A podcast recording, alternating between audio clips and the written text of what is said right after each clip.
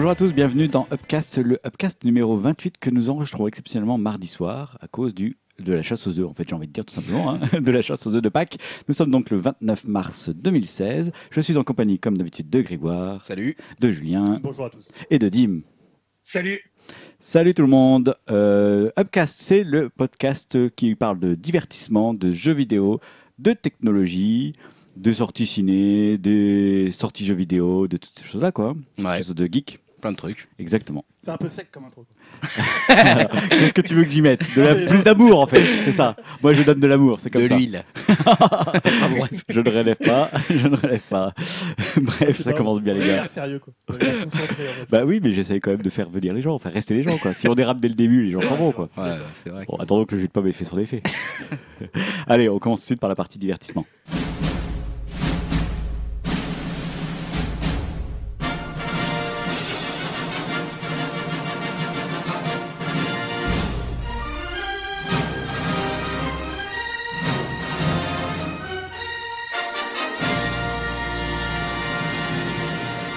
Partie divertissement, cette partie, on va la commencer par un débat, on va dire. traditionnel débat, comme Traditionnel débat. ça Est-ce que ça sera sujet à débat. ou pas? Je ne sais pas, mais je pense que oui quand même. hein.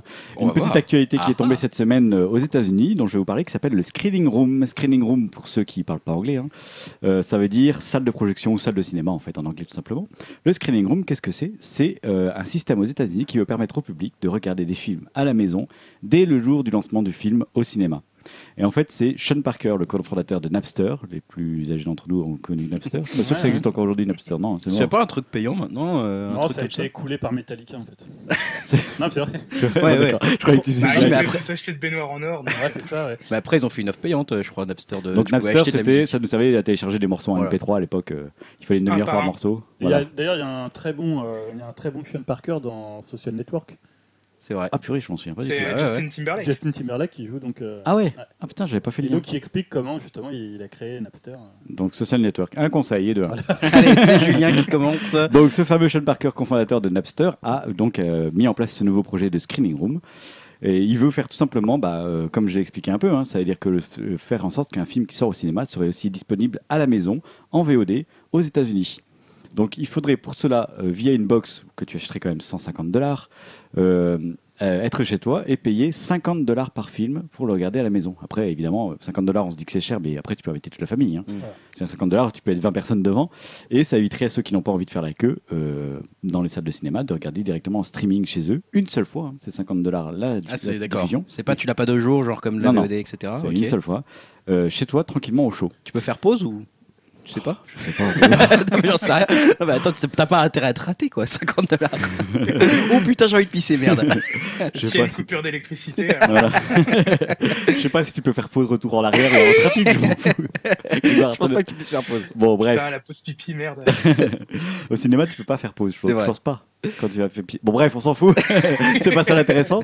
Il faut savoir que le projet, en fait, euh, euh, commence à intéresser certains studios comme Universal, Fox ou Sony même, hein, qui sont en train d'étudier très sérieusement cette proposition. Et euh, il y a même des grands réalisateurs qui soutiennent ce projet. Alors, dans les pour, je vais vous citer pêle-mêle Stéphane Spielberg, Martin Scorsese. Enfin, ces deux-là, ils sont intéressés. Et en plus, ils participent financièrement à l'opération, c'est-à-dire à la mise en place ce système. Il y a Ron Howard, Peter Jackson ou DJ Abrams qui soutiennent le projet. Euh, ce projet-là, évidemment, tout le monde n'est pas content aux États-Unis. Il faut savoir que les salles de cinéma euh, ont publié une lettre ouverte pour dire qu'elles étaient évidemment contre ce système hein, qui va tuer le cinéma d'après eux. Euh, et elles veulent qu'on garde fermement, qu'on défende fermement ce qu'on appelle les fenêtres d'exclusivité. C'est ce qu'on appelle euh, aussi la chronologie des médias. Ouais, C'est-à-dire ouais. que pendant un certain nombre de mois, le film n'est diffusé que exclusivement au cinéma. 3 mois, un truc comme ça. C'est je crois, quatre mois. 4 mois aux C'est comme en France, c'est 4 mois. D'accord. Euh, il faut savoir que en octobre 2014, c'est vrai que moi je me souvenais pas, mais euh, Netflix avait diffusé Tigre et Dragon de cette manière-là. C'est-à-dire que c'était proposé en même temps en salle de Mm. cinéma et euh, sur Netflix. Mm. Et à l'époque, il avait été boycotté par les salles de cinéma. Mais qui n'avait pas voulu le sortir du coup. Exactement, voilà. La suite de Tigre Dragon. Oui. Oui, Tigre et Dragon 2, j'ai dit. J'ai dit j'ai pas dit dit le premier, mais. Pardon, euh, alors ouais. le 2 en fait, excusez-moi. Euh, donc voilà, et à l'époque, du, coup- du coup, ça avait un peu fait capoter ce, ce film-là, hein, Mm. puisque, puisque ça, n'avait, euh, ça avait été boycotté. Et les réalisateurs qui sont contre, il y a Christopher Nolan, James Cameron, John Lando, qui est un producteur qui produit énormément de films de, euh, de Cameron. hein. Je vais juste vous citer euh, ce que dit.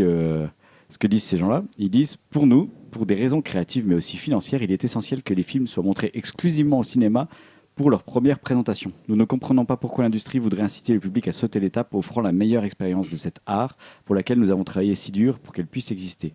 Pour nous, l'expérience de la salle de cinéma est la source irriguant notre métier tout entier, malgré toutes les autres plateformes sur lesquelles nous montrons nos films ou pourrions les montrer.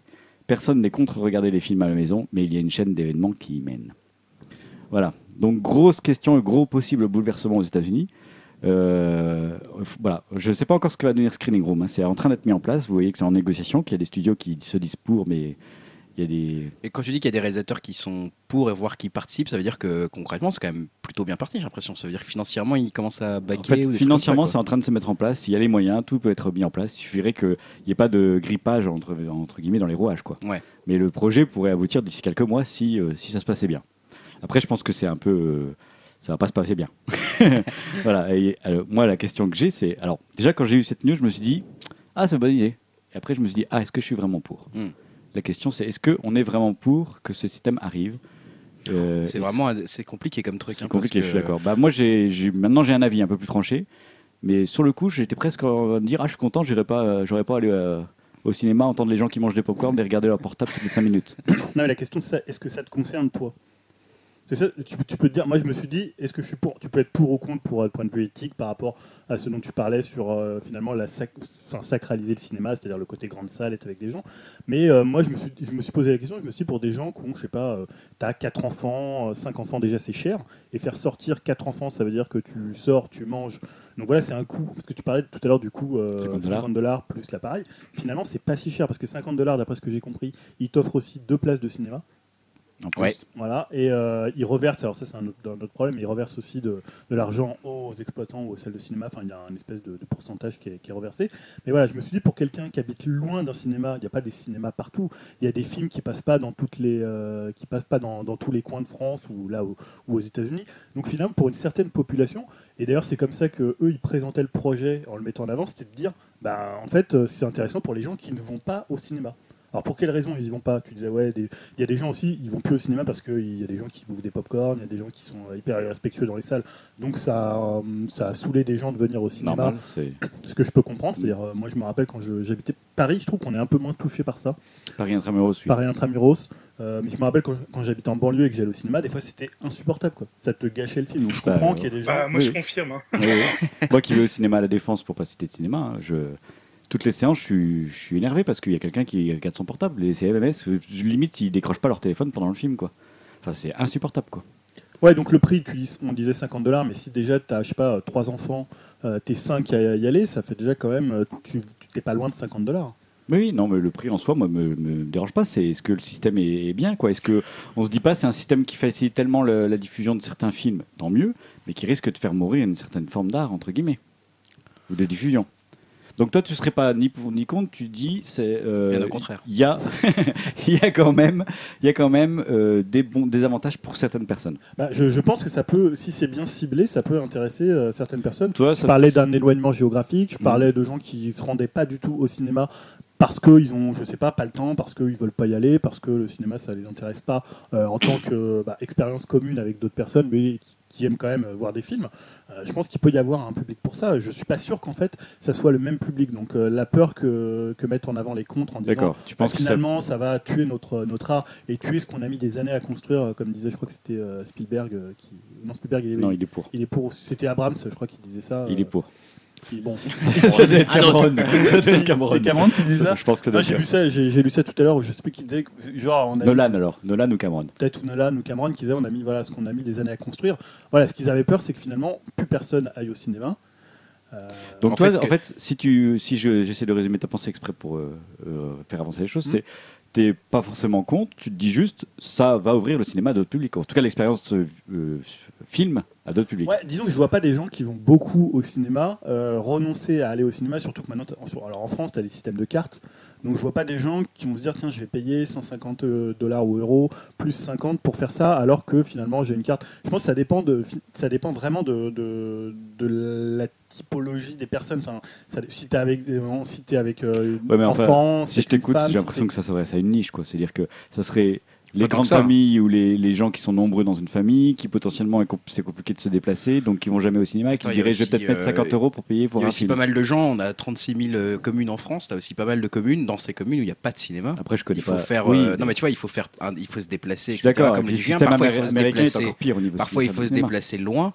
Euh, pour eux aussi, ça peut être une solution de se dire Bah, bah, moi j'ai envie moi de voir tel film au cinéma. Paris, euh, euh, mais la plupart qu'on- des films qu'on présente euh, en fin de podcast, il y en a plein que je vois pas parce qu'ils sortent Ouais, pas euh, fait. ouais. soit sur Metz ou sur Nancy. hein. Ouais, ça peut être une offre. C'est c'est Peter Jackson qui dit Screening Room va accroître le public d'un film et non le déplacer au cinéma du salon. Donc euh, lui, il, il- enfin, c'est un peu ce que dit Julien finalement, c'est que ça pourrait potentiellement toucher un public qui ne va pas ou qui ne va plus au cinéma pour diverses raisons. Mhm. Après, je pense pourrait, que, euh, que voilà. ça peut cohabiter. Je pense qu'il y aura toujours des gens qui auront envie d'aller au cinéma et d'autres euh, qui préféreront être chez eux pour, euh, pour utiliser ce système-là si ce- le système est mis en place. Après aussi, euh, ce qu'il faut voir, c'est que les gens-là, ils peuvent aussi peut-être se priver euh, enfin, de l'ambiance du cinéma, d'un grand écran. Mm. Euh, Est-ce que tout le monde n'est pas non plus équipé euh, d'un vidéoprojecteur ou autre euh, Parce que bon, il faut voir aussi qu'il y a 150 euros pour la, la box, plus 50 euros de location de film. Mais bon, si on n'a pas le matériel, le matériel adéquat pour les regarder, ça revient vite, vite cher. Ouais, quand mais même, tu vois, certains, hein. certains te diront Ouais, mais t'es sur ton canapé, t'es bien assis, t'es pas dans une salle de cinéma où t'es serré contre un inconnu qui est chaud. Enfin, tu vois, tu peux aussi te dire T'es dans un confort qui est différent. Tu peux manger ce que tu veux sans le payer, entre guillemets. Enfin, tu vois, tu payes pas ton Mais popcorn. aussi, euh, bah là, tu, euh, tu parles de sans payer, mais est-ce que les gens ont, euh, on va dire, euh, une morale assez forte pour acheter une box à 150 euros et 50 euros de film, alors que bon, euh, enfin voilà, quoi, je veux dire, tu vas, tu vas, tu vas sur un site de torrent, euh, Oui, bah, Bah, ça, ça. Dans le The débat. Revenant, tu pouvais le voir euh, trois semaines avant Bah la oui. sortie en France euh, sans débourser un centime. hein. Ouais. Dans, dans le débat, évidemment, il y avait le, soulevé la question de la sécurité. C'est-à-dire qu'il disait que si on entrait dans ce principe, les films seraient encore plus vite piratés. Quoi. Facilement, plus vite piratés. Alors, ça, c'est ceux qui sont contre, qui disent Bah ouais, comment empêcher quelqu'un finalement qui va louer le film 50, euh, 50 Enfin, dollars là Là, on a plutôt exprimé le côté pour ensemble. hein. Voilà. Là, je, vais- je, je reprends du coup les exploitants qui sont donc plutôt contre en disant, euh, eux, ils ont dit, bah pourquoi, euh, qu'est-ce qui va empêcher quelqu'un qui va louer le film chez lui d'installer une caméra HD hyper bien positionnée chez lui, vraiment super dans les bonnes conditions, etc. et de mettre après le film en ligne? Il n'y a plus aucun moyen de contrôle, alors que dans un cinéma, c'est quand même un peu plus compliqué de poser un trépied et sa caméra, quoi.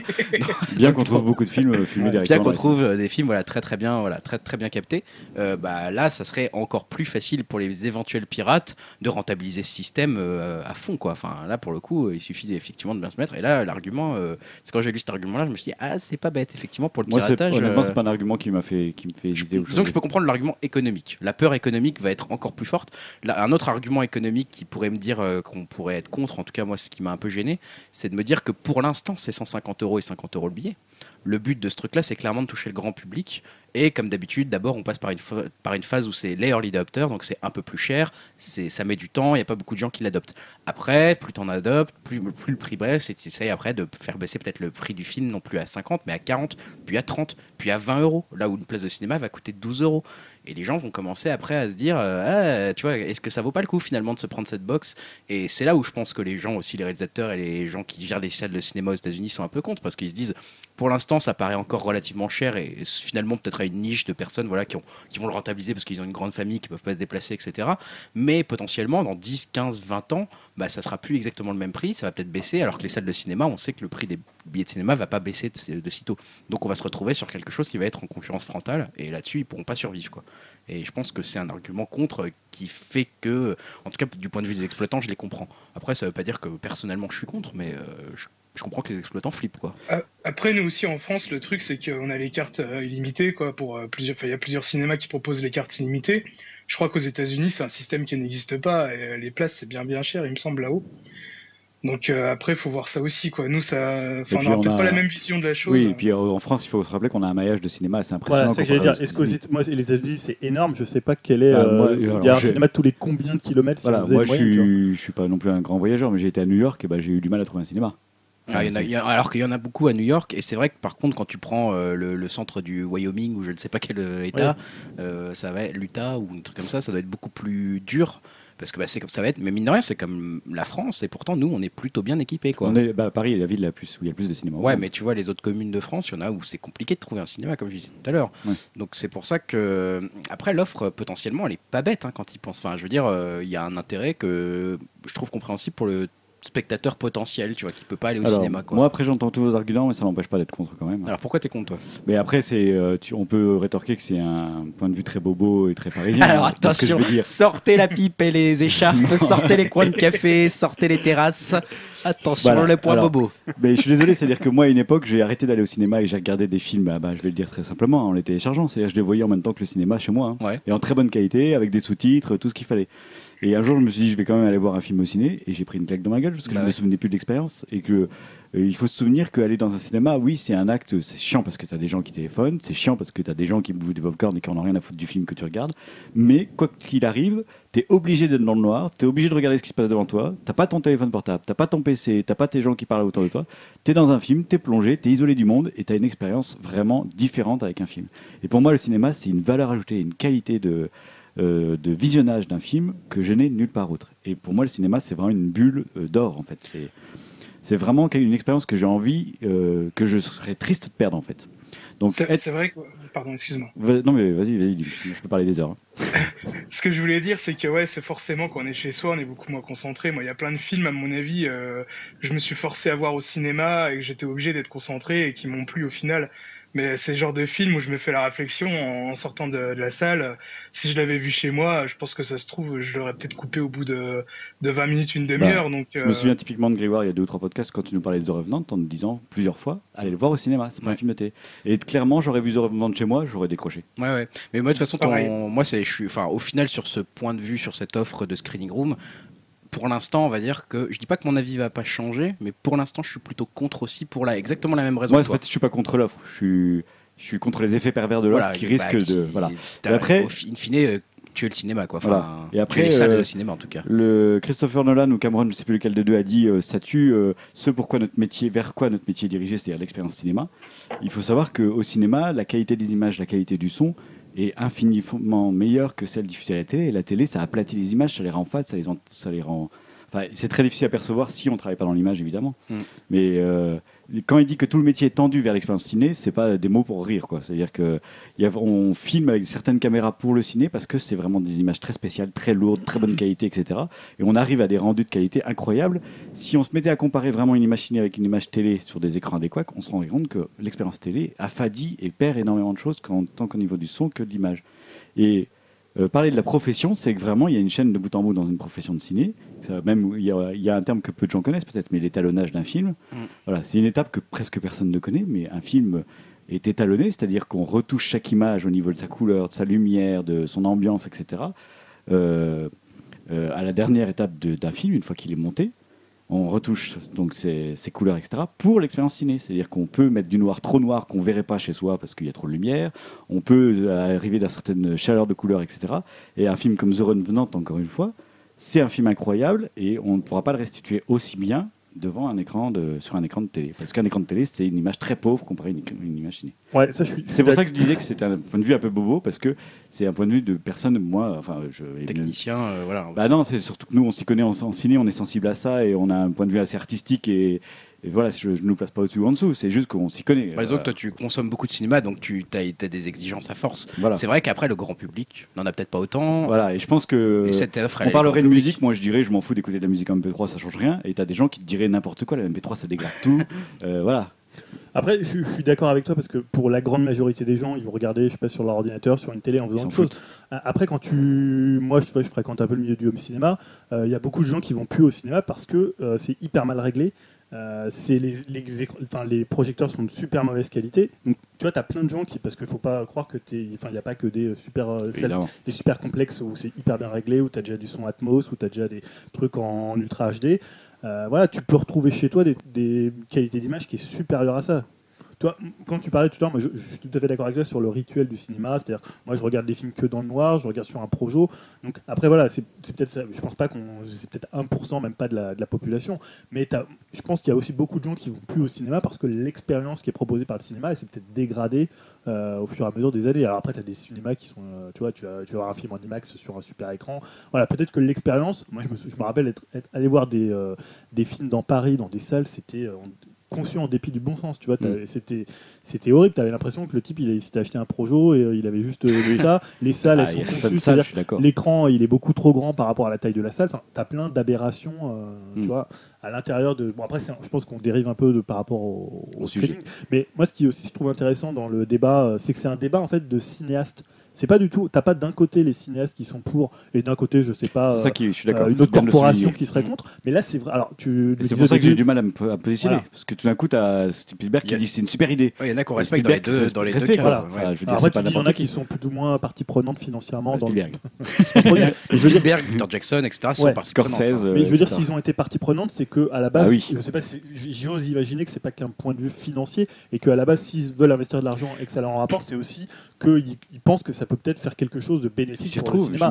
Ils vont pas non plus tirer des balles dans le pied pour dire ouais, on va. On peut se dire que. Scorsese, c'est quand même un artiste. Enfin, il Voilà. fait attention à ça. J'imagine. Mais c'est c'est pas Spielberg qui disait avec Lucas à un moment euh, le cinéma va être amené à disparaître, Ouais. bientôt on paiera 50 euros notre place, euh, voire Je sais 150 plus qui euros. ça, ça sera- c'était Lucas. C'était Lucas Lucas. et, Sp- mais et Spielberg, je crois aussi. C'était les deux, ouais. c'était Ah, les deux. deux. Il disait que ce serait une expérience qui deviendrait de plus en plus chère et pour le- une élite, enfin les gens qui voudraient vraiment la vivre. Bah, tu vois, si on redevient à des qualités de projection complètement dingues et vraiment différenciantes d'un quelqu'un qui pourrait jamais atteindre ça chez soi avec euh, tous les systèmes que tu veux, même en achetant le film le jour J de la sortie, et que vraiment ça t'apporte quelque chose en plus, euh, genre une expérience complètement bluffante, comme certains cinémas le proposent déjà actuellement, hein, il y en a qui, qui s'en sortent très bien. Et bah, peut-être que, peut que les gens accepteraient de payer vraiment une grosse C'est un différence. peu quoi. euh, vers quoi ils sont engouffrés qui a finalement, finalement capoté euh, les, les distributeurs avec la 3D. En se disant, voilà, au moins c'est une expérience différenciante Oui, de on la fait télé. payer plus cher, etc. etc. etc., Mais finalement, ouais. ça a fait un gros flop. Et, Bah, ils, ont trop, voilà. ils ont trop tiré sur le truc. Quoi. Ouais, mais après, quand je parlais du home cinéma, tu vois, ça Mm. représente vraiment une toute Ah oui, petite c'est une toute petite catégorie de personnes. Maintenant, euh, là, ce qu'on, enfin, les gens maintenant ont quand même des télés qui sont plutôt de bonne qualité. Ouais. Euh, on parle maintenant de l'ultra HD. Alors après, as des, même si tu peux, des gens, ils ont, je sais pas, ils ont des lecteurs, ils ont de la HD, mais ils ont rien pour faire tourner de la HD. En fait, c'est pas. Oui, oui. bah après, Voilà. c'est ça. On va rentrer dans des considérations techniques. C'est pas la- le nombre de pixels qui fait la qualité d'une image. oui, voilà. ouais, non, mais... Mais oui. Et je suis d'accord avec toi, quand tu vois euh, The Revenant sur- au cinéma sur un bon écran, l'expérience est totalement. En- Et puis le oh, cinéma, voilà. c'est aussi une expérience sociale. C'est aussi être avec des gens dans une même salle. Et y a. Puis accepter de se couper du monde, enfin, Ah pour vivre, fait, euh, pour plonger dans un film. Voilà. C'est pour ça que moi aussi, je suis assez partagé. Euh, maintenant, je pense que ce qui peut être intéressant, c'est que ça s'adresse à des gens qui ne vont pas du tout au cinéma pour X raisons. Mais Euh, là, d'autres comme tu as oui, as raison de le souligner, c'est qu'en fait, moi, je prends ce débat-là comme euh, euh, un clash, enfin, euh, deux choses co- incompatibles. C'est-à-dire que c'est soit on le regarde à la télé, soit au cinéma. Et si la télé euh, supplante, enfin, pas forcément le cinéma, mais peut-être que, peut-être que je me trompe. Après, on peut le voir. Tout comme la musique peut être vue dans un concert et euh, sur un CD. Ouais, Enfin, c'est écoute, tout. un CD. Mais là, le- la différence, c'est que le live et l'enregistrement studio, c'est deux choses totalement différentes. Oui, je sais. c'est vrai. Après, on peut le voir, on peut le voir aussi. Alors là, je tire vraiment les cheveux du truc, mais on peut le voir d'un point de vue complètement économique en se rappelant que derrière c'est Sean Parker, que le mec a déjà euh, quelque part, j'utilise un mot un peu bizarre, mais il a uberisé la musique euh, quand il était jeune, quand il avait 16 ans avec Napster. Il a complètement cassé le modèle de l'industrie musicale en créant Napster et en disant bah maintenant l'argent dans la mu- dans l'industrie de la musique ça va plus se faire de la même façon et ça va être différent et on trouve toujours pas le nouveau modèle. Aujourd'hui, on est encore en train de chercher Spotify etc sont encore en train de galérer pour faire de l'argent et les beaucoup d'artistes n'arrivent plus à vivre de leur musique. Et là, quelque part, euh, c'est une nouvelle façon d'ubériser un nouveau secteur. Il veut se dire, bah, maintenant, j'ubérise le cinéma et je vais transformer la façon dont on génère de l'argent au cinéma. Ça va plus être euh, 350 exploitants en France qui vont générer de l'argent, ça va être une seule personne et ça va être moi. Et quelque part, d'un point de vue économique, il y a aussi une question peut-être de philosophie à se réfléchir derrière en disant bah, est-ce qu'on veut aller vers là? Est-ce qu'on a raison de se dire que c'est une très très bonne idée, monsieur, euh, euh, voilà, monsieur Sean Parker, de vouloir faire ça? Est-ce que ubériser toute une profession et mettre euh, potentiellement euh, bah, à terme au chômage tous ces gens qui sont euh, dans la projection de cinéma, etc. euh, Est-ce qu'il y a une vraie volonté derrière de vouloir casser ce modèle-là ou est-ce qu'il veut juste proposer autre chose? Voilà, les intentions sont pas forcément claires. Sean Parker est pas tout à fait clair. Ça a été un pirate. Il a eu des problèmes avec la justice quand il était jeune. C'est un mec aussi qui a, un- voilà, qui a un certain Ouais. profil. Et ça, je suis d'accord parce qu'on peut dire qu'il a vraiment mis à terre une industrie. Il a complètement. Parce que Napster, c'est vraiment l'an, on va dire, le. le, le C'est l'an zéro de la, de la fin de l'industrie musicale. Voilà. Voilà. Et aujourd'hui, on, l'a- on ne s'en est toujours pas relevé. Enfin, je dis on, mais l'industrie musicale s'en est toujours pas relevée. Peut-être qu'il peut faire la même chose avec le Et se cinéma. cherche encore, oui. Et voilà, aujourd'hui, l'industrie musicale génère plus de chiffres avec les concerts qu'avec les ventes de CD, alors qu'à l'époque, c'était complètement Ah l'inverse. oui. Bah, j- J'entendais une fois, euh, je sais plus, dans un podcast où il disait que, euh, je crois que c'était euh, Thr- euh, Thriller, c'était vendu à 80 millions Ouais, d'exemplaires ouais, c'était, bah, ça devait être dans, dans No Fun. dans Fun, ouais. Et, euh, et T'imagines voilà. maintenant euh, 80, 80 millions d'exemplaires aujourd'hui pour faire un disque d'or il faut en vendre 100 quoi enfin limite on en est là et le sans, mec euh, sans unité. sans unité maintenant voilà si lui il veut commencer à ubériser ça en se disant maintenant que euh, bah, un box-office mondial, euh, bah, en fait, ça rapporte plus euh, 350 millions d'euros comme je sais pas quel film, mais en fait, euh, trois- enfin, 30 millions d'euros parce que ça sera bien que les gens aillent encore au ciné, bah, ça sera autre chose, quoi. Bon, on va pas poursuivre le débat des heures. Je vais juste apporter deux faits, deux petits faits pour qui peuvent Ouais, ajouter de l'eau à moulin. Tu, tu rajouteras. Euh, c'est juste rappeler que euh, on craint que les films soient vus à la télé plutôt qu'au cinéma, etc. Dans la, la chronologie des médias, que ce soit en France ou aux États-Unis, un film peut être vu chez soi 4 mois après la sortie du ciné, donc quand il est encore en salle même parfois. Ouais. La SVOD est légale à partir de 4 mois.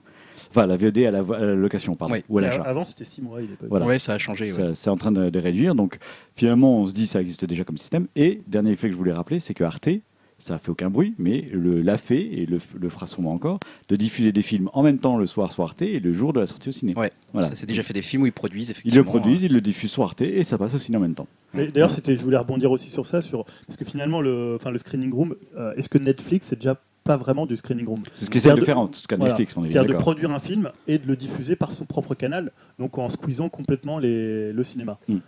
Bah, finalement, c'est ce qu'ils font, et maintenant les gens commencent à être habitués à ça. et finalement, c'est, on en parle beaucoup. Ces films-là font aussi l'événement quand ils sont produits par Netflix et diffusés par leurs propres canaux. Quoi.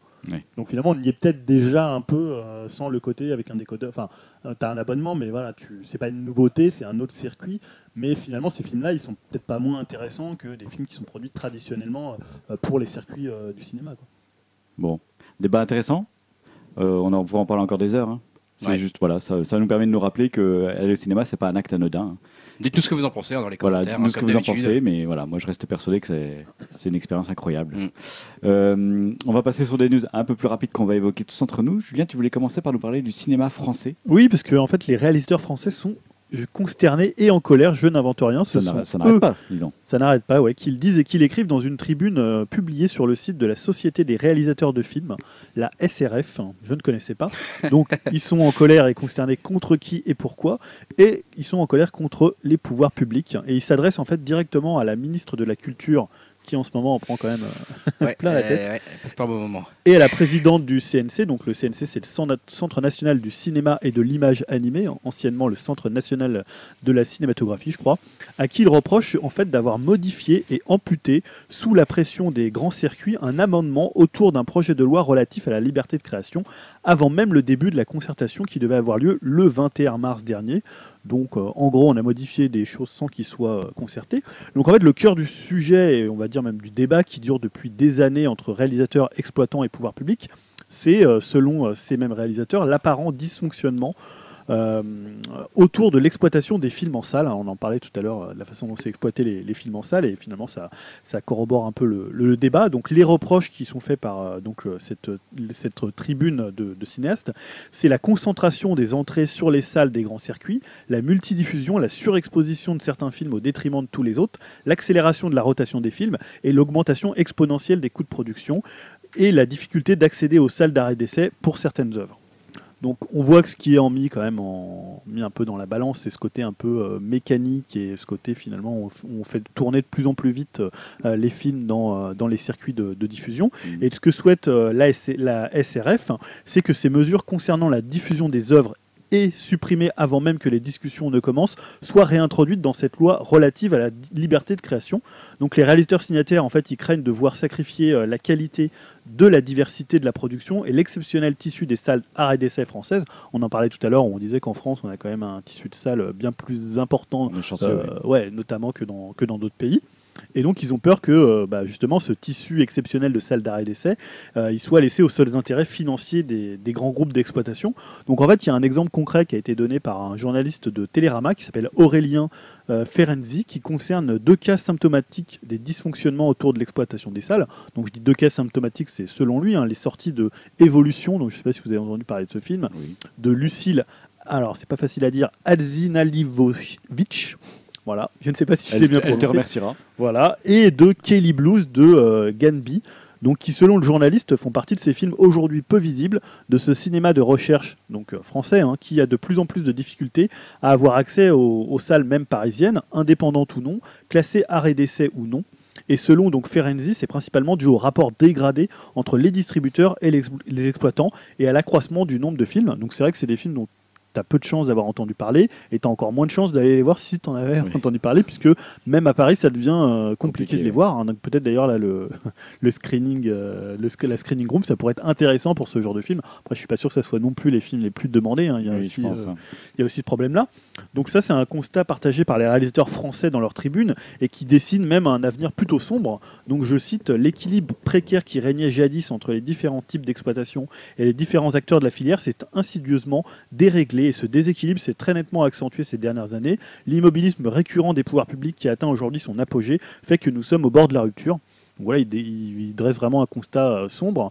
Euh, et apparemment, c'est vraiment, comme je disais au début, quelque chose qui dure depuis des dizaines d'années entre euh, les cinéastes, donc la français, et les exploitants de salles. Et apparemment, les pouvoirs publics euh, font pas grand-chose pour que la situation s'inverse. Et en fait, juste pour information, dans les, dans les premiers signataires, il y a quand même énormément d'acteurs et de réalisateurs français quand même de renom. Donc je vais en citer quelques-uns Mathieu Amalric, Jacques Audiard, Lucas Belvaux, Emmanuel Berco. Il y a Bertrand Bonello, je sais, Laurent Cantet, Stéphane Brisé. Voilà, bon, vraiment énormément de. Il y a que Pascal Ferrand, euh, Cédric Clapiche, Tous, Agnès. Jaoui. Ils sont tous là en fait. Voilà, il y a vraiment, on ne sait pas du tout en minorité, c'est pas euh, trois quatre cinéastes de leur côté, c'est vraiment quelque chose qui est partagé par l'ensemble de la corporation des cinéastes, euh, des cinéastes en France. hein. Euh, voilà, donc. Et en gros, leur préoccupation, c'est que le cinéma euh, international américain, j'imagine, euh, euh, phagocyte, pardon, je vais dire chronophage, ça n'a rien à voir, phagocyte un peu trop les salles de cinéma et du coup empêche à des films français plus mineurs d'avoir y avoir accès en fait. Bah, il y a ça, il y a une surexposition de certains films. Ouais, il y a une surexposition et il y a aussi un problème de rapidité de la rotation. C'est-à-dire peut-être parfois des films qui marchent pas du tout, on les retire, euh, on les retire du circuit immédiatement. moins la chance, oui. Ou alors, comme tu dis, on leur donne pas suffisamment assez de salles pour qu'ils soient vus. Et là, on parlait donc d'évolution. Moi, j'en ai juste entendu parler, je crois, dans le cercle, euh, l'émission de cinéma de Canal où ils, ils ont présenté le film qui a l'air d'être un, un film de SF d'anticipation, euh, pour le coup assez expérimental. Mais euh, hors, hors de hors ça, tu vois, tu vois pas d'affiche, tu, tu sais pas du tout que le film sort. Mm. Et on sait qu'à la base, Paris, il y a beaucoup de, de cinéma d'arrêt d'essai. Et si tu peux même plus les voir euh, dans ces salles-là, ça devient quand même euh, très compliqué. Exactement. Mais je, pose- je pose une question con parce que je suis pas bien sûr d'avoir compris, mais ça voudrait, ils voudraient quoi en fait? Ils Les réalisateurs voudraient que l'État force des exploitants à exploiter ces films-là en fait? Je pense qu'ils voudraient arriver à un système de quotas. Alors ça, en fait, euh, pour l'instant, ce qui, ce qui les embête surtout, c'est que les, euh, les mesures qui devaient être prises, Mhm. elles ont tout de suite été, en Ah fait, ouais. ça a été coupé et en fait, ça a été décidé avant que soit, soit tenue la réunion qui devait avoir lieu le 21 mars. D'accord, ok. Donc on a coupé court, euh, même Voilà. pas de discussion sur les Ouais. solutions quoi. Tout à fait, ouais. C'est-à-dire que là, comme ils disent, c'est quelque chose qui dure depuis une dizaine d'années.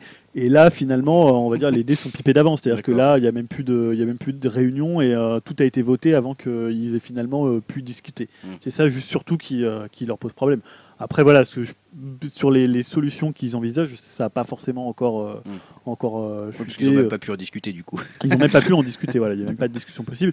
Et apparemment, ça a l'air d'être problématique depuis des années. Donc là, je parlais du ministre de la, de la nouvelle ministre de la Culture, mais ça a l'air d'être le cas depuis 10 ans. Donc euh, Ouais. on peut penser que c'était le. Il n'y a qu'à voir comment les ministres de la Culture sont accueillis aux différentes cérémonies euh, du cinéma Ouais. en général. Après, c'est peut-être vraiment un y problème du côté des exploitants. Mais... J'imagine que les exploitants n'ont pas forcément envie de mettre à l'affiche des films voilà, où ils savent que la rentabilité va Oui. être bof quoi, en gros. hein. Il y a aussi ça, j'imagine. Économiquement, ça a dû se dégrader. Bon, ça pourrait faire un débat encore, mais on va pas le faire. Eh bah, si, Parce que moi, parti, je, je alors, serais chaud pour faire euh, un débat là. J'ai des arguments. Qu'est-ce qu'on en pense? Grégoire, on Ouais. va changer de sujet. Allez. Bah oui, bah, parler d'un je- bah, de cinéma Je toujours vais aussi, alors pas lancer un débat, mais vous poser une question. En fait, une question que je me suis posée à travers les différentes news entre ces deux différents podcasts. Une question sur Guillermo del Toro. Guillermo del Toro se perd-il? Voilà l'intitulé de ma news, comment je l'ai intitulé. Moi, j'ai eu l'impression, euh, bah voilà, il y, a- il y a eu beaucoup d'annonces hein, dans nos derniers podcasts. Finalement, depuis qu'on a commencé ce podcast, même ensemble, il y a quoi Il y a un an et demi à peu près, euh, on a eu euh, beaucoup de news sur Guillermo del Toro. On a l'impression qu'il cherche depuis pas mal d'années. hein. On, a- on avait par, par exemple pas mal parlé de la réalisation de Pacific Rim déjà à l'époque, qui avait été un peu qualifié de développement L, euh, puisque bah, y avait eu un bu- budget de 200 millions de dollars, euh, voilà, et des recettes US quand même très décevantes par rapport alors, à son budget. Développement L. euh, Un développement euh, H2L? euh, ouais, Ah oui. cauchemardesque. D'accord, Voilà, voilà. cauchemardesque. C'est- Parce que c'est pas un film Z. non, non, c'est pas, pas la, lettre L. hein, Voilà. pardon, c'est un développement cauchemardesque. Alors, donc voilà, avec peu de recettes aux US, en tout cas, bon voilà, qui avait été filé, finalement sauvé Pacific Rim par les recettes, notamment au- sur les marchés asiatiques, hein, mais de peu. On avait vu aussi, bah, à travers dans son actualité dans ces dernières années, Guillermo del Toro, bah, qui s'était, ça, c'était- on en avait pas mal entendu parler, qui s'était désengagé du Hobbit qu'il devait initialement réaliser. Il a aussi pris 9 ans entre la première ébauche du sous-script de Crimson Peak et le moment de sa sortie en salle. Euh, voilà, pour finalement un accueil assez mitigé. hein. Bide, Donc, on peut le dire, hein. Voilà, on peut dire que ça a été bof bof au niveau de l'accueil, ce qui est bien, mais pas top. Euh, on peut aussi euh, annoncer toutes les. bah, là, dans les, je crois, dans les 5 ou 6 derniers podcasts, on a dû en parler 4 ou 5 fois de Guillermo del Toro, hein, parce que je rappelle que on a parlé bah, de Pacific Rim 2 qu'il devait réaliser, mais qu'il a finalement choisi de produire en laissant la réalisation à un quasi inconnu. hein. C'est Dim qui en avait parlé euh, il y a Ouais, quelques Steven podcasts. Voilà, qui avait fait juste un épisode de Daredevil. Il s'était impliqué dans le remake du Voyage Fantastique, hein, donc voilà où il avait annoncé qu'il allait le faire. Euh, il avait également, on avait parlé du nom de Guillermo del Toro dans l'adaptation de Scary's Story to Tell in the Dark, donc euh, l'adaptation de l'œuvre d'Alvin Schwartz pour le petit écran qui avait été euh, lancé et même annoncé très sérieusement pour euh, 2017, hein, donc euh, qui devrait déjà être bien en route. hein. Voilà, c'est le Hollywood Reporter qui avait, euh, qui avait même euh, annoncé les, comment dire, les scénaristes de, de, de, de, ce, projet, qui étaient donc Dan et Kevin Eggman, hein, ceux qui avaient fait euh, La Grande Aventure Lego euh, en film. Euh, et puis là, finalement, on apprend euh, entre nos deux podcasts que Guillermo Toro va finalement se pencher sur une création originale en guise de prochain film. Donc voilà, son, son prochain film serait une aventure mystérieuse et magique hein, qui a lieu sur une période historique des États-Unis, plus précisément 1963, pendant la guerre froide, et raconterait euh, donc une histoire d'amour d'un autre monde. On n'en sait pas beaucoup plus pour l'instant, on connaît un petit peu des noms du, casting, euh, et on sait juste que le tournage est annoncé euh, cet été. Donc voilà, moi ça m'a fait une impression bizarre cette nouvelle annonce Et, parce que euh, je me suis dit mais toutes les deux semaines on parle de. Il y avait de- aussi aux jeux vidéo. il- Ah ouais, c'est ça. il y avait aussi euh, voilà Pity euh, qui avait qui Et était avant, il avait d'autres projets qui. Je me demande s'il n'a pas été marabouté en fait. Tous ces projets, j'ai l'impression qu'ils tombent Ah, à l'eau. surtout dans le jeu vidéo ça tombe euh, Ouais, alors là, souvent à l'eau c'est Et il a pas catastrophique. revu Hideo Kojima récemment? Non. Si, il l'a revu. si, juste il revu, ouais. Ça, on en parlera dans la vidéo. non, non, mais c'est vrai que. Guillermo del Toro C'est vrai se perd-il en jeu vidéo Mais moi, enfin, cette annonce-là, voilà, qui a l'air du coup très sérieuse parce qu'ils ont annoncé le tournage cet été, ils ont annoncé le casting, etc. Donc pour ce nouveau projet euh, d'histoire d'amour dans notre monde, je me suis quand même encore dit, mais euh, Guillermo del Toro, on, y a- on en a parlé quatre fois dans les cinq derniers podcasts. Là, avec une, encore une nouvelle annonce, on en reparle. Euh, et sinon, qu'est-ce qui se passe avec euh, Scary Story? Qu'est-ce qui se passe avec le voyage fantastique? Est-ce qu'il va les laisser, euh, est-ce qu'il va les laisser ouais. tomber? Est-ce qu'il va les réaliser? Surtout qu'il a encore d'autres projets. Il avait prévu aussi de réaliser euh, une adaptation de, de- de Lovecraft, euh, la, la montagne hallucinée. ouais. oui. Et il avait aussi euh, comme projet Dark Justice League bah, pour DC Comics.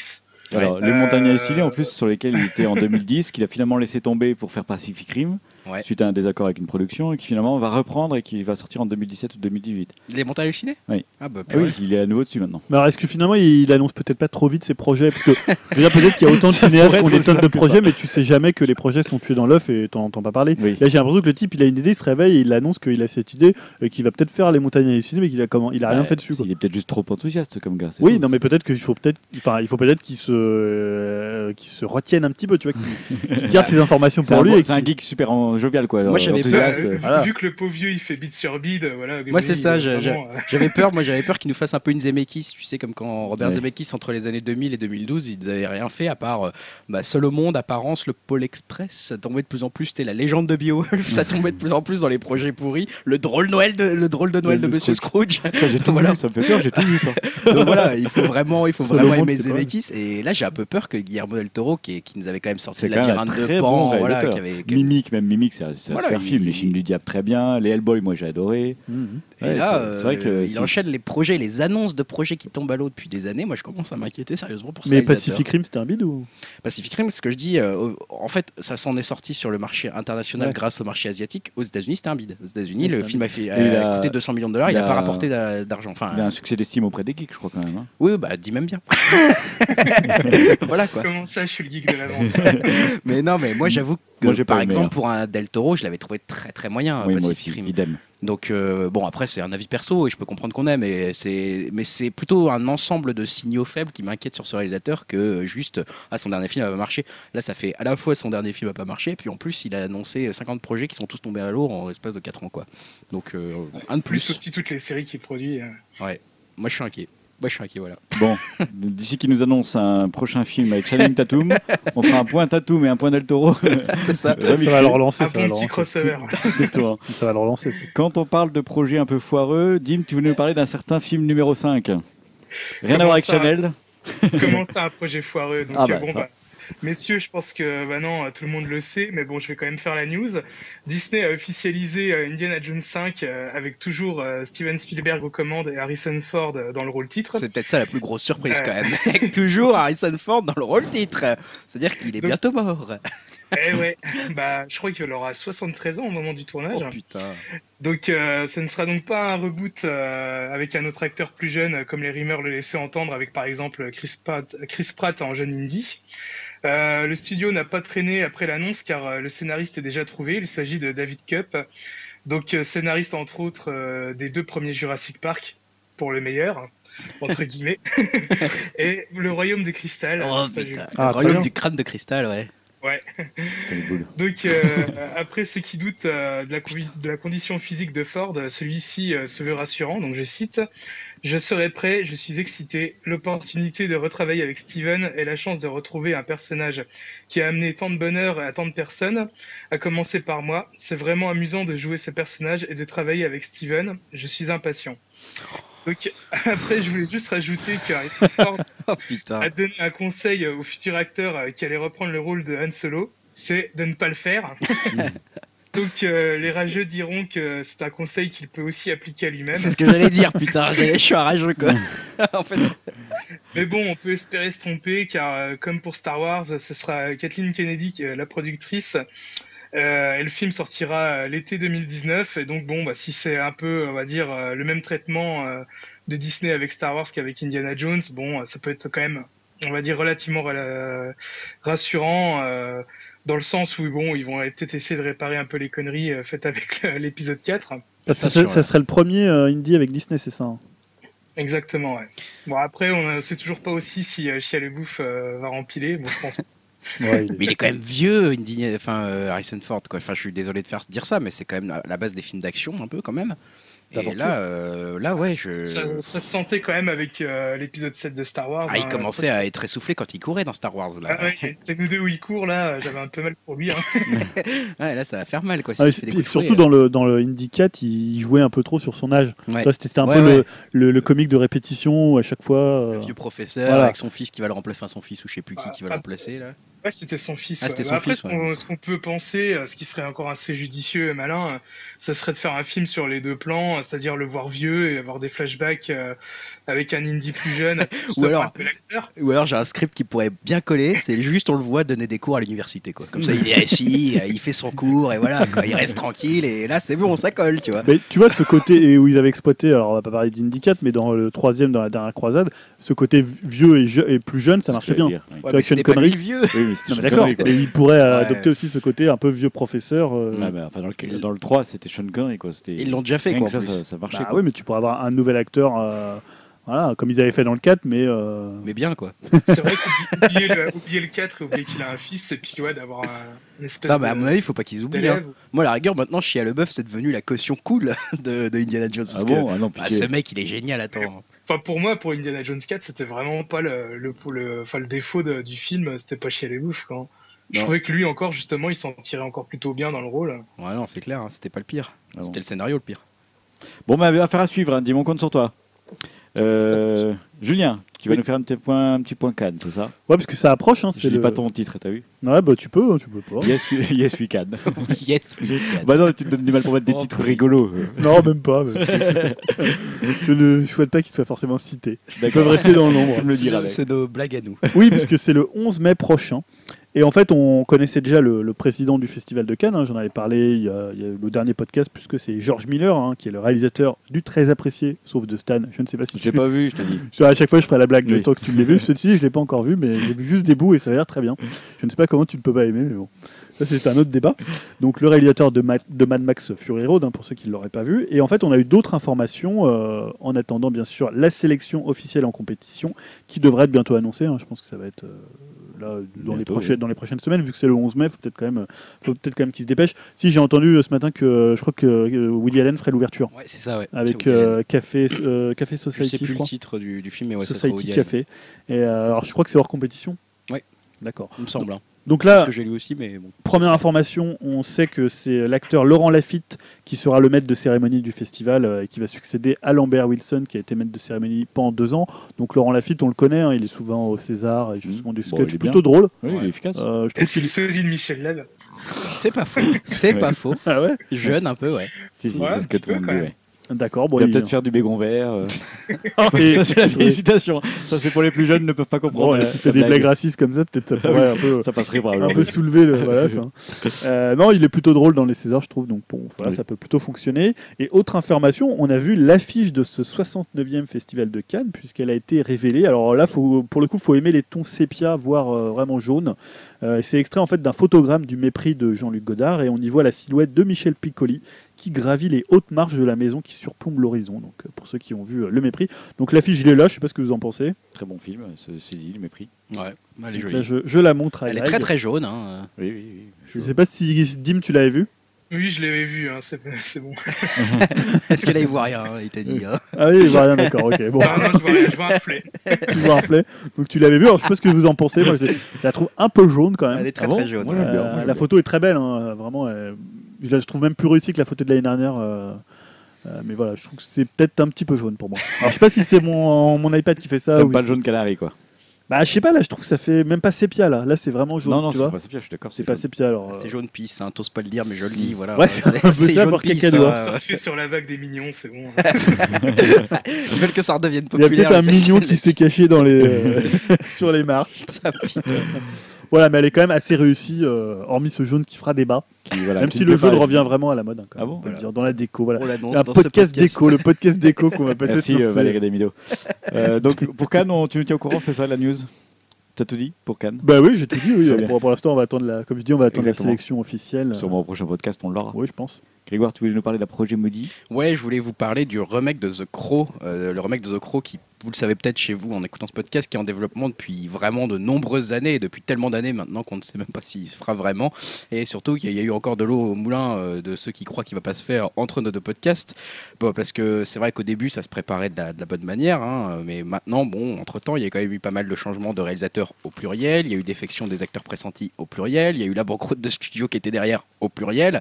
Ça commence à faire vraiment un projet qui commence à ressembler à un projet maudit. Donc, pour rappel, tout ça, ça avait été, ce remake avait été annoncé en 2008, hein, donc il y a quand même 8 ans maintenant, mine de rien, et a vu défiler pas mal de candidats, notamment, donc, comme je le disais, au niveau du casting et aussi bien derrière la caméra. Donc, par exemple, euh, pour le casting, on avait parlé de Bradley Cooper, on avait parlé de, Tom Hiddleston, on avait parlé de James McAvoy, on avait parlé de Luke Evans, plus récemment, on a parlé de Jack Houston, qui sont tous passés pour euh, reprendre le rôle d'Eric Draven et qui ont tous finalement euh, lâché l'éponge à un moment ou à un autre. Donc, euh, donc voilà. Et puis euh, pour les, pour les comment dire pour la, réalisation, il y avait eu Stephen Norrington qui avait été un moment euh, attaché au projet, ensuite Juan Carlos Fresnadillo, ensuite c'était passé par un autre réalisateur Gutiérrez avant de passer finalement dans les mains de Corinne Hardy. Et là, bon, j'y reviendrai, mais on vient d'apprendre donc la news, c'est qu'entre nos deux podcasts, bah, finalement, le réalisateur Corinne Hardy s'est également à nouveau détaché du projet. Donc le quatrième réalisateur vient d'abandonner. Avant de parler de ça, je voulais quand même aussi juste mentionner que bah, le réalisateur du film original, hein, donc Alex Proyas, euh, s'était un petit peu aussi penché là début, euh, début février, il me semble, hein, sur ce projet justement, et c'est le site Collider qui avait réussi à le faire parler. C'est un homme assez dis- discret, hein, Alex Proyas, et euh, il avait déclaré quand même, je pense que ce n'est pas ce n'est absolument pas nécessaire de faire un remake. Je l'ai dit plusieurs fois. J'ai terminé, j'ai terminé le film original pour honorer la mémoire de Brandon Lee et c'est la seule raison pour laquelle je suis allé au bout de ce film. On rappelle qu'effectivement Brandon Lee était mort pendant le tournage hein, de ce film de, de The Crow. Petite balle perdue. Voilà, une balle perdue, un accident euh, tragique et rarissime en plus au cinéma. Donc euh, voilà, et bien sûr, le, donc, le, le réalisateur original a déclaré qu'il avait terminé le film juste pour honorer la mémoire. Donc forcément, on peut comprendre qu'il est un peu contre qu'il y ait un remake.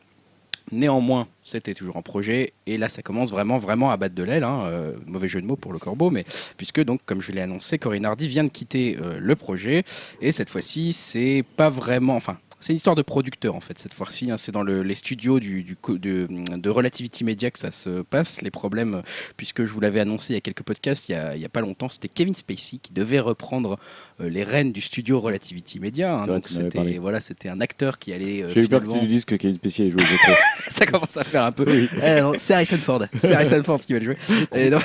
Et non, donc là finalement Kevin Spacey. Euh... Scrollant. Scrollant.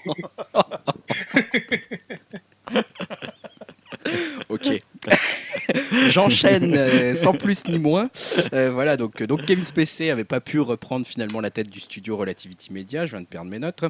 Et euh, du coup, c'est, ça c'était repassé dans les mains de Dana Brunetti, à la tête de Relativity Media. Et du coup, Corinne Hardy a été mis sur la touche à ce moment-là, au moment du changement à la tête du studio.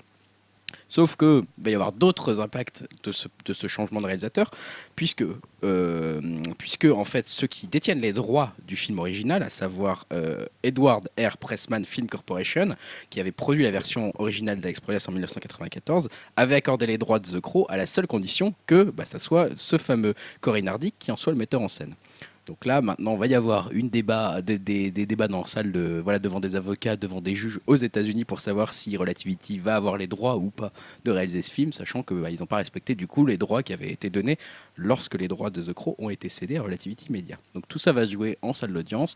Eux, ils veulent toujours faire le film, hein, Relativity Media. Il y a de l'argent à se faire. Forcément, The Crow, ça va être vendeur. hein. Ils vont nous dire l'acteur était mort pour ça, on en refait un remake. Va-t-il mourir? Euh, ju- ju- Justement, euh, ce que je voulais rajouter, c'est c'est vraiment vendeur? Parce qu'il y a eu Ouais, quand même, il y a eu quand même pas mal de suites. À chaque fois, ça fait des bides monstrueux. Faut quoi. voir la gueule des Tu te suites des suites. Ouais.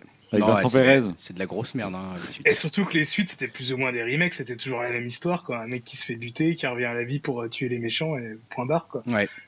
Bah, pff, moi- The Crow, c'est un film culte, c'est ou c'est un C'est un film qui euh, est devenu culte à cause de, bah, de, de- voilà, des De circonstances tragiques. En soi, c'est un- c'est plutôt un bon film. Hein. Ah ouais. Oui, si, enfin, moi je trouve. Ouais. Mais euh, c'est peut-être parce que voilà, je sais aussi toute cette histoire. Il y a- on va dire qu'il y a un mythe, tu peux pas le regarder sans trop savoir euh, ce qui s'est passé. Quoi. Surtout Donc il y a un oui. côté mythique, euh, voilà, tu, dans ces circonstances Ah, tragiques. puis, puis à l'époque, dans les années 90, c'était un peu une icône gothique et tout. Enfin, C'est ça. Il y avait un une, peu ça aussi. il y qui avait a une fait marcher. culture spécifique, mais là, c'est vrai que Mm. ça sent mauvais et ils veulent quand même continuer à, à le faire maintenant. Est-ce que ça va vraiment se faire? Quatre changements de réalisateur, plus de six changements d'acteurs. Bon, on verra. Ça sent pas très bon. Ok.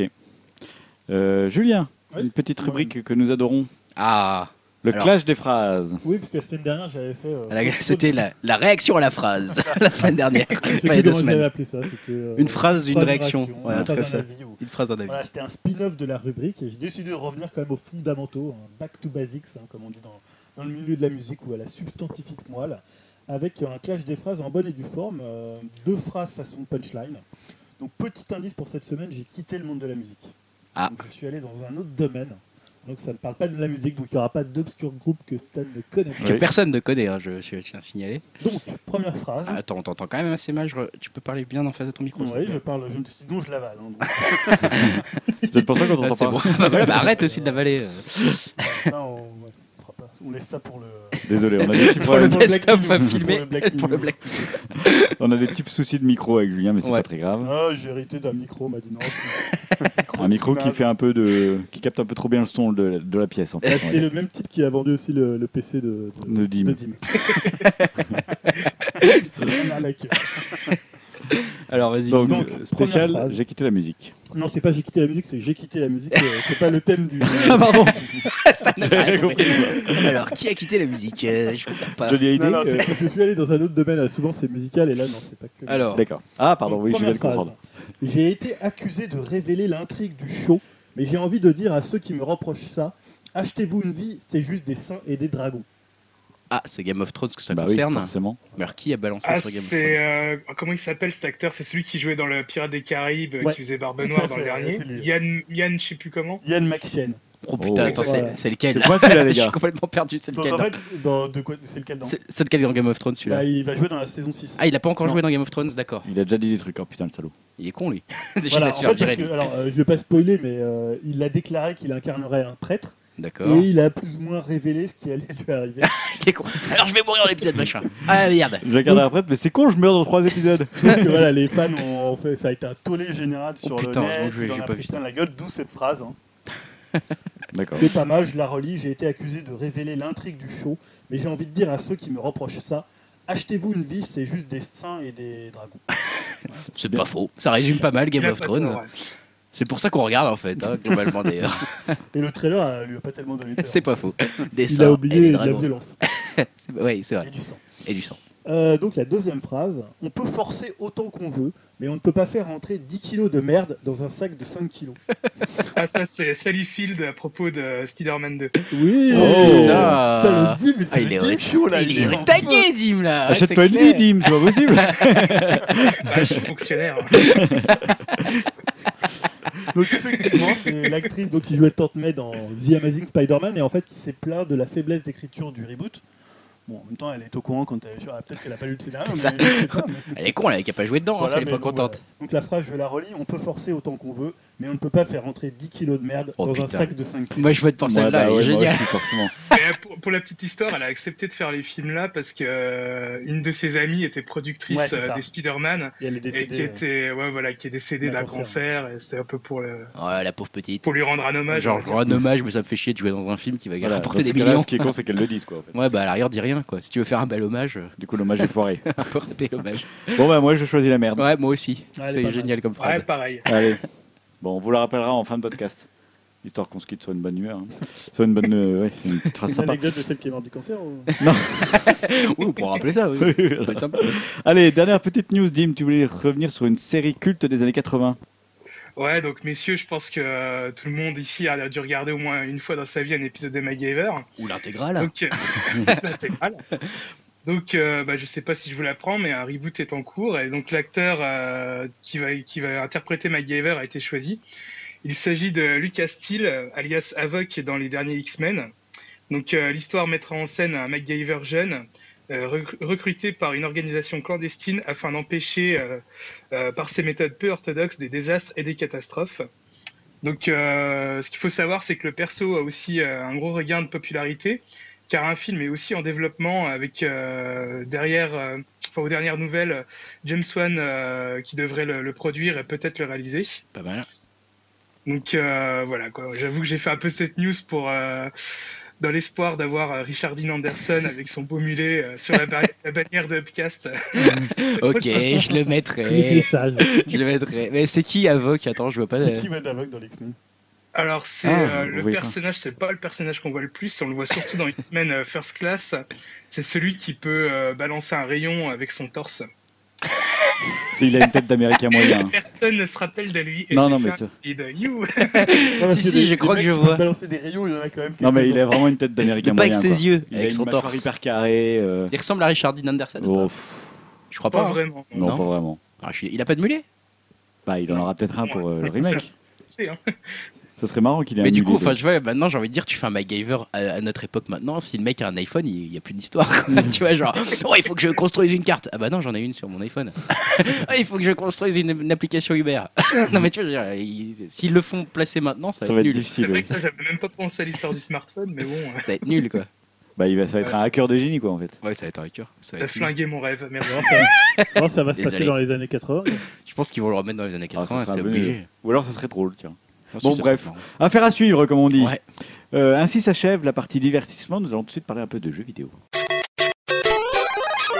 Partie ludique, Julien, tu voulais commencer par un débat sur la difficulté dans les jeux vidéo. Ouais, en fait, je voulais rebondir sur l'annonce de, de Nintendo. Je- J'en avais parlé la dernière fois lors du, euh, lors du retour sur le. euh, je crois que c'était sur le Nintendo Direct qui avait lieu il y a peut-être maintenant presque un mois. Euh, en fait, l'ajout d'un mode invincible dans Star Fox. Donc en fait, ça consistait en quoi ce, mode invincible? En fait, c'est un principe assez similaire à ce qu'on avait sur les derniers euh, Donkey Kong. Et en fait, ça permet d'avoir un vaisseau, invincible, hein, comme le nom l'indique, et de traverser sans encombre un niveau qui nous poserait problème. Donc c'est-à-dire que le, le vaisseau euh, tel quel est intouchable par les, les tirs ennemis, et donc on est complètement immunisé con- contre les tirs.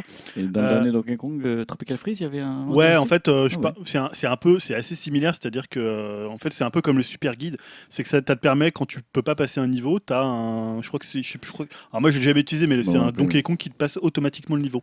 Il traverse tout le niveau, donc c'est, je sais plus si c'est un Donkey Kong Mais d'or. tu, du ou coup, tu regardes jouer, en fait. Ah, tu regardes jouer, ouais. Comme euh, il n'y a pas ça dans les Mario, tu sais, quand tu.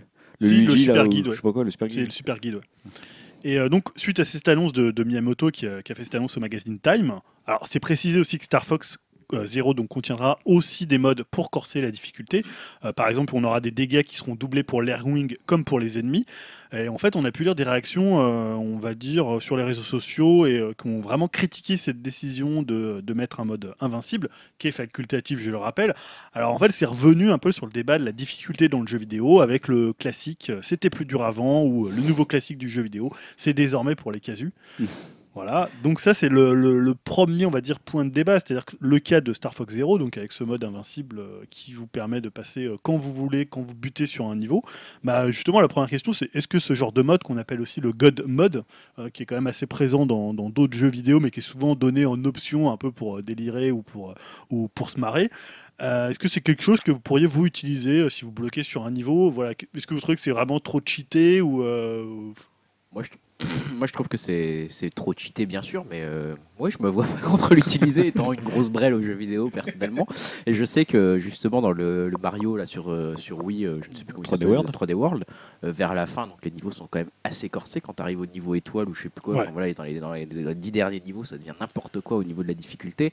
Bah, même avec le Mario qui est invincible et tout ça, j'arrivais quand même à mourir, moi. Ouais, c'est-à-dire que tu pouvais tomber quand même. oui, c'était quand même encore pas au niveau invincible. C'est-à-dire qu'ils avaient annon- c'était une sorte de guide, mais une guide, un guide que tu pouvais mourir. Donc ça n'avait jamais été jusqu'au point où tu pouvais faire un guide là où comme il l'annonce, c'était vraiment invincible et il se passe rien. Euh, donc ça, je pense que ça m'intéresserait clairement moins parce que bah, du coup, tu fais plus vraiment le jeu vidéo. Si tu n'arrives plus à passer ce niveau-là, tu fais tu le fais en mode invincible, mais je pense pas que le niveau d'après tu vas le réussir non plus. A priori, ça va en difficulté croissante, donc a priori, bah, tu vas être bloqué au niveau d'après, tu vas le refaire en mode invincible. À la fin, tu vas juste regarder le jeu vidéo jouer tout seul, quoi. Donc bof. Ça pourrait m'intéresser, cela dit, pour ma fille ou mes enfants, voilà, quand ils vont jouer à la console et que bon, ils comprennent rien, ils savent pas du tout jouer, et vont dans le mauvais sens, Mario Kart, etc. Des fois, euh, pouvoir leur dire, bah, c'est pas grave, tu fais ce que tu veux, tu fais n'importe quoi, si tu te prends tous les murs, c'est pas grave, t'es complètement invincible, et qu'ils prennent quand même quelque part un premier plaisir avec une première expérience de jeu. Moi, j'ai toujours l'impression que c'est ce que Nintendo veut faire, en fait, c'est bah, familiariser quelque part un public, euh, un nouveau public avec le jeu vidéo. hein. Ils ont toujours fait ça, enfin, ils essayent toujours régulièrement de renouveler un peu leur cible. Pour des jeunes enfants, je me dis que c'est pas mal. Pour moi, perso, je vois pas trop l'intérêt. Mais alors, de là à critiquer Nintendo, euh, non, si c'est un mode facultatif, euh, c'est pas une obligation, quoi. T'es pas obligé de faire le jeu euh, Ouais. en mode invincible. Donc bon, Hmm. toi, je sais pas, Stan, toi, t'en as pas l'utilité, j'imagine. Non, non, moi je m'interdis d'utiliser ce truc-là parce que je sais, enfin je sais.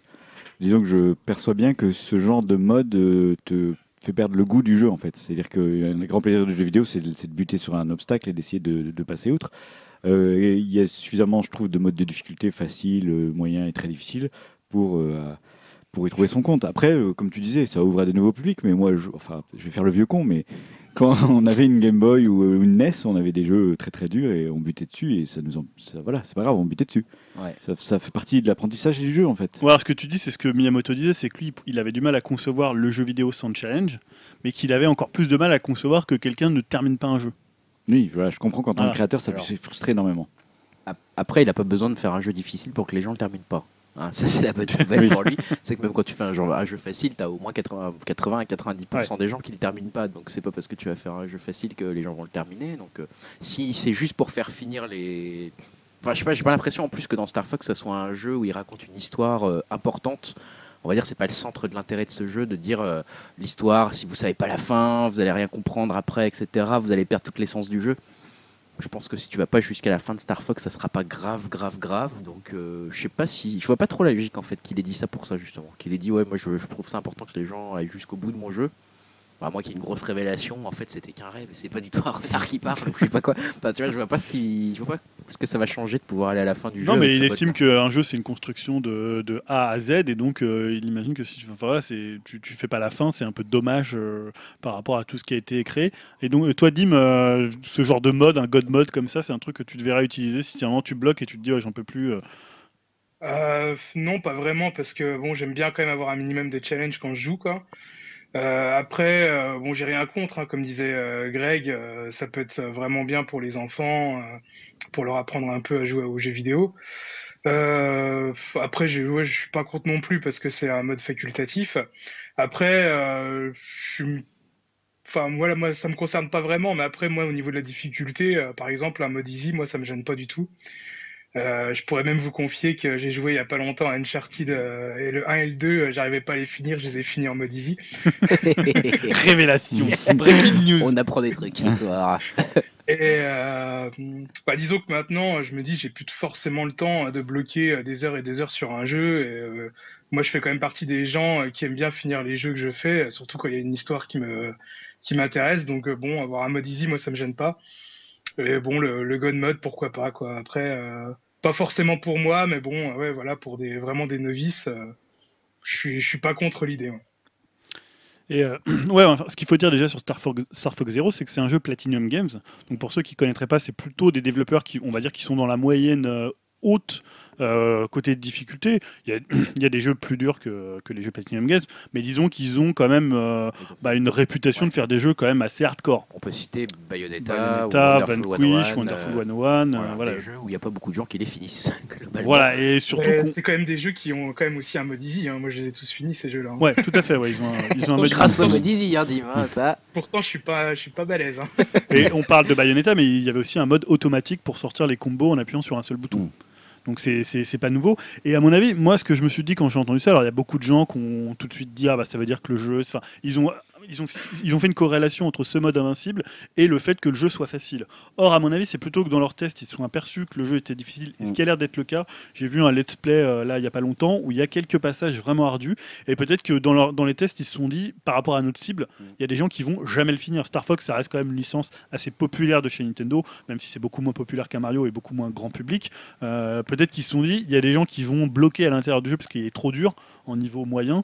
Et euh, l'idée, c'est peut-être euh, que ce mode-là, ils l'ont juste euh, mis en avant pour pas que les gens ils se découragent et qu'ils se disent, bah on verra jamais la fin du niveau, on passera jamais. Donc aujourd'hui, un joueur qui passe pas un niveau, bah, c'est faut plus que ça soit ça. C'est-à-dire qu'on n'est pas comme dans le jeu vidéo d'à une époque. hein, J'en reparlerai après, mais Et puis s'ils sont pas sur la même ligne éditoriale entre guillemets que des Dark Souls ou autres.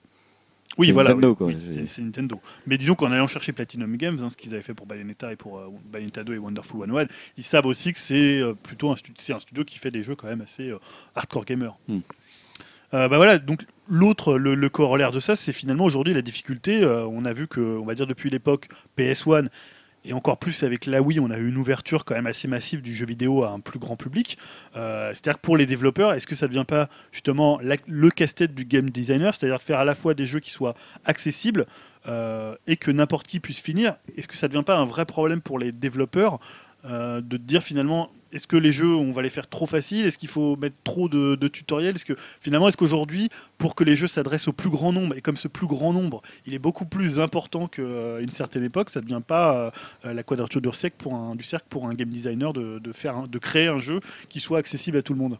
Bah, clairement. Mais je pense que ça a toujours été une préoccupation déjà. D'accord. Peut-être moins avant quand même. Avant, ils s'en foutaient que tu finisses le jeu. Je, euh, ouais, je, peux pas 80, répondre. Non, je peux pas répondre. mais- 85, tu vois, ils faisaient des jeux Mais euh, j'ai envie de dire qu'il y a des, il y a des alternatives à tout ça. C'est-à-dire que tu peux proposer des jeux avec euh, différentes strates de finition. Je pense à des jeux en mode ouvert ou autre.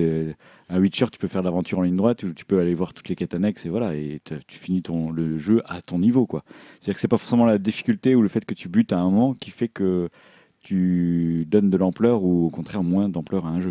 Ouais, c'est-à-dire que finalement, ça doit être euh, tous les niveaux. des Ce que tu veux dire, c'est oui. toutes les couches de difficulté, elles doivent être comprises à l'intérieur même du jeu. Peuvent, peuvent. Peuvent, c'est-à-dire euh, genre par le game design, par le level Exactement. design, euh, avec des choses, je sais pas, tu vas avoir des zones dans lesquelles euh, Mais tu te rendras pas forcément. Il y a des gens qui font des Assassin's Creed en suivant l'histoire et ils le finissent en 5 heures. Et tu as des gens comme moi qui passent 50 heures dessus parce qu'ils vont trouver le moindre petit trésor sur la carte. Et voilà, tout le monde dit qu'il l'a fini. Mais Ouais. en fait, ch- chacun y trouve son compte parce qu'ils y jouent chacun à sa façon. Ouais. Donc c'est une des solutions offertes par les nouveaux. Les mondes ouverts, on va dire. Donc là, en fait, on pourrait, euh, en creux, ça peut être une critique de la façon dont Nintendo fait des jeux, puisqu'en fait, ils font des jeux comme on faisait avant. Oui, alors en creux, mais en fait non, parce que Nintendo s'adapte aussi à ça, parce qu'ils ont toujours fait un peu des jeux à plusieurs vitesses. C'est-à-dire à Mario, tu peux le finir euh, facilement. Une fois que tu l'as fini, il y a des nouveaux modes de difficulté qui s'ajoutent, ou des nouveaux mondes qui se débloquent Ouais. beaucoup plus difficiles, etc. Enfin, ils s'adaptent aussi en fait. Ouais, si- en plus, si on prend dernièrement en 3D World, Mm. euh, c'est très très simple au début. C'est même assez simple, on va dire, jusqu'au premier générique. Ouais. Et après, euh, notamment on pense au dernier niveau, au dernier monde, au fait de récupérer les trois étoiles, ça devient quand même assez ardu, on va dire. Et si tu veux vraiment passer du temps dessus, il faut finir chaque niveau avec chaque personnage. Enfin, voilà. Ouais, ça, c'est plutôt de l'arnaque quand même. Ouais, bah, moi je l'ai fait. hein. oui, oui, 150 heures. Ouais. En conversion. Mais J'adore les jeux de plateforme aussi. Bon, bref, c'est autre chose.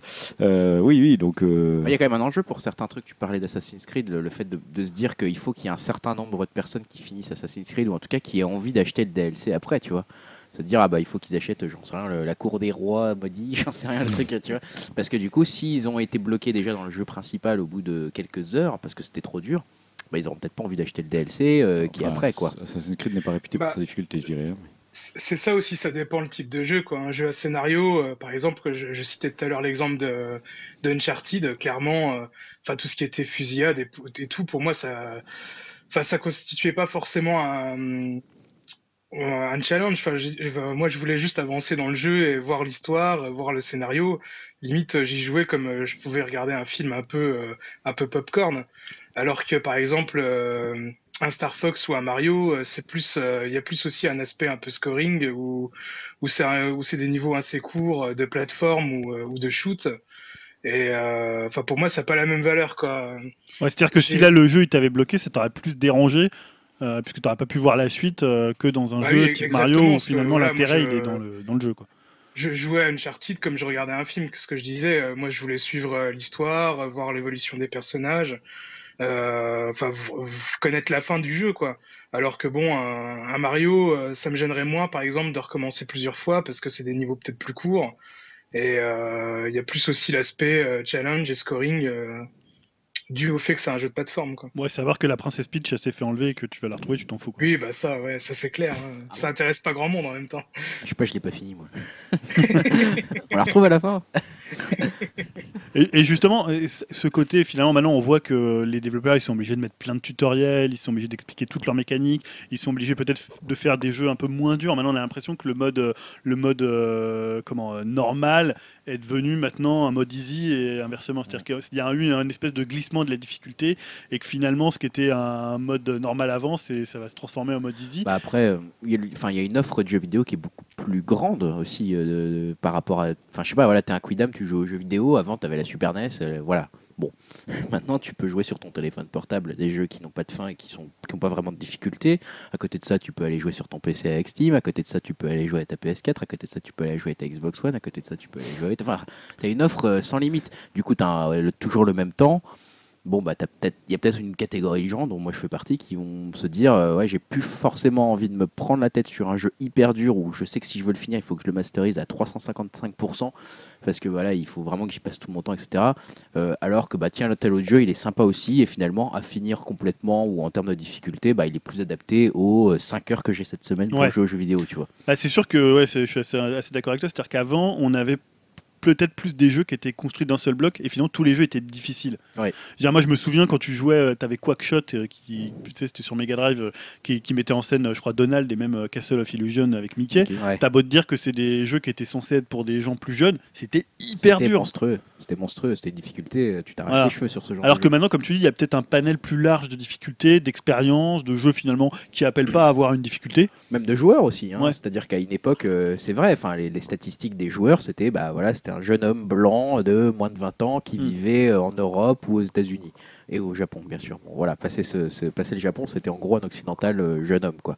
Et puis bah, maintenant, c'est complètement un profil différent, le joueur moyen. hein. En France, c'est plutôt une femme, euh, plutôt qu'à 30-35 ans, euh, etc., etc. Donc il y a des, plus de joueurs qui ont plus de goûts variés, qui n'ont pas la même envie, et du coup, il faut offrir une difficulté à tout ce panel. Donc que Nintendo se dise, bah, nous, pour coller à tout ça, euh, il faut à la fois qu'on satisfasse peut-être des gamers assez hardcore, mais aussi des gens qui n'ont pas envie de se prendre la tête et qu'on propose un mode euh, invincible. Ça me choque pas, quoi. De là à faire un débat là-dessus. euh, Enfin, tu vois que les gens se prennent la tête sur les réseaux sociaux en se Oui. disant Ah, c'est honteux, il est où notre difficulté? Bah, vous l'avez votre difficulté. C'est juste qu'il y en a une Ouais, autre pour d'autres gens. Surtout que c'est option- optionnel cette Ouais, ça. difficulté-là. hein. Je veux dire, si tu veux toujours jouer en mode hardcore, tu peux toujours. Oui. Hein. Surtout qu'ils en ont mis. Et, apparemment, le jeu va être construit. Tu auras plusieurs routes. Et tu as vraiment des routes qui sont euh, beaucoup plus dures que d'autres. Donc, comme tu disais tout à l'heure, il y a un panel euh, de difficultés. euh, parce qu'avant, c'est vrai qu'on avait 3-4 difficultés, 3-4 niveaux. Mais la structure du jeu était peu ou prou la même. Et finalement, les jeux étaient très très durs, même parfois, même en easy. Mm. Mais ce qui est marrant, c'est qu'on râle quand il y a des jeux qui offrent de la difficulté facile, mais pers- personne ne rien quand il y a des jeux très durs qui n'offrent pas. Enfin, je, je sais pas si je me fais bien comprendre en fait. Mais... Donc, quelconque personne n'a râlé qu'il soit dur en fait. Un petit peu. Si. Ah bon? Il y a eu des tests euh, que certains l'ont trouvé trop dur. Je par- on parle de, de- Tu parles duquel de... de, de Tropical Freeze. Ouais, Tropical Freeze et Returns euh, juste avant. Bah, moi, Tropical Freeze, euh, justement, je l'ai aimé parce que c'était dur. Ouais, mais certains se sont plaints qu'il était trop dur. Oui. Après, voilà, c'est toujours un problème de, de joueur qui tient la manette. C'est-à-dire Mm. que qu'il y a certains qui vont le trouver trop dur, d'autres. Surtout que euh, les Donkey Kong, ils sont pas trop. euh, C'est-à-dire qu'ils vont pas trop t'aider, à part le. On parlait de- du, du singe qui peut te passer le niveau. Mais là, c'est plus un peu humiliant que euh, finalement. euh, vois, c'est-à-dire qu'avoir un vaisseau invincible, encore, tu peux te dire, ça peut être fun. Là, quelqu'un qui te passe le niveau pour toi, c'est un peu ton amour propre qu'on prend un peu quand même un coup, quoi. Oui. C'est-à-dire, ça veut dire, ouais, regarde, t'es un peu nul, je vais, te le, je vais le passer, passer pour toi. Après, moi, je trouve quand même qu'on. Enfin, j'ai l'impression aussi que la difficulté globale a baissé et on- de, de plus en plus on a des outils en fait pour que ça soit de plus en plus facile. Alors j'en ai relevé quelques-uns, par exemple l'auto-régénération dans les euh, FPS. Ouais. C'est-à-dire qu'avant on n'avait pas ça, on avait des trousses de soins euh, Ou la mort, ou la mort. concrètement. Maintenant, tu as juste à te planquer derrière euh, ta, ta petite barrique. Et on voit même ça maintenant dans les. bah, je- là, tu parlais d'Uncharted, ça y est aussi. Oui. Il y a l'auto-régénération, et pas pour les FPS, elle aussi pour les, TPS. Mm. Alors, c'est vrai que maintenant, même dans les platformers, le concept de vie n'a plus tellement d'intérêt. Tu as beau mourir dans Mario, ça change pas grand-chose. Euh, voilà, puisque finalement, quand tu meurs, bah, tu, Tu reviens au checkpoint. tu reprends 5, 5 vies, tu redonnes 5 Mm. vies, voilà, ça n'a plus aucun intérêt. Euh, c'est vrai que maintenant, j'avais noté quoi, l'auto-régénération, les indices dans les point and click. C'est-à-dire que maintenant, tu as de plus en plus. euh, moi, je me rappelle même, tu, pr- on- tu prends Professeur Layton où tu avais un système de pièces où euh, tu pouvais dépenser des pièces pour avoir des indices sur les énigmes. Mm. Donc, il y a toujours une aide comme ça aux joueurs, euh, justement pour essayer d'élargir le, le- le panel des joueurs et le, le panel de la difficulté. Quoi. Bah, disons qu'en fait, maintenant, ça devient. Avant, c'était la norme d'être très difficile. Maintenant, c'est un positionnement. En fait, tu vois, c'est genre se dire, bah, je fais tel jeu qui est super dur, et tu sais qu'il est super dur en l'achetant, et tu l'achètes pour ça, en fait. Voilà, tu ouais. dis, il va être super dur, celui-là. Voilà. Je vais y passer bien, bien mes 160 heures à bloquer au premier niveau, tu vois. Ouais, bah alors, on peut- on Et- peut- pour citer, on peut penser à des jeux comme Dark Souls. Exactement, euh, voilà. finalement, qu'on fait leur réputation sur leur supposée ou leur prétendue difficulté. voilà. Euh, même Super Meat Boy aussi, qui est un Super Meat Boy, voilà, maintenant ça, ça devient un positionnement. Ça euh, devient un à une positionnement. certaine époque, Super Meat Boy, on aurait dit c'était la norme. Enfin, Ouais. ça- ça- c'était presque le, tous les jeux étaient des Super Meat Boy. Voilà, ça devenait juste, tu, tu mourais 50 000 fois par niveau, c'était normal. Mais quoi. les jeux étaient plus courts aussi. Ah, les jeux étaient, par contre, ils se finissaient en deux heures si tu allais en ligne droite, quoi. Alors, je sais pas pour mes Super Meat Boy, je l'ai pas fait, mais il est euh, assez long. Il y a beaucoup, beaucoup de niveaux. donc là, c'est un, autre positionnement. C'est on joue la difficulté et la longueur, donc t'en as pour ton argent, c'est Non, bien. mais après, voilà, c'est la difficulté, c'est aussi un positionnement. On s'adresse à une niche de Exactement. joueurs qui vont chercher du challenge. Mais c'est une vraie niche de joueurs. Mais En fait, euh, là, le problème, à mon avis, vient surtout du fait que ce soit Nintendo. Enfin, c'est. Là, ce qui nous paraît bizarre, c'est que des gens râlent parce que Nintendo propose des jeux qui, qui, qui sont proposés finalement à tout le monde, aux enfants comme aux grands. Ouais. De par la après, je voulais pas forcément m'arrêter qu'à Nintendo. C'était Oui. après, c'était plus global sur le- la difficulté. Par contre, tu vois, je comprendrais que des gens râlent si tout d'un coup euh, Bloodborne est à un niveau super facile. Euh, je dirais, bah, à ce moment-là, c'est plus, c'est plus, c'est plus le même jeu, quoi. plus- arc-en-ciel. Voilà, c'est le. Voilà, exactement. Je veux dire que ça serait plus du tout le même jeu, et même moi, il m'intéresserait plus, alors que je, trouve qu'il m'attire parce qu'il a l'air difficile et que j'ai pas le choix, en fait. Ouais, c'est Voilà. ça. Voilà, le fait qu'il n'y ait pas le choix, Ouais, eh ben, ça. ça me plaît. C'est Oui, parce que tout à l'heure, on parlait de Platinum Games, mais tu peux, comme disait euh, Dim, tu peux le faire en easy. Voilà, mais du coup, je il m'intéresse pas ces jeux. Tu vois, C'est-à-dire que le Là, parti tu te pris, dis, c'est vraiment le truc, t'as pas d'autre choix si tu veux le c'est un finir. parti pris. Pour moi, c'est un parti pris artistique. C'est voilà, je Ouais. me dis au moins il a une, une aspérité, il a quelque chose qui m'attire. Le fait que tu puisses faire très facile, bah, je me dis bah, c'est juste un jeu de plateforme, c'est juste euh, voilà, c'est- ça lui enlève un- une, une personnalité, un caractère qui. C'est un positionnement marketing intelligent en plus, Oui. ce, ce côté de jouer Mm. sur la difficulté. Parce qu'effectivement, les gens, quand ils vont jouer à leur Candy Crush, etc., et on est maintenant majoritairement sur des jeux où il n'y a pas vraiment de difficulté. En fait. Il n'y a pas vraiment de but et il n'y a pas vraiment de difficulté.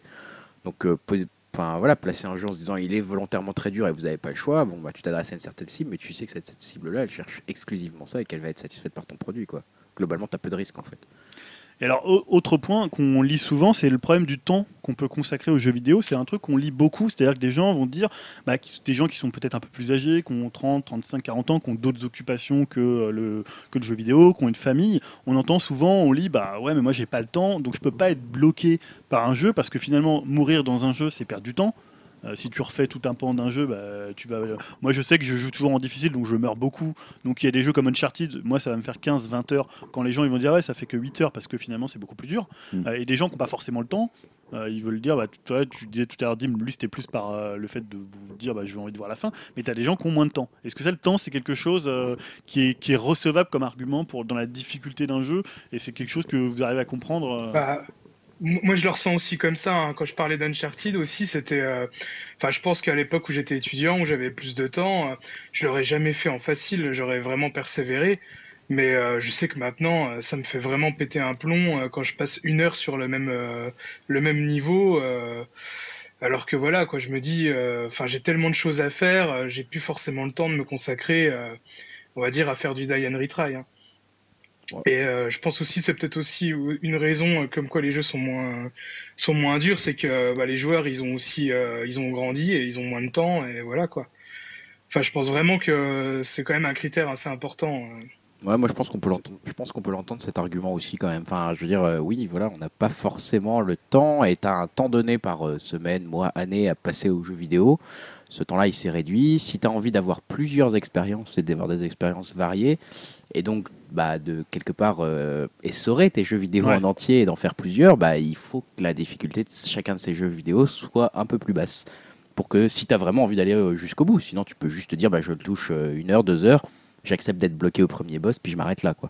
Ouais. Donc là, tu, tu- tu en ressors un peu déçu et quelque part, t'as pas vécu le jeu vidéo. Si tu as envie de le vivre complètement, au moins dans son histoire ou dans la totalité de ses mécanismes de jeu qui sont parfois débloqués à la fin dans les derniers niveaux, etc., etc., bah, tu te dis bah, j'ai peut-être envie d'aller accéder plus facilement au dernier niveau et du coup euh, bah, d'y passer moins de temps quoi. Donc que ça soit plus facile. Donc ouais moi honnêtement euh, voilà moi je me sens assez concerné par cette problématique de temps justement donc pour moi euh, clairement je me dis euh, quand on m'annonce un jeu vidéo euh, parfois on entend parler sur au bas gauche droite ils parlent de tel JRPG où ils disent ah mais attention ça devient intéressant au bout de 80 heures de jeu quand on a passé voilà un peu le, le tuto quoi de 80 heures de jeu je me dis mais c'est pas possible euh, 80 heures de jeu c'est ce que j'ai dans une année en fait concrètement Voilà, Donc, ça, c'est, on sort peut-être plus de la difficulté, c'est plus le, le fait de devoir consacrer énormément de temps. Euh, Bah, c'est un- c'est une question liée parce que dans un, dans, un, dans un jeu très difficile, tu sais que quelque part tu vas devoir y passer beaucoup de temps si Ouais. tu veux le réussir. Quoi. Enfin, quelque part, il y a, si on t'annonce une difficulté ardue, ça implique un temps passé et ce temps, tu l'as pas forcément toujours. Donc, ouais, pour moi, c'est un peu lié quand Mais même. tu vois, aujourd'hui, on a ce qu'on appelle dans, dans le jeu vidéo, enfin, même pas dans le jeu vidéo, mais le principe de rétention. C'est-à-dire qu'aujourd'hui, les développeurs vont essayer de retenir de plus en plus le joueur avec des jeux très très longs, euh, des open world, ou avec, parce que justement, l'idée c'est de leur vendre du DLC et que le jeu dure très longtemps pour qu'il y ait un bouche à oreille, pour que, on- je pense à des jeux comme euh, Destiny, je pense à The Division qui vient de sortir, où c'est des jeux qui sont pas forcément difficiles, mais dans lesquels tu vas devoir consacrer beaucoup de temps parce que c'est des mécaniques qui appellent du temps. C'est-à-dire c'est du loot, c'est de l'augmentation de niveau. Euh, on pense par exemple même à World of Warcraft, hein, on en parlait tout à l'heure en off euh, à, propos, du film, mais c'est des jeux en fait qui sont construits euh, sur la dépense de temps plutôt que la difficulté. Donc aujourd'hui, il y a peut-être aussi des jeux qui ont contourné ce problème de la difficulté, mais le problème du temps, il n'est pas forcément lié qu'à la difficulté même d'un jeu, mais il est aussi lié au temps que tu, euh, tu vas y consacrer, parce que tu es obligé d'y consacrer beaucoup de temps pour que ça soit payant Ouais. euh, à l'intérieur du jeu. Je pense à Division, puisque c'est du loot, donc plus tu veux monter de niveau, tu as une espèce de mécanique comme ça d'escalade euh, de, de niveau, qui fait que le temps que tu dois y consacrer, il est forcément énorme. Ouais, Il y a des jeux qui demandent une. En fait, les- le, le problème va dans un sens, mais pas dans l'autre. Il y a des jeux qui te demandent du temps sans qu'ils soient difficiles. Ouais. Mais en général, quand un jeu est difficile, il te demande du temps quand même. Enfin, il y a, bon, je pense pas connaître de jeu qui soit difficile que tu puisses finir en 5 minutes. Enfin, sinon, je, je me dis. euh, Ouais. Voilà, tu vois, c'est- ça devient euh, une aberration. Donc, c'est vrai que je pense que pour euh, la difficulté, il y a quand même cette question de temps qui, Qui est, ouais, qui liée par. Mais qui apparaît dans d'autres jeux où ils te demandent sans complexe du temps, sans que ça soit difficile. Ouais, Et sans quand- que ce soit difficile. par exemple, Candy Crush, encore une fois, je reprends toujours le même exemple, mais Candy Crush a des niveaux infinis. Quelque part, ils en rajoutent, je sais plus, 20 par semaine, un truc comme ça. Ouais. Tu peux pas le finir et quelque part, tu peux y passer ta vie si tu veux. Et pourtant, c'est pas difficile. Mais Mais ouais, bon. c'est- vraiment enfin, le, le sentiment de perdre, de- d'avoir l'impression de perdre son temps en fait. Euh, par exemple, un jeu comme GTA où on peut y passer euh, 80 heures, euh, là j'ai pas l'impression de perdre mon temps euh, quand, je- quand j'y joue. Mais euh, voilà quoi, faire une heure la même chose, euh, toujours euh, perdre, euh, recontinuer et tout là. euh, Ouais, toi, c'est le côté Là, répétition d'un d'un même Ah, segment ouais, qui te. Ouais, enfin moi c'est vraiment frustrant quoi de, de recommencer, de recommencer, euh, de perdre. Alors que bon, euh, de jouer euh, 80 heures à un jeu, là ça me gêne moins si j'avance et que j'ai l'impression de suivre une histoire et, euh, et d'évoluer dans le jeu quoi. Et voilà, je voulais juste finir sur le. Bah, finalement, est-ce que vous avez des anecdotes sur des jeux que vous avez trouvé trop durs, trop difficiles? On en a déjà cité quelques-uns. tous. Mm. tous. Que vous avez fait dernièrement, ou même quand vous étiez plus jeune, on se souvient tous de Oh, jeux. si, plus jeune, je m'en souviens de plein. Stan, mais- est-ce que tu avais des. L'équipe Bah, Cabelléon. Greg, il doit s'en souvenir. Dans Caméléon, j'avais bien aimé jouer à la difficulté. Ah, c'était dur. Sur Mega Drive. Euh, Il y avait euh, Simpson sur NES. Oh putain, il était affreux celui-là. On Euh, le premier niveau, premier niveau, en fait, tu étais sur un skateboard avec Bart. Oh, c'était affreux. et j'ai jamais réussi à se passer ce niveau-là. Ah oui, il fallait peindre tout en violet. Voilà, et puis il y avait des extraterrestres, qu'on trouver. on y a passé Il y avait des bouches, une bouche à incendie ou je sais pas quoi Ouais. qui se qui se déclenchait et tu tuais. Enfin, Non, mais on y a passé des heures, on l'a jamais fini le premier voilà. niveau quoi. Exactement. Il y avait aussi euh, le niveau de l'eau dans Tortue Ninja sur NES euh, avec les algues qui étaient électrifiées, que c'était impossible de passer sans se faire toucher. Merci les développeurs. ah bah à l'époque, ils s'embarrassaient pas. J'ai aussi un gros souvenir, euh, bah, toujours sur NES, c'était Top Gun, euh, le deuxième niveau où il fallait mettre euh, de l'essence dans l'avion et j'ai jamais réussi à finir. j'ai jamais compris comment on faisait. Moi, je me souviens que je de. Je me souviens que c'était toi, Dim, qui m'avait passé un niveau dans James Bond euh, sur Ah, dans L64 GoldenEye, de GoldenEye. À la fin, euh, genre, de, je sais plus c'était on quoi. sauver la nana qui est. Ah là, est elle tapait sur l'ordinateur, voilà, elle, elle pirate un ordinateur et t'as genre euh, des respawns infinis de mecs qui t'attaquent pendant ce temps. Il était dur ce niveau. Et putain, j'y arrivais pas, je me suis pris la tête pendant des heures et des heures sur ce putain de niveau. Ah, c'est Dim qui me l'a Comme passé. quoi, Quoi. je comme quoi je suis pas si nul que ça De toute façon, Ah, on est amenés à évoluer dans notre façon de jouer. Moi, je me souviens que j'ai rejoué à Another World il y a pas très longtemps. Ouais. Je me dis, mais comment j'ai pu aimer ce jeu, quoi?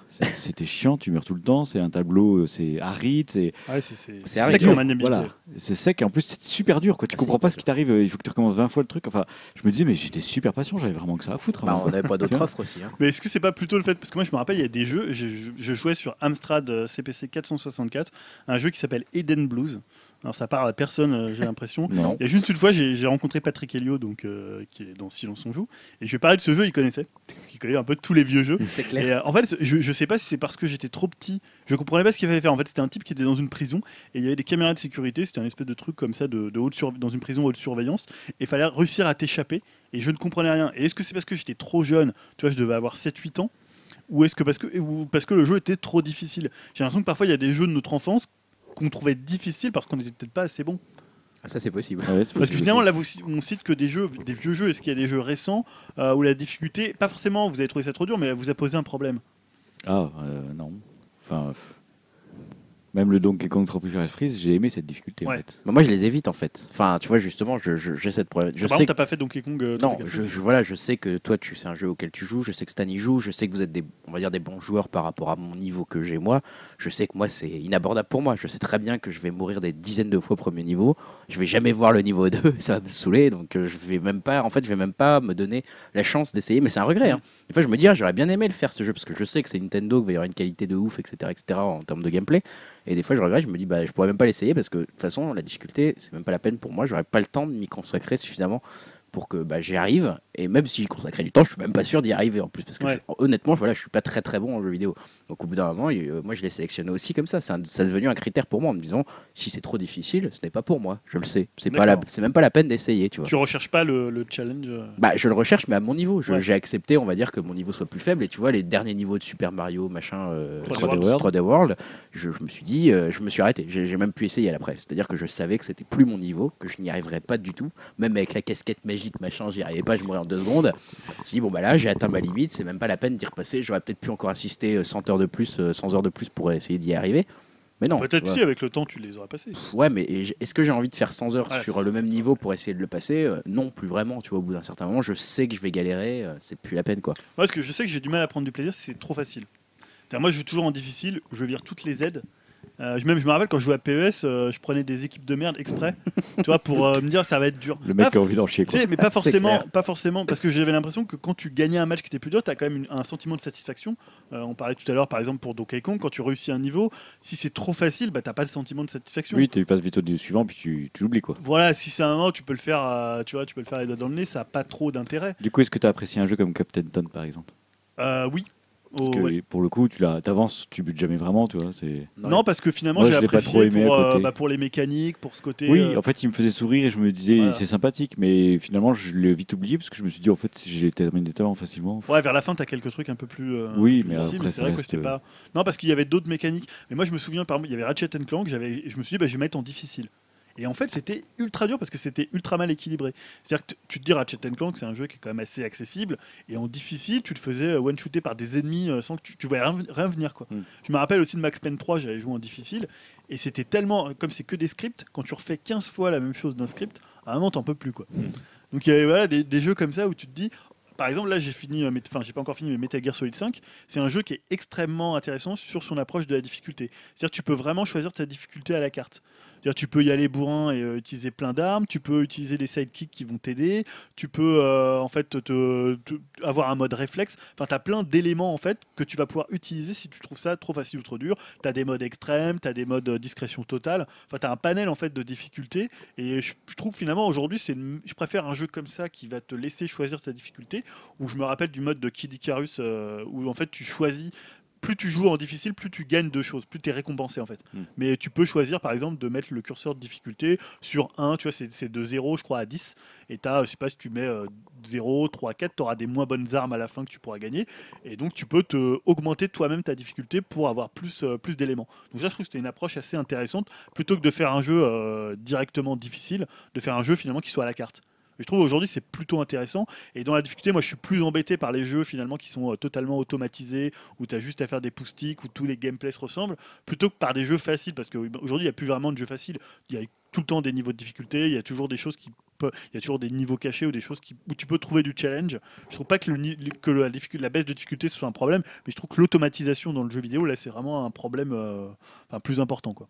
D'accord. Donc faux débat finalement, euh, celui de la difficulté. Bah, je sais pas, je sais pas Servi si- à rien. quoi. Merci. hein. Non, je sais pas si c'est un faux débat, mais Non, je trouve mais- qu'aujourd'hui, on a un peu toutes les, euh, tous les éléments pour contourner ce problème de la difficulté et en fait pour contenter tous les joueurs. Et tout à l'heure, Greg disait qu'il y avait maintenant un panel de jeux euh, qui appelait à toutes les difficultés, parfois à pas de difficulté. Je sais pas, moi, quand tu fais de journée, t'attends pas à ce qu'il y ait la difficulté. Ouais. Euh, tu te dis, tu vas vivre une expérience euh, C'est différente et c'est pas la difficulté qui te motive. Non, pas du Tu tout. te dis jamais c'est trop C'est facile. même pas un critère. en C'est même de pas un critère, Tu voilà. joues pas du tout pour la difficulté. Il y en a pas. Quelque part, tu suis une histoire ou un film ou une expérience. Ouais.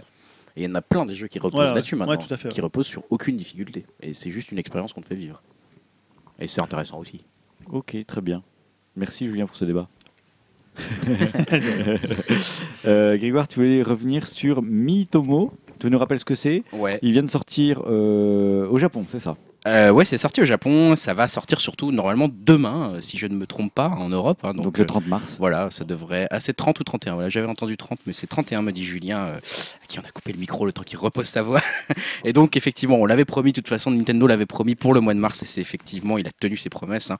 C'est donc Mitomo, je voulais en reparler quand même, c'est important pour moi, vous le savez, Nintendo, j'aime bien quand même.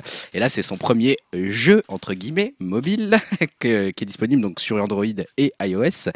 Et donc, en fait, c'est pas vraiment un jeu, hein. maintenant, on en est à peu près sûr, maintenant qu'on l'a vu tourner au Japon et qu'il y a eu des tests en Europe. En fait, il s'agit tout simplement, pour ceux qui ne le savaient pas encore, de créer un avatar sous forme de mi, hein, puis de le personnaliser, de le connecter à ses amis. Et ensuite, on est sur une sorte de réseau social euh, bah, d'avatar comme ça, et avec des questions simplettes et des réponses qui, vont se partager. Hein.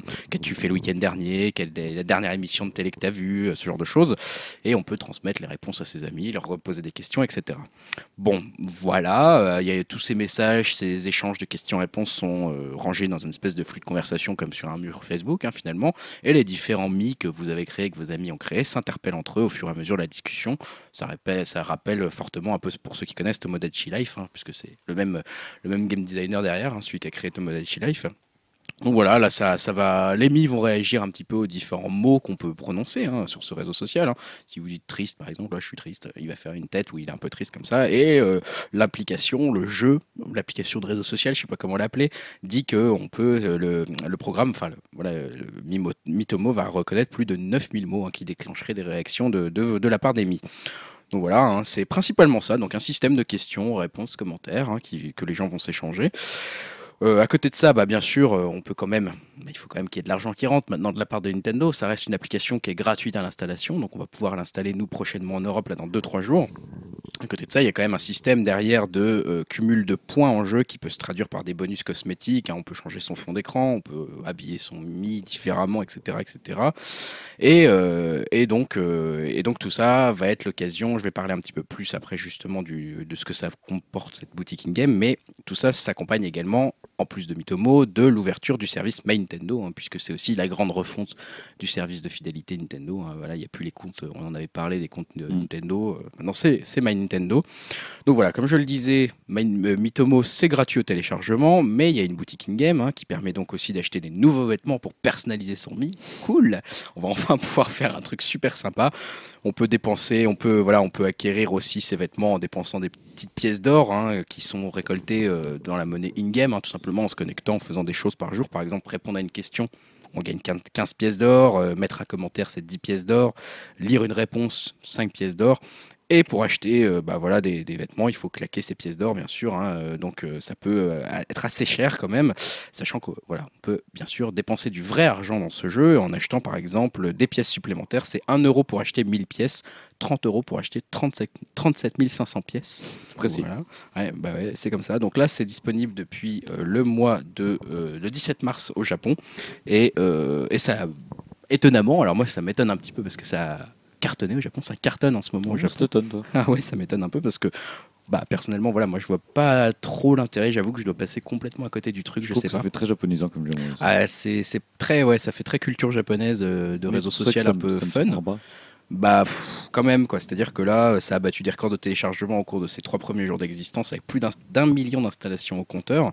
Et ça a même fait euh, bah, regrimper l'action Nintendo de 8,2%. hein. donc, euh, apparemment, les investisseurs ont confiance en ce que Nintendo va pouvoir voilà, promettre avec cette application-là et les téléchargements in-game et surtout les paiements in-game qui vont se faire à travers cette application-là. Euh, moi, j'avoue que j'ai toujours un doute sur le succès potentiel de Mitomo en Europe. Je sais pas si, sais pas si vous avez un avis là-dessus. En tout cas, moi, voilà, je voulais juste rappeler un petit peu aux auditeurs qui sont pas du tout au courant que ça va donc sortir dans deux jours, qu'on va pouvoir nous se faire notre propre avis. Moi, personnellement, je suis très très dubitatif pour le moment. Ouais, moi, j'ai pas encore pu le tester, mais euh, je sais qu'il y a pas mal de gens qui l'ont testé parce qu'il y, avait une faille euh, sous Android où tu peux le tester. Mais c'est pas un jeu, c'est pas une application qui cherche vraiment le la microtransaction. C'est pas tellement incitatif. Là, tu parlais de ce que tu peux acheter, mais c'est surtout l'objectif de Nintendo, c'est de que les gens créent des comptes. Mm. Euh, on en avait parlé quand on justement on avait parlé de tout ce qu'ils voulaient faire au niveau des écosystèmes.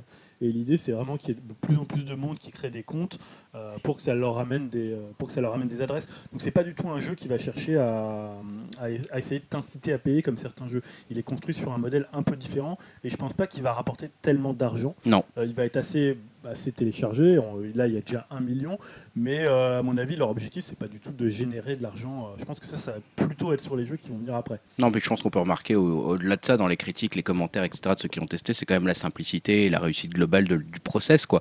C'est-à-dire que tu crées ton compte facilement, globalement, bah, en fait, tu crées ton compte My Nintendo Mm. facilement derrière. Du coup, tu peux, euh, parce que bah, grâce aux récompenses de, de Mitomo, tu peux aussi avoir des récompenses dans le vrai club Nintendo, finalement, Ouais, dans c'est ce qu'il est devenu, hein, dans les systèmes d'achat, tu vas avoir des réductions, réductions sur tes ouais. futurs achats de jeux, etc., etc. Et là-dessus, on peut quand même remarquer que Nintendo, effectivement, avec son accord avec DNA, a déjà fait des progrès. On se l'était dit au moment où, voilà, on n'en avait pas parlé dans le podcast, mais au moment où on a créé nos comptes, nos nouveaux comptes Ouais. Nintendo, bah, c'est la première fois où on se dit, bah merde, c'est simple en fait. C'est bizarre, ça fait bizarre de se dire, tiens, s'inscrire à un truc Nintendo, c'est simple. Tu t'inscris, tes appareils sont connectés hyper facilement, euh, ça se fait sans aucun souci, c'est reconnu partout. Euh, Waouh! Et là, apparemment, l'application euh, continue sur ce bon chemin. Donc, le, le, le côté euh, compte My Nintendo derrière euh, a l'air d'être plutôt bien parti. Après, l'application en soi, bon, Donc, ça reste euh, plutôt une curiosité qu'un. Application cheval de Troie, quoi. En Ouais, c'est un peu ça. chose. complètement Ok. Bah moi je le téléchargerai personnellement. Mais bon, Non, moi aussi. à, à voir. D'ici deux trois jours, on en reparlera au prochain podcast. On l'aura essayé, j'imagine tous ici. Euh, Julien, tu voulais parler du crossplay entre Xbox et PlayStation. Ouais, parce que c'est un des nombreux fantasmes du joueur console, c'est pas de savoir qui est le plus fort entre l'éléphant et l'hippopotame, c'est de savoir qui est le plus fort entre le joueur Xbox et le joueur PlayStation. Euh, sauf que pour ça, bah, il faudrait qu'on puisse affronter euh, son homologue, hein, euh, son homologue Sony ou son homologue Microsoft selon votre, votre chapelle. Et en fait, dans l'histoire du jeu vidéo, ça a rarement été possible, voire peut-être jamais. qu'on pu- Il y a peut-être des exemples de, de finalement de jeux De où- crossplay. de crossplay entre différentes, euh, différents constructeurs euh, ennemis. Autant sur PC, l'affrontement PC versus console, ça c'est quelque chose qui s'est déjà fait pas mal de fois, même si on sait que souvent sur des jeux comme le, le combo clavier-souris est quand même beaucoup plus avantagé que le combo, euh, enfin que la manette. Sur Euh, FPS, ouais. Voilà, sur les FPS notamment, euh, on sait que finalement, il y a, généralement les joueurs console, ils évitent de jouer contre les joueurs PC pour pas prendre euh, une, une déculottée. Euh, donc là, on a eu en fait le Rocket League. Euh, on en avait peut-être déjà parlé ici, qui est un jeu euh, très très populaire de voiture foot. Voilà, qui a, fait son petit effet notamment sur PS4 et sur PC. Et euh, ça a remis en fait un peu euh, sur le devant de la scène euh, cette, cette crossplay, puisque en fait, dans un premier temps, ça a été l'annonce par Microsoft à la GDC. Donc la GDC, on en avait parlé la, semaine, la semaine d'avant ou il y a deux semaines, c'était la Game Developer Conference. Et finalement, ils avaient parlé de l'ouverture du jeu en ligne sur Xbox One avec d'autres plateformes, PC ou console. C'est ça qui avait quand même fait parler, puisque Psy- Sonic Studio, qui est le développeur de Rocket League, a annoncé que les parties entre joueurs One et PC arriveraient dès le printemps, donc euh, très bientôt, même peut-être déjà, euh, ça dépend quand est-ce que vous écoutez le, podcast. Donc le principe qu'ils appellent de cross network play, il est déjà donc possible pour Rocket League sur PC et sur PS4. Euh, ça fait toujours rigoler ça. Ah, ça, il y a du monde. hein. Ah là, il y a du monde. Là, il y a du monde pour gars, rigoler. Les là. a toujours du monde. On est très très grave, les gars. Et les tards, attends. C'est bon. Euh, donc voilà, la question c'est pas forcément avec le PC, c'est avec d'autres consoles, puisque quand tu disais bah on pourra faire avec d'autres consoles, forcément le, le regard s'est tout de suite tourné sur la PS4. Euh, donc second temps avec la réponse de Sony, donc c'est Eurogamer qui a posé la question à Shuei Yoshida, donc le président de Sony Computer Worldwide Studio. Euh, qui n'a pas montré un grand enthousiasme sur le sujet, euh, arguant en fait de la différence entre une structure ouverte comme le PC, que je le disais tout à l'heure, on a déjà sur PS4, donc je parlais de Rocket League, mais il y a aussi Street Fighter V, on peut jouer entre joueurs PC et euh, joueurs PS4, et une structure fermée comme celui des consoles. Donc en fait, il a déclaré, je cite, il est délicat de connecter deux réseaux fermés ensemble. Il faut travailler avec les développeurs et les éditeurs afin de comprendre ce qu'ils cherchent à accomplir. Donc en plus de cet aspect technique, Yoshida, il a aussi évoqué des problèmes de droit et des soucis économiques. Mais bon, on voyait bien derrière que bah, il n'a pas trop envie de rapprocher les deux communautés. Ça fait un peu du vent hein, quand même. Voilà, là ça fait un peu Ça un, donne un l'impression nom, en tout cas. hein. un nom un peu poli pour dire Mm. non, bah, on va pas non plus euh, euh, faire s'affronter les deux communautés ou faire cohabiter les deux communautés. C'est pas forcément notre rôle. Euh, on est quand même adversaire. Donc voilà, en gros, comme pour l'éléphant et l'hippopotame, on n'est pas prêt de savoir qui est le plus fort entre le joueur Xbox et le joueur PlayStation. C'est fort un hippopotame quand même. C'est fort, mais l'éléphant quand même, il peut donner des coups de, Ah, c'est pas faux. On peut se tutoyer les gars Bon. Euh, bah, Julien, toujours, tu voulais nous parler de la politique Microsoft qui évolue. Oui, parce que ces derniers temps, on parle beaucoup chez Microsoft du rapprochement, voire de la fusion euh, entre Xbox, la marque Xbox maintenant, on pourrait même dire ça, et Windows 10. Donc ça, on en avait pas mal parlé euh, lorsqu'on avait évoqué euh, le, le cas, on avait même fait, je crois, un débat dessus, voir si c'était une bonne chose, et on le verra notamment avec euh, le premier jeu qui va vraiment mettre cette politique en avant, c'est Quantum Break. Mhm. Eh bien, en fait, lors de la GDC qui s'est tenue il y a quelques jours à San Francisco, j'en parlais tout à l'heure, Jason Ronald, qui occupe la fonction de Group Program Manager chez Microsoft, a poursuivi sur cette ligne de développement en évoquant un store, donc une boutique unifiée. Donc le principe est simple, plutôt que des boutiques dédiées aux différents univers de Microsoft, on aurait une seule et même boutique qui regroupait les plateformes de bureau, les plateformes mobiles et la Xbox One, et à terme qui accueillerait euh, les applications HoloLens quand ils en auraient. Donc voilà, plutôt que d'avoir un, un store euh, complètement séparé, on aurait un grand grand magasin euh, plutôt qu'une petite supérette.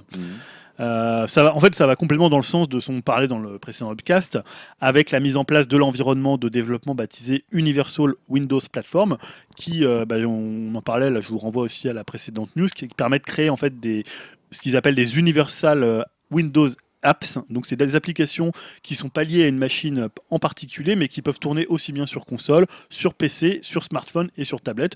Donc ça c'est une manière pour euh, d'encourager les développeurs euh, euh, bah, à faire des portages, ça leur facilite le portage. Et voilà, c'est aussi un, un gain pour Microsoft d'avoir euh, finalement plein de jeux disponibles sur, leur, sur leurs différents appareils, sur leurs différents devices, et d'avoir un store unifié, c'est quand même un. C'est-à-dire bah, qu'on pourra retrouver Candy Crush sur la Xbox One. Quoi. Bah, disons que tu pourrais avoir une appli qui fonctionne à la fois sur, la, sur euh, ta tablette, En tant que Sur ta Xbox. One, Ça, je comprends en tant que développeur, c'est séduisant. Et toi, tu l'aurais dans un seul store et tu l'aurais pas forcément dans 5 stores différents euh, qui seraient dédiés aux appareils Donc, mobiles. cross, cross euh, comme on dit. Euh, Alors cross-buy, je sais pas si ça se ferait sous ce cette forme-là, mais disons que tu la retrouverais au même endroit. Donc ça aurait quand même une logique euh, du magasin. Et on sait que forcément, bah, les grands magasins, c'est plus intéressant que des magasins séparés. Hein, c'est la logique des, des, des grands magasins, mais même, euh, je parle même à la création, je parle même pas des grandes surfaces, je parle des grands magasins où tout est disponible. euh, voilà, ça sera mon conseil de regarder Mad Men avec cet épisode où il parle des, justement de la création Ah des là là, premiers. le, le coquin Il nous a caché. Non, mais voilà, la création des Il premiers grands magasins, en fait, on peut penser comme ça aux, aux Galeries Lafayette, voilà, où tu as tout dans un même endroit. C'est finalement- Bisola, quoi. Bah ça voilà, ou dans Au Bonheur des Dames, ça favorise finalement l'achat euh, d'autres choses que tu vois mais dont tu n'aurais pas forcément besoin. Donc après, on va rentrer dans les termes marketing pour faire du placement sur tous ces produits-là. Mais voilà, ça fait sens avec ce que cherche à mettre en place euh, Microsoft depuis euh, quelques mois, même semaines. Là, c'est... Qui a l'air de chercher à mettre en place aussi Nintendo, non? Avec son Ouais, My Nintendo. même en fait. si euh, souvent quand Nintendo fait mais- quelque chose, ils font un truc, tu t'attends à quelque chose, mais ils font totalement Ouais. différemment et tu te dis ah oui mais Bon, on va pas faire un point Nintendo, mais la NX peut être une solution à, de- à certaines choses, on ne sait pas du tout. Bref, bon on sait déjà que ça ne sera pas ces petites manettes qu'on voyait. voilà, euh, c'est troll, ça, c'est fausse manette. C'est dommage. Bah, j'ai on été en a pas parlé, je l'avais noté dans le conducteur et Ouais, puis non. après comme ça s'est dégonflé. J'ai été J'ai rassuré. vu que c'était. Honnêtement. Bref. Euh, eh ben, tu voulais nous parler d'un jeu, moi que j'attendais en fait, mais apparemment. Ouais, bah justement, si, si je te dis euh, Rhyme, donc toi ça te parle. Oui, je- parce que euh, graphiquement, il était très beau. Ouais, en joli, fait, euh, je sais pas si ça va parler à, Si, si, à moi, je Greg ce que c'est, Dim. Il y a un peu joli, ouais. ou- Ouais, un peu Ico et euh, Wind Ico. Waker. Donc en fait, je, je sais plus, euh, je sais plus finalement il y avait combien de temps qu'on en avait parlé. Je crois que c'était à l'époque de en 2013. Donc euh, je crois que c'était à la Gamescom, le Il jeu avait, été mais il y annoncé. avait très peu d'images en fait. hein. Ouais, donc juste pour représenter Rime, Oui. c'était euh, le nouveau jeu des Espagnols de Tequila Works qui avait signé, moi je trouvais le plutôt dispensable Deadlight que j'avais fait sur. euh, c'était une exclusivité Xbox, avant il, il marchait pour Microsoft avant de, de, de travailler pour, pour Sony.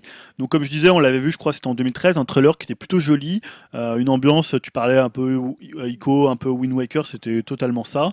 Un jeune garçon qui gravissait des obstacles dans un monde fantastique, euh, voilà, plutôt réussi au niveau du, du trailer. Ça donnait envie quand on voyait les images. Malheureusement, la, la réalité est quelque peu différente. Déjà, on a appris que Tequila Works, euh, Works avait récupéré les droits de Rime auprès de Sony et avait décidé de poursuivre le développement sans l'éditeur japonais.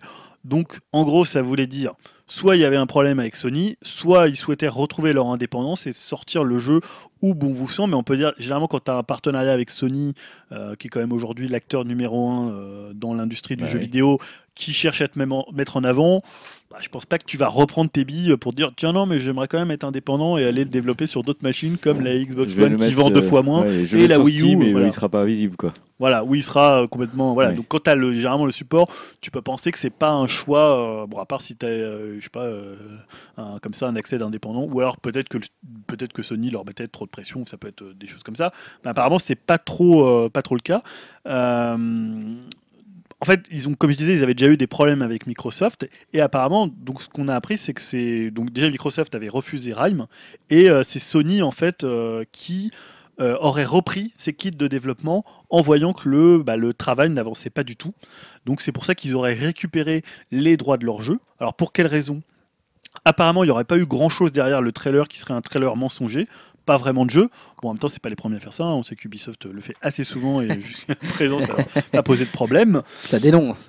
Voilà, ça dénonce, mais bon, Ubisoft va quand même après au bout de son jeu, ils ont, ils ont d'autres moyens, ils ont d'autres appuis euh, derrière.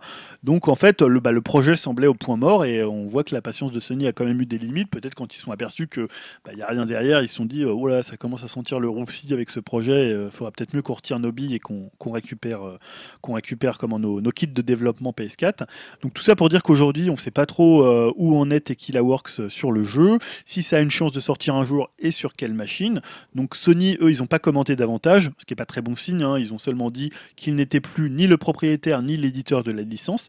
Et de leur côté, Tequila Works, hein, donc le studio madrilène, a surtout cherché à rassurer euh, sur Twitter en déclarant, je cite, À l'heure actuelle, nous ne pouvons commenter que ce qui a été dit dans le communiqué de presse. Le jeu se poursuit avec une équipe encore plus grande.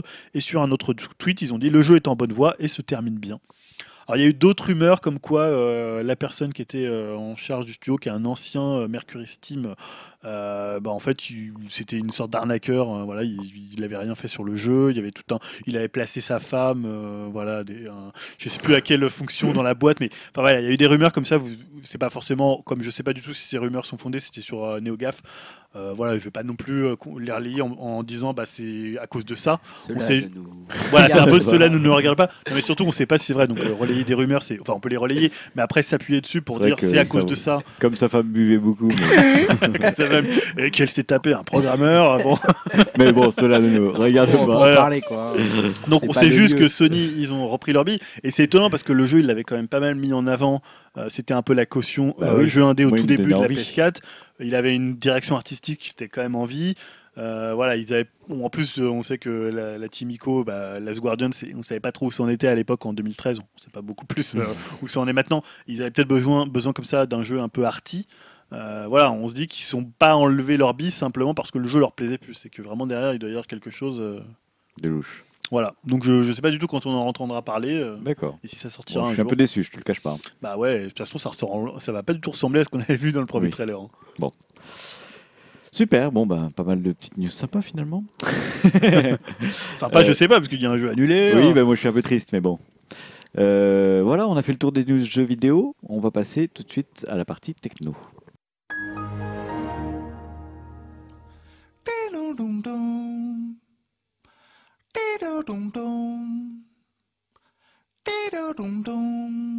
Partie techno, la techno, on va faire le traditionnel, j'ai envie de dire, point VR, Julien. Ouais, presque plus qu'un point vert. J'avais envie de faire un petit débat qui va commencer par une petite news, puisque le 15 mars dernier, à la GDC de San Francisco, Sony a dédié une conférence au PlayStation VR et a révélé ce que tout le monde attendait, c'est-à-dire la date de sortie et surtout le prix du casque de réalité virtuelle pour la PlayStation 4. Donc le PlayStation VR sortira, alors non pas au premier semestre euh, 2016 comme c'était prévu initialement, mais en octobre 2016 et le prix sera de 399 euros tan. Voilà, c'est le prix. Donc un tarif auquel, c'est un tarif un peu faux puisqu'il faudra ajouter Oui. le prix de la caméra PlayStation 4 qui est indispensable pour faire fonctionner le casque et éventuellement ça c'est pas indispensable mais c'est quand même fortement conseillé l'ajout de d'un voire de deux moves. Donc le move, je sais pas si vous vous rappelez ce que c'était, c'était la réponse de Sony à Nintendo et à la Wiimote. Donc c'était un truc qui ressemblait un peu à un god, faut le dire. non, c'est vrai. Alors, c'est pas le. Il parle pas du dieu en anglais, là. hein. Ou un dildo pour les, les plus Dildo, voilà. voilà, avec un, un espèce de bout de couleur. Et en fait, le bout est mou, parce que j'en ai acheté un, C'est je ne pour ça savais que pas. tu parles de dildo, en fait. Non, mais le Il a bout une est mou. drôle de forme, tes Est-ce que tu dildos, savais que le bout est mou Non, je savais pas. Tu ne savais pas que le bout était mou Mais il est solide, en fait. Il est... Non, il est mou, Il est comment le bout? Mais il est mou. Ah, d'accord. Puisque, voilà, euh, on en parlait tout à l'heure, mais personnellement, j'ai j'ai réservé mon PlayStation VR, donc je me suis mis en quête. Je me suis mis en quête d'un PlayStation Move, donc j'en ai sait où trouvé est-ce qu'on va aller squatter nos soirs et... Voilà, pourra le, pourra le tester. et on va devoir le tester. Hein. Voilà, tout à fait. Ouais, c'est obligation. Donc c'est-à-dire que le prix de base pour le, à part si vous avez déjà eu la caméra qui était disponible dans Tu un pack. caméra? Non, j'ai pas encore la caméra, il faut que je l'achète. Tu Donc ça, acheté séparément, toi. Euh, oui. pas prendre le pack Non, parce que euh, le, en fait, le Move, je l'ai trouvé dans un cache converteur ou cache express. Là, ils sont pas encore au courant euh, qu'il y a la VR. Donc, ils te vendent les Moves à 10 euros. D'accord. Oui, Alors que raison. sur Internet, ça a augmenté de 300%. euh, Les petits malins qui Ouais, tu m'étonnes. augmentaient les prix des Moves et de la caméra. Euh, voilà, donc pour dire que le, le- le- comment, le ticket d'entrée pour la VR chez Sony, si t'as pas la caméra, ça fera environ 450 euros. Et il y aura sûrement un pack. euh, pour l'instant disponible qu'aux États-Unis avec deux moves, euh, la caméra, le casque et euh, normalement un, un jeu avec aux, aux alentours de 500, euh, 500 euros. D'accord. 500 dollars, vu que ça n'a pas encore été, été annoncé. Donc dans la boîte de base du casque, si on, on exclut la, la caméra, on trouvera deux nombres câbles, deux nombres câbles pardon, et une unité de traitement pour faire la liaison entre le casque et la console. Normalement un disque de démo et un code pour télécharger The Playroom VR, qui est en fait une compilation de jeux euh, entre guillemets familiaux avec des tentatives de gameplay asymétrique pour tenter de casser le coup à bah, l'idée tenace que la VR ça isole les gens et qu'on peut pas y jouer avec d'autres gens dans la même pièce. Donc ça on verra ce que ça donne. Euh, pour le, euh, le comment l'unité de traitement, c'est surtout pour traiter le son apparemment 3D et également pour c'est pas beaucoup pensé que ça serait pour donner plus de puissance à la PlayStation 4, mais apparemment pas du tout. C'est pour faire les les, bah, les liaisons entre des éléments qui sont spécifiques au casque euh, et qui pourraient pas se faire via la PlayStation. D'accord. Donc ça ajoute pas de la puissance ou euh, voilà. Ok. Ça, c'est le premier point. Donc, dans la conférence de la GDC, Sony a aussi rappelé euh, les caractéristiques techniques. Donc, ça, je vous laisse aller voir euh, sur les sites concernés, parce qu'on va pas citer euh, toutes les caractéristiques techniques de tous les. Ils sont moins puissants, quoi. Il oui, enfin, c'est surtout que la machine est moins puissante. Oui, voilà, euh, donc il est à le la casque base. est moins. Donc, ils ont surtout annoncé que le PlayStation VR, ça c'est assez intéressant, proposerait un mode cinématique qui simule en fait un écran virtuel de 5,7 mètres. Ça, c'est bien ça. Voilà, donc pour jouer au jeu PS4 classique ou regarder des films avec trois niveaux de zoom. Donc ça, on imagine. euh, moi, j'avais déjà testé à l'époque un casque Sony euh, sur Uncharted. Alors, c'était pas du tout un casque de réalité virtuelle, mais c'était un casque où tu étais en immersion Mm. et euh, où tu, avais un écran, je crois, ça simulait un écran de 20 mètres. Mais alors, genre, tu tournes la tête, l'écran tourne avec toi. Euh, pour la VR, tu parles ou non, le pour casque le, le euh, casque que t'avais. Ouais, c'est-à-dire que oui, ben, tu vois, c'est bizarre en fait, c'est difficile à décrire, c'est-à-dire que tu vois l'intégralité du. comme si tu étais dans, dans une salle de Oui, cinéma. mais une salle de cinéma, si tu tournes la tête à droite ou à gauche, tu vois plus l'écran. Là, oui, si là, tu le... oui, tu peux bouger tes yeux pour voir. euh, Là, tu tournes la tête, l'écran suite euh, se- tourne aussi. C'est- Tu vois, il est pas localisé. Ouais, je saurais pas comment te décrire. euh, C'est un peu bête comme question, je suis désolé. Mais, Mais, ça te fait l'impression d'un. éc- oui, là, là c'est 5 mètres, mais ça te- parce que là, tu es beaucoup plus près, tes yeux sont beaucoup plus près. Mais là, là, ça te faisait vraiment l'impression d'un écran de 20 mètres. Quoi. Ouais, ce que j'imagine avec le PlayStation VR, c'est que tu es assis, tu as ton écran devant toi, mais si tu, si tu regardes à gauche, tu vois plus ce qu'il y a sur l'écran. Bah, là, j'ai pas pu tester sur la, la VR. J'imagine un truc comme ça, mais, Mais voilà. bête. hein. Ça, je trouve ça assez intéressant quand même. euh, Mm. Ça peut être quand même une fonction euh, plutôt Ouais, c'est assez sympa. sympa. Donc, selon Sony, il y a 160 jeux qui sont actuellement en développement. Une cinquantaine de titres sont prévus entre le lancement, donc octobre, et la fin d'année 2016. Donc, parmi les exclus fortes, ils ont annoncé, une expérience VR autour de Star Wars Battlefront, qui va être développé par DICE et édité par, euh, par Electronic Arts. On ne sait pas du tout ce que ça va être. Hein. Ça va pas être le jeu Non, en, en réalité virtuelle, mais peut-être une expérience euh, liée à ça. une course de pod. Ouais, peut-être, je sais pas trop ce que ça va être. Voilà, donc l'idée avec, euh, bah, pour, pour, parler un peu plus largement de la, réalité virtuelle, c'est avec cette annonce, désormais, on a un panorama assez complet de l'offre de réalité virtuelle, avec, on va dire, trois gammes de prix qui correspondent assez bien aux qualités euh, respectives des trois principaux acteurs du marché. Donc on a le PSVR qui va s'inscrire peut-être plus dans, la, plus dans le côté entrée de gamme, grand public euh, à, à 400 euros. L'Oculus Rift, on avait dit c'était environ 700 euros, qui a coincé un peu entre les deux, et l'HTC Vive qui est un peu plus haut de gamme, euh, qui sera à 900 euros. Donc voilà, on, on a, voilà, c'est pas forcément les seuls concurrents. On parle souvent, euh, Greg aussi en avait parlé d'autres concurrents. On a même les Cardbox, euh, ce genre de choses. Et donc là, c'est les trois vraiment euh, principaux concurrents qui animent le marché de la VR ces derniers mois. Donc voilà, l'idée là, c'est plus de faire un tour de table pour savoir là où vous vous situez par rapport à la VR, puisque 2016, est-ce que 2016 ça va être l'année de la VR chez vous? Alors déjà, je sais pas Stan. Moi, ça va être l'année de la VR chez Julien, j'ai envie de dire. Putain, moi aussi. C'est dire, je sais où je vais manger des pizzas le soir, quoi. C'est l'année de la- la- Alors parce que en fait, pour préciser, ici, donc on- euh, sur quatre personnes, on est quatre à pouvoir profiter de la VR, puisqu'on a trois PlayStation 4. Enfin, Oui. Une chacun, on n'en a pas trois. trois par personne. Euh, et donc euh, Greg a un PC quand même euh, assez puissant pour faire tourner un. Ouais, euh, T'as regardé, toi Il Ouais, faisait il tourner faire Oculus. tourner Oculus et euh, HTC Vive. ouais. Tu fais partie des 10% de PC. euh. Donc euh, je fais partie des trucs comme ça, mais j'avoue, mais merci Julien, mais j'avoue que le prix euh, des deux casques de réalité virtuelle m'a fortement freiné parce que moi 700, j'étais parti, 900, euh, quoi. j'étais parti pour bah, carrément précommander euh, l'Oculus Rift au moment où ils avaient été annoncés, etc. à quoi? Comment? Tu t'attendais à quoi comme prix? Je m'attendais pas à 740 euros en tout cas. Enfin, je voilà, j'aurais peut-être accepté de payer jusqu'à 500. Oui. Mais euh, c'était vraiment un- une barrière psychologique après au-dessus et avec les frais de port, etc. Enfin voilà, quand il y a eu tout le truc et tu as dit 740 euros et t'as pas encore les manettes, etc. Tu t'es ça a commencé à faire beaucoup et du coup ça m'a bien refroidi. Euh, je pensais être early adopter mais pas pour le coup, pas assez quoi, pas, pas avec ce prix-là.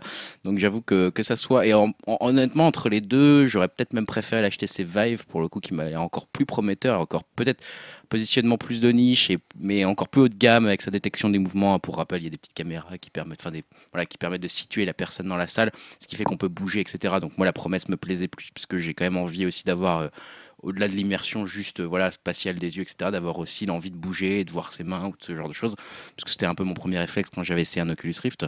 Mais euh, bah, les deux prix, voilà, m'ont fortement refroidi et j'avoue que bah, pour moi, du coup, je pense que 2016 ne sera pas l'année euh, de la réalité, alors que je pensais que ça serait encore, ça serait enfin le cas. Je pense que ce sera pas le cas parce que bah, j'ai pas de PlayStation. Alors à moins que j'achète la PlayStation 4K, là, il y a des rumeurs, machin, je ne sais pas quoi, c'est officiel ou quoi. Ça, je vous laisserai compléter Julien entre filant le micro juste après. Mais, mais du coup, ouais, à moins d'impact très attirant là-dessus, et si je vois chez Julien que le PlayStation VR tient des promesses, euh, parce que pour l'instant, je trouve que là, Sony, perso, c'est mon avis, et je vous laisserai reprendre la parole juste après, mais je trouve qu'ils ont frappé un très très bon coup marketing avec ce prix-là. hein. Quand ils ont annoncé 399 euros le prix, c'était euh, le truc qui pouvait, euh, ouais, en, en tant que grand public, on va dire, euh, ouais, faire un peu euh, vaciller les choses, quoi. Euh, Dim, alors toi, tu- Alors, toi qui as un bah- PC de course, justement maintenant, Non, mais moi je pensais plus à, donc à la PS4 et euh, j'avoue que ça me tente bien aussi. Alors euh, 2016 ou 2017, je sais pas encore. Euh, je pense que je vais essayer de tester déjà en magasin, voir si ça vaut vraiment le coup, parce que je pense que euh, déjà, euh, enfin c'est ce qui est plus ou moins prévu. euh, il va quand même y avoir une, un downgrade euh, graphique. Je pense que ça va plus ressembler peut-être à de la PS3 que de la PS4 les, les jeux. Ouais. Mais alors moi, ce que je me pose aussi comme question, c'est que Greg, il a annoncé tout à l'heure, mais il va avoir une, une PS4, euh, une 4K qui va sortir. Alors, est-ce que ça va rendre les jeux euh, sur la, la PS, euh, sur la PlayStation VR un peu plus beaux ou quoi? Euh, Ça, Ah. ça me fait hésiter aussi. Ouais. quoi. Pour l'instant, c'est vraiment que des rumeurs. Alors c'est vrai que c'est des rumeurs qui sont quand même assez insistantes, insistantes et qui sont relayées par des médias, on va dire, de confiance. Euh, simplement, alors déjà, il faut dire que des jeux en 4K, c'est impossible. Euh, ou alors la PlayStation 4K, elle coûtera, euh, elle coûtera 1000 euros. Parce qu'aujourd'hui, si tu veux faire du, du jeu en 4K, hein, je parle Vraiment. Impossible et inutile. Enfin, personne peut les lire, quoi. Personne n'a de télé 4K. non, etc. moi ce que j'ai Si, compris, a 4K, quand même. c'était pour Ouais. lire des films. Voilà, pour lire des films. Mais il y a ouais. eu certains médias qui n'ont pas trop vérifié, qui ont dit que ça serait pour les jeux. Oui. Euh, ça, c'est juste impossible. Déjà que les, nos consoles ont du mal à faire du euh, 1080p euh, 60 images par 60 seconde. Alors voilà, donc ça, ça serait sûrement pour ce qui, ce qui en ferait d'ailleurs de la PS4 un lecteur assez peu cher, parce qu'aujourd'hui, le premier lecteur 4K, je crois que c'est un Panasonic qui vaut euh, 499 euros.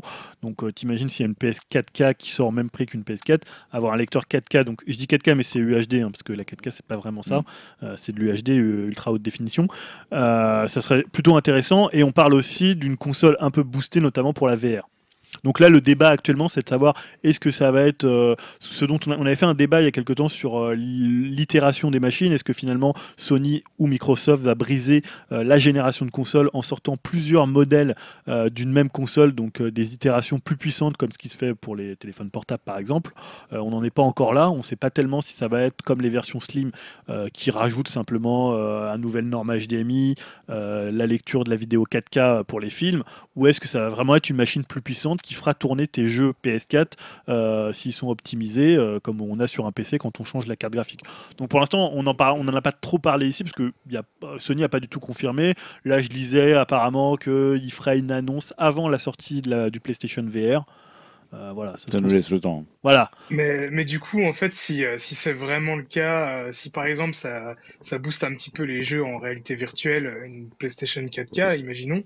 Ouais. Euh, moi, du coup, c'est pas que ça me freine, mais bon, euh, psychologiquement parlant, euh, d'accord, le casque il est à peu près à 400 euros, mais si après euh, on, on peut se dire qu'on peut débourser à peu près euh, la même somme pour une autre une nouvelle machine pour que ça, ça booste le, la chose, euh, enfin, ça reviendrait presque pareil que, que d'acheter un, Oculus Rift Bah oui. ou. euh, Ouais, bon après, tu- normalement, ta PS4 que tu as là, elle pourra faire tourner euh, la réalité virtuelle Ouais, telle que la te l'a montré Sony jusqu'à présent. Ouais, ouais, c'est sûr, mais ce que je disais psychologiquement parlant, Ouais. si au même moment, peu une ou carotte, très quand peu même. de temps après, euh, ils te sortent une machine qui la fera encore tourner mieux, euh, moi personnellement, ça m'embête un peu, quoi. Alors, autre chose, est-ce que finalement la VR, euh, vous l'attendez pour le côté un peu waouh, pour le côté un peu expérience, ou il y a vraiment des choses que vous attendez précisément dessus, que ça soit là on l'a mis en techno parce que c'est pas que du jeu, la, réalité virtuelle, on en parle assez souvent, mais c'est bien sûr plein d'autres expériences, euh, pas forcément euh, liées au gaming. Est-ce qu'il y a des choses que vous attendez particulièrement? Qu'est-ce que vous attendez de la VR finalement dans ce qui est, ce qui est déjà annoncé? Bah, bonne question. Bah, moi, j'avoue que c'est un peu le sujet qui m'inquiète en fait et qui me fait dire que peut-être que 2016 c'est peut-être pas finalement l'année de la VR encore pour tout le monde. C'est que pour l'instant, la VR reste euh, un peu un truc d'expérience, de petites expériences. Euh, Tiens, fais ton truc, euh, va visiter tel château en Espagne, et tel truc. Voilà, waouh, super, va faire le grand 8, machin. C'est sympa, mais comme on se l'était déjà dit dans un autre débat, c'est le genre de truc qui fait que après, tu poses au bout de ton casque euh, au bout d'une semaine et qui prend après un peu rapidement la poussière, à part quand tu reçois quelqu'un de nouveau qui l'a encore jamais essayé. Et moi, j'ai un peu peur que pour l'instant soit ça. Et je trouve qu'en termes de production de contenu, justement, quand tu dis qu'est-ce que vous attendez de la VR, bah, euh, pour l'instant, on nous a rien promis de, dire euh, voilà, il y aura telle expérience qui va être plus qu'une expérience, qui va être vraiment un contenu, un truc produit pour la VR. Euh, on a parlé dans le dernier podcast, par exemple, d'Amazon, qui allait commencer à produire des séries, des films pour la réalité virtuelle. Bon, bah, c'est bien, mais ça n'arrivera pas tout de suite. hein. On le sait que par exemple, il y a des caméras pour filmer en VR sont pas encore tout à fait au point. Donc on en est là hein, au niveau de la, capacité de production du côté de l'industrie cinématographique ou de l'industrie vidéoludique. Donc on en est encore très loin d'avoir un contenu où on se dirait, bah, par exemple, je sais pas, euh, la seule façon de voir vraiment Avatar, c'était de le voir en Avatar 3D, par exemple, Euh, pour, comme James Cameron l'avait voulu, etc., etc. Il y avait une vraie valeur ajoutée qui te faisait dire, bon bah là, le cinéma en 3D, j'ai envie de m'y mettre. Bah là, pour l'instant, il n'y a pas eu l'avatar de la VR, quoi. Il n'y a pas eu l'expérience qui fait que tu ne l'as pas ailleurs, à part des petits trucs genre, waouh, je suis dans un grand 8, c'est sympa. Et du coup, euh, moi, c'est ça qui me met aussi un autre doute, c'est que je me dis finalement, je vais peut-être attendre de l'acheter, attendre de voir qu'il y ait vraiment une expérience qui vale le coup. Peut-être que ça sera le Star Wars Battlefront, euh, qui vont nous proposer un truc complètement dingue et une vraie expérience de VR et qui vont trouver une bonne formule. Pour l'instant, j'en doute et moi, c'est ça qui me freine un petit peu aussi, c'est que justement, les attentes sont faibles en fait sur la VR. Je pourrais pas te citer un titre de VR que j'attends quoi. Bah, pour l'instant, moi, la. VR, ça me donne l'impression que. Pardon, Dim. Euh, pour l'instant, Ouais. moi, la seule impression que j'ai de la VR, c'est que c'est des Kinect euh, Sports, quoi. C'est. Il n'y a rien que des petites expériences, mais on n'a on n'a pas de truc qui donne envie de jeu, en fait, équivalent de gros jeux aujourd'hui. Euh, on n'en est pas encore à ce stade-là, de toute façon, je pense. hein. Euh, on en est plus à faire découvrir encore ce que c'est la VR aux gens. Hmm. Même à nous, d'ailleurs. Moi, je- j'en parle, mais je ne sais pas vraiment ce que c'est. J'ai essayé un Oculus Rift, euh, j'ai juste failli vomir, mais voilà. Pour moi, c'est rien, rien encore la VR, comme pour Grégoire, quoi. hein. Et toi, Dim, tu allais dire? Euh, bah moi, enfin, niveau jeu, ce que je peux attendre, bah voilà ce que disait Grégoire. Euh, Moi, je suis un gros fan de Star Wars. euh, je joue à Battlefront et euh, j'avoue que voilà, quoi, enfin, un des premiers trucs que je pense quand je pense à réalité virtuelle, ça serait me retrouver dans le monde de Star Wars. Et euh, ça, ça me tente vraiment, vraiment beaucoup, quoi. C'est peut-être ce qui va me faire acheter la, la chose. Euh, ça, oui, aussi, j'ai vu qu'il y avait un jeu Until Dawn. euh, Je sais pas ce que ça va donner, mais un jeu d'horreur aussi. Je me dis qu'avec euh, les fonctionnalités de la réalité virtuelle, ça peut ju- juste être énorme. Et aussi, euh, enfin, au- au-delà des jeux, euh, si on peut regarder par exemple des, des films sur Netflix ou en Blu-ray avec une simulation d'un écran vraiment énorme, ça peut vraiment être cool, quoi. Donc ouais, pour dire, moi j'ai donc j'ai précommandé le, le PlayStation VR parce que j'ai vraiment envie d'avoir de la VR en 2016. Euh, pourquoi Et d'ailleurs, il n'y a pas du tout de contenu qui m'intéresse particulièrement. Ouais, donc c'est pareil, c'est des expériences. Voilà, c'est plus. Voilà, j'ai vraiment envie d'essayer la VR, de me dire, voilà, de d'avoir ce côté waouh, de- d'en être en fait, de voir au cœur du truc. Euh, et par exemple, là, j'en suis à un point où j'ai envie d'acheter, d'essayer toutes les expériences. Un des, je sais que ça, à mon avis, ça va être des trucs. Tu parlais tout à l'heure, ouais, euh, voilà, il y a un, je sais pas, un grand 8 ou là, il y a un truc avec des requins où tu es dans une cage de requins. C'est vraiment l'expérience VR qui m'intéresse plutôt que le, on va dire, plutôt que les, euh, les, les, les contenus en, en eux-mêmes. C'est plus le contenant et de me dire, tiens, je vais essayer de la VR, je vais avoir un casque, je vais être immergé dans, une, dans un monde virtuel qui m'intéresse plutôt que vraiment les expériences qu'on va me proposer. Alors, ça se trouve, ça va faire 10 minutes et au bout de 10 minutes, Ouais, me dire, putain, merde, j'ai mis 400 euros dans cette merde. T'as pas peur du côté et- gadget quand même, justement, de se dire, ouais, bah, je vais me lasser vite de cette cage à requins. Tu vois, enfin, Ouais, mais j'ai tellement envie d'essayer, de me dire ouais, ça c'est maintenant et Ouais. ça commence maintenant que je, je sais très bien que ça se trouve ça va être vraiment des expériences pourries. On, on se marre souvent avec Job Simulator là où on, fait des différents métiers, euh. mais même ça j'ai envie d'essayer en fait ce côté euh, euh, immersion, voilà m'intéresse complètement tout en sachant peut-être que au bout de une semaine, je vais m'en lasser et je vais dire ouais bah finalement ça va traîner dans, dans un, dans un coin même si honnêtement je pense que c'est quand même très très différent de ce qu'on a eu comme avec la 3D de ce qu'on a eu tu parlais tout à l'heure de Kinect je trouve que c'est quand même une expérience qui change le paradigme et donc peut-être que pas forcément en 2016 mais après peut-être plus tard dans, dans l'histoire de la VR j'attends vraiment des expériences des expériences qui changent complètement euh, bah, la façon dont on pouvait appréhender la réalité et le jeu vidéo. Parce qu'on parle, du jeu vidéo, mais pour moi, il y a plein d'autres choses qu'on pourrait faire en VR. euh, je sais pas, ça peut être des expositions, ça peut être des voyages, ça peut être des choses professionnelles. Voilà, il y a- de la télévision aussi. Bah, le truc que Dim citait, effectivement, de pouvoir être assis chez soi, un peu être quelque part dans une salle de cinéma et t'en parler aussi, euh, ça, pour le coup, c'est un des contenus qui pourrait m'intéresser, qui est pas, qui est plus loin que l'expérience pour le coup, qui est Ouais. vraiment une valeur ajoutée à juste regarder ça sur ton écran de merde. euh, voilà, bon, j'ai une télé normale. C'est bien, mais bof quoi. Alors Ouais. que là, t'as un écran de 20 Ouais, mètres, t'es ouais, dans une salle une de cinéma, euh, Bah, tu regardes ton beaucoup, film, ouais, euh, voilà quoi. En plus, il est, il va être sonorisé en 3D, donc tu Mm. pourras même tourner la tête comme si t'étais dans une vraie salle de ciné. Enfin voilà, il y aura un côté vraiment immersif et hal- hallucinant, et tu auras une qualité de film où tu auras vraiment l'impression de revivre un peu l'expérience ciné dont on parlait au tout Ouais. début de notre, de Mm. notre podcast finalement. Donc pourquoi pas? Et là, ça a une valeur ajoutée, mais bon. euh, Moi, je, ça pour ça, pour- je suis assez curieux pour ça. Pour le coup, je pense que ça, ça va valoir le coup. J'ai une petite question à vous poser parce que euh, bah, je sais que tous les trois vous avez essayé là, euh, déjà des casques de réalité virtuelle, mais est-ce que vous avez euh, juste essayé des, euh, des petites applications comme tu disais Greg, des grands 8 ou des choses comme ça, ou vous avez déjà joué à un jeu vidéo avec euh, le casque? Moi, j'ai essayé, donc c'est F Valkyrie, Ouais. donc un simulateur spatial. euh, t'es assis en fait dans le comme si tu étais dans le cockpit. Et c'est un shoot euh, comme si tu vois, tu étais dans Star Wars et euh, t'étais, euh, ouais, tu prenais les commandes d'un shooter. euh, voilà. Donc ça fonctionne Mais- hyper bien parce que, en fait, ce qui fonctionne hyper bien dans un truc de réalité virtuelle, c'est quand tu es assis. Hmm. C'est-à-dire qu'aujourd'hui, ils ont beaucoup plus de mal à, bah, à simuler le déplacement. Euh, on a vu parfois des tapis euh, sur lesquels Ouais, tu y en pouvais a un marcher. qui Kickstarter qui marche bien, qui a l'air de. Ouais, qui a l'air très bien, mais bon, à mettre en place chez soi, c'est quand même compliqué. Ouais. Donc tous les trucs, les jeux de voiture, les, les- les- tout ce qui est spatial, ça, ça marche hyper bien, quoi. T'as une immersion qui est juste dingue. Tu vois, tu parlais tout à l'heure de Star Wars. T'imagines un, un truc de, enfin, je sais pas, un, un combat spatial de Star Wars. C'est juste dingue, quoi. Là, t'as une Bah, immersion. je- je- Enfin, justement, ce que je voulais en venir, c'est que euh, bah, moi, à la Gamescom, j'avais pu essayer un jeu de mecha euh, euh, vu FPS, enfin, dans la- à l'intérieur d'un mecha, où euh, je pourrais pas même pas citer le jeu, parce qu'en fait, ils nous ont même pas dit le titre du jeu. Mais euh, bon, entre nous, le jeu était vraiment pas terrible. Mais euh, le, le fait d'être dans un mecha et tout, ça apportait vraiment une vraie plus-value euh, où on tournait la tête, on se baissait, on voyait, on voyait l'intérieur euh, du cockpit du mecha. Je pense que c'est le genre de jeu euh, sans, sans le casque. euh, au bout de 5 minutes, je l'aurais Ouais, même c'est pas. ça. Enfin, j'aurais jeté la manette. Alors que là, ça me donnait envie de- d'y rester. quoi. C'était vraiment une énorme plus-value. quoi. Ouais, là, c'était un, un projet de Guillermo del Toro, donc tu l'auras pas. non, là, il y a un jeu de mecha d'ailleurs euh, sur le PlayStation VR qui est prévu. Je sais plus le nom, euh, mais voilà, où tu Je contrôles un mecha. Et, et, honnêtement, ça moi, je trouve, je trouve que ça a l'air pourri, mais j'ai envie de l'essayer parce que, voilà, comme tu dis, t'es dans un mecha, quoi. Mais, euh, Ouais, c'est ça, ouais. Il y a aussi un Grand Turismo qui est prévu, euh, Ouais. qui a l'air intéressant aussi. Oui, bah. un jeu de voiture justement avec la réalité virtuelle. alors, il y, avait, euh, c'était Drive Club il y a Ouais, une je pense pas. version lui, VR. il y a Gran Turismo Euh, Sport. Gran ou je sais Turismo pas aussi, Gran Turismo Ou- Sport, mais on l'a pas vu encore. Mais euh, Voilà, où tu, quand, moi, ce qui m'intéresse, c'est d'avoir le mouvement naturel de la tête quand tu es en voiture et que tu tournes la tête et que tu vois le Voilà, reste. c'est quoi. Ce, ce genre de choses. euh. Alors après, la- l'autre question, c'est la question du grand public.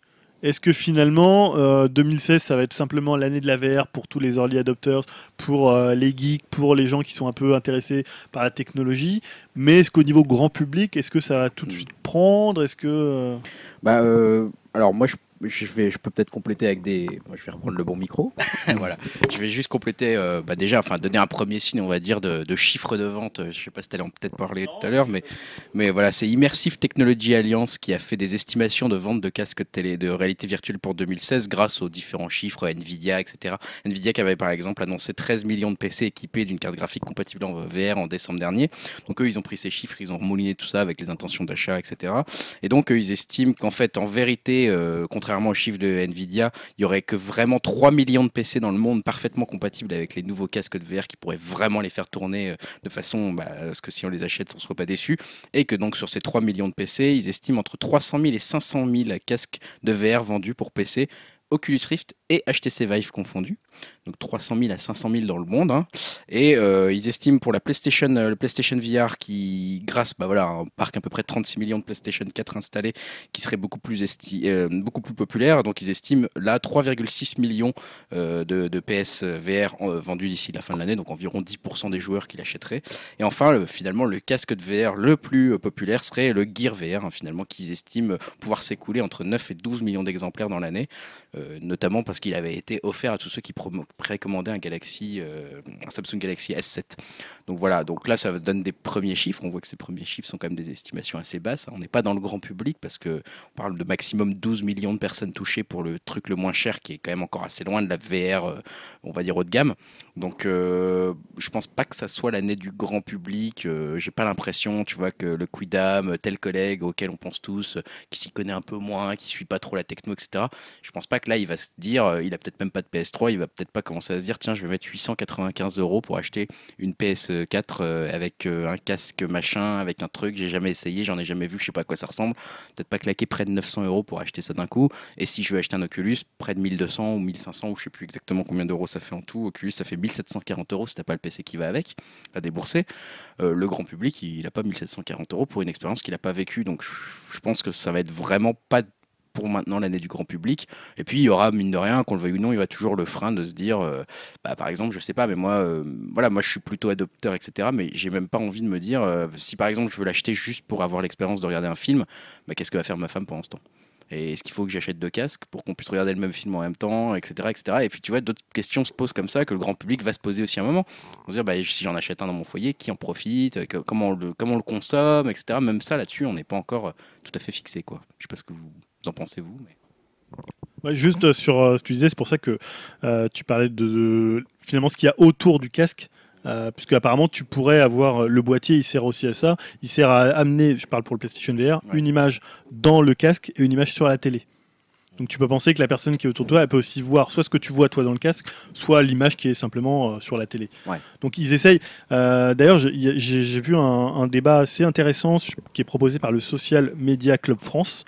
Euh, en fait, où ils, ils, ils invitent des professionnels euh, qui travaillent sur la VR. Là, c'est de la VR au niveau audiovisuel, euh, bah, justement à dialoguer et à réfléchir sur les problématiques, les problématiques de la VR.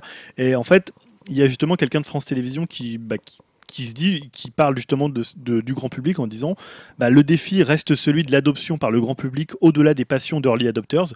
L'adhésion au genre est prometteuse, le public est friand de cette technologie, mais au-delà de quelques minutes, passé l'effet de surprise et d'amusement, les gens s'en détournent. Comment les faire adhérer sur une plus longue durée d'utilisation? Comment dépasser la question de l'inconfort, poids du casque, fatigue visuelle? Quel type de programme écrire pour cette expérience insolite? Donc on voit que ce qui est bien déjà, là on parle, là c'est que vraiment ils réfléchissent que sur l'audiovisuel. Comment ça peut changer euh, la manière dont on consomme de la télévision Et on voit quand même, c'est intéressant parce qu'ils réfléchissent, réfléchissent à la fois sur l'adoption par le grand public et aussi sur ce qu'on, comment on écrit un programme en euh, réalité virtuelle. C'est des très bonnes questions qu'elle se pose cette dame là ou ce monsieur, je ne sais pas, mais Bernard, je, je pense que c'est un homme. Je pense que c'est un homme. Je pense que cette- ce monsieur se pose des, des très bonnes questions parce que bah, c'est très bien de faire essayer les gens et je pense qu'effectivement, comme il le dit, les gens auront envie d'essayer au moins une fois l'effet waouh. Maintenant, envie de rester dessus, je pense pas du tout quoi. Enfin, je vois pas ce qui va les faire rester en fait. C'est ça qui est le grand, la grande question que je me pose pour le grand public. voilà, il y a des, gens comme toi ou peut-être nous un peu plus tard, on va l'acheter parce que bah, voilà, on est quelque part un peu convaincu depuis qu'on est tout petit que ça va un jour percer depuis qu'on a vu, j'en sais rien, le Retour vers le futur 2 avec euh, le, fils de. Marty ou le cobaye. Mais euh, est-ce que les gens vont se dire, bah, j'en achète un pour regarder euh, France 2 tous les soirs ou tu vois ou TF1, j'en sais rien, je, je vois pas pourquoi ils le feraient en fait pour l'instant. Et tu vois, la question que le cinéma arrive toujours pas à répondre actuellement en se disant, bah, on aimerait bien produire des films de qualité en même temps attirer du public et les garder. Le cinéma a toujours pas trouvé la réponse actuellement après 100 ans d'existence. Je sais pas si la VR va les trouver en un an, quoi. Enfin, c'est un peu ce que je me dis moi perso, tu vois. Donc je suis assez, ouais, je suis pas trop confiance, on va dire pour l'instant, quoi. Ouais, puis une des peurs d'ailleurs, c'est assez soulevé dans le débat, c'est aussi qu'il y a eu énormément de. Tu vois, on a eu la HD, on a eu euh, par exemple donc le Blu-ray, on a eu maintenant la 4K, et donc finalement il y a eu peut-être trop de tentatives de dire ah il va falloir renouveler votre matériel, c'est un truc totalement nouveau ou la 3D par exemple, pour finalement des révolutions qu'en n'était pas. Je veux dire la 3D, la HD c'est bien, mais c'est un confort.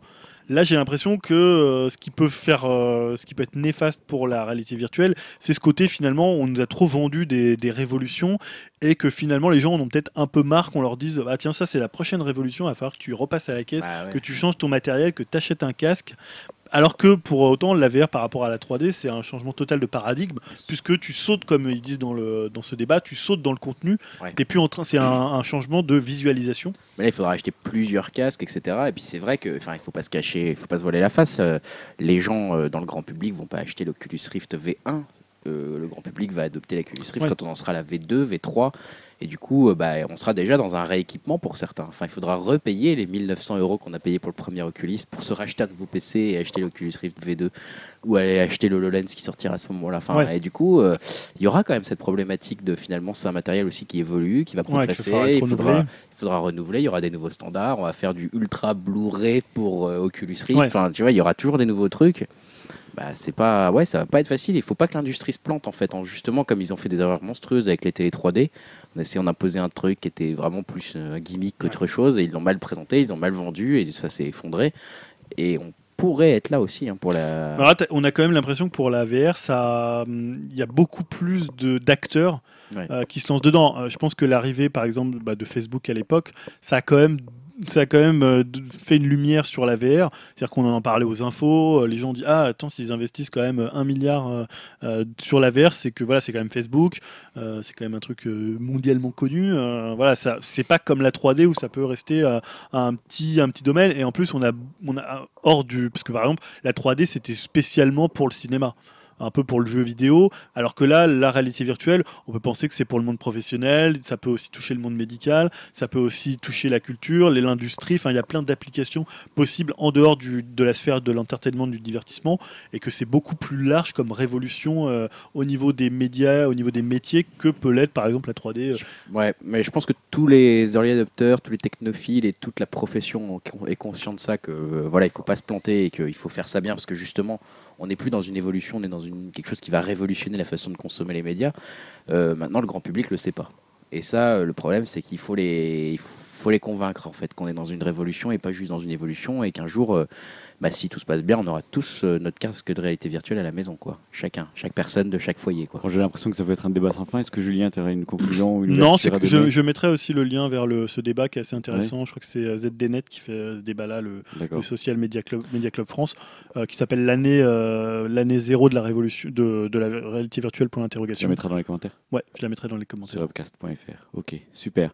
Bah, euh, de toute façon, on va, on va vous tenir au courant de toutes les avancées et toutes les nouvelles choses intéressantes euh, qui vont sortir sur la Euh, on va passer complètement à un autre sujet qui est aussi un sujet assez euh, intéressant, je trouve, et qui pour le coup est une petite news presque cocasse, j'ai envie de dire. c'est presque drôle ou peut-être euh, tragique à vous d'en décider quand vous, vous savez certainement de quoi on va parler puisque je vais vous parler de Tay, euh, Tay, je ne sais pas comment ça se prononce, mais c'est l'intelligence artificielle de Microsoft qui a été lancée sur Twitter. hein. On a pas mal parlé de Twitter dans l'actualité entre ces deux podcasts. hein. C'était les 10 ans de Twitter, etc., etc. Et là, il y a eu un nouvel événement sur Twitter entre ces deux podcasts. C'est donc ce fameux euh, chatbot créé par Microsoft dont le, qui a été donc lancé sur Twitter dans le seul but de, discuter avec les jeunes de 18-24 ans. hein. Donc euh, voilà, Euh, il a été lancé le 23 mars et ça ressemblait au profil d'une adolescente qui a été rapidement suivie par plus de 23 000 abonnés en moins de 24 heures.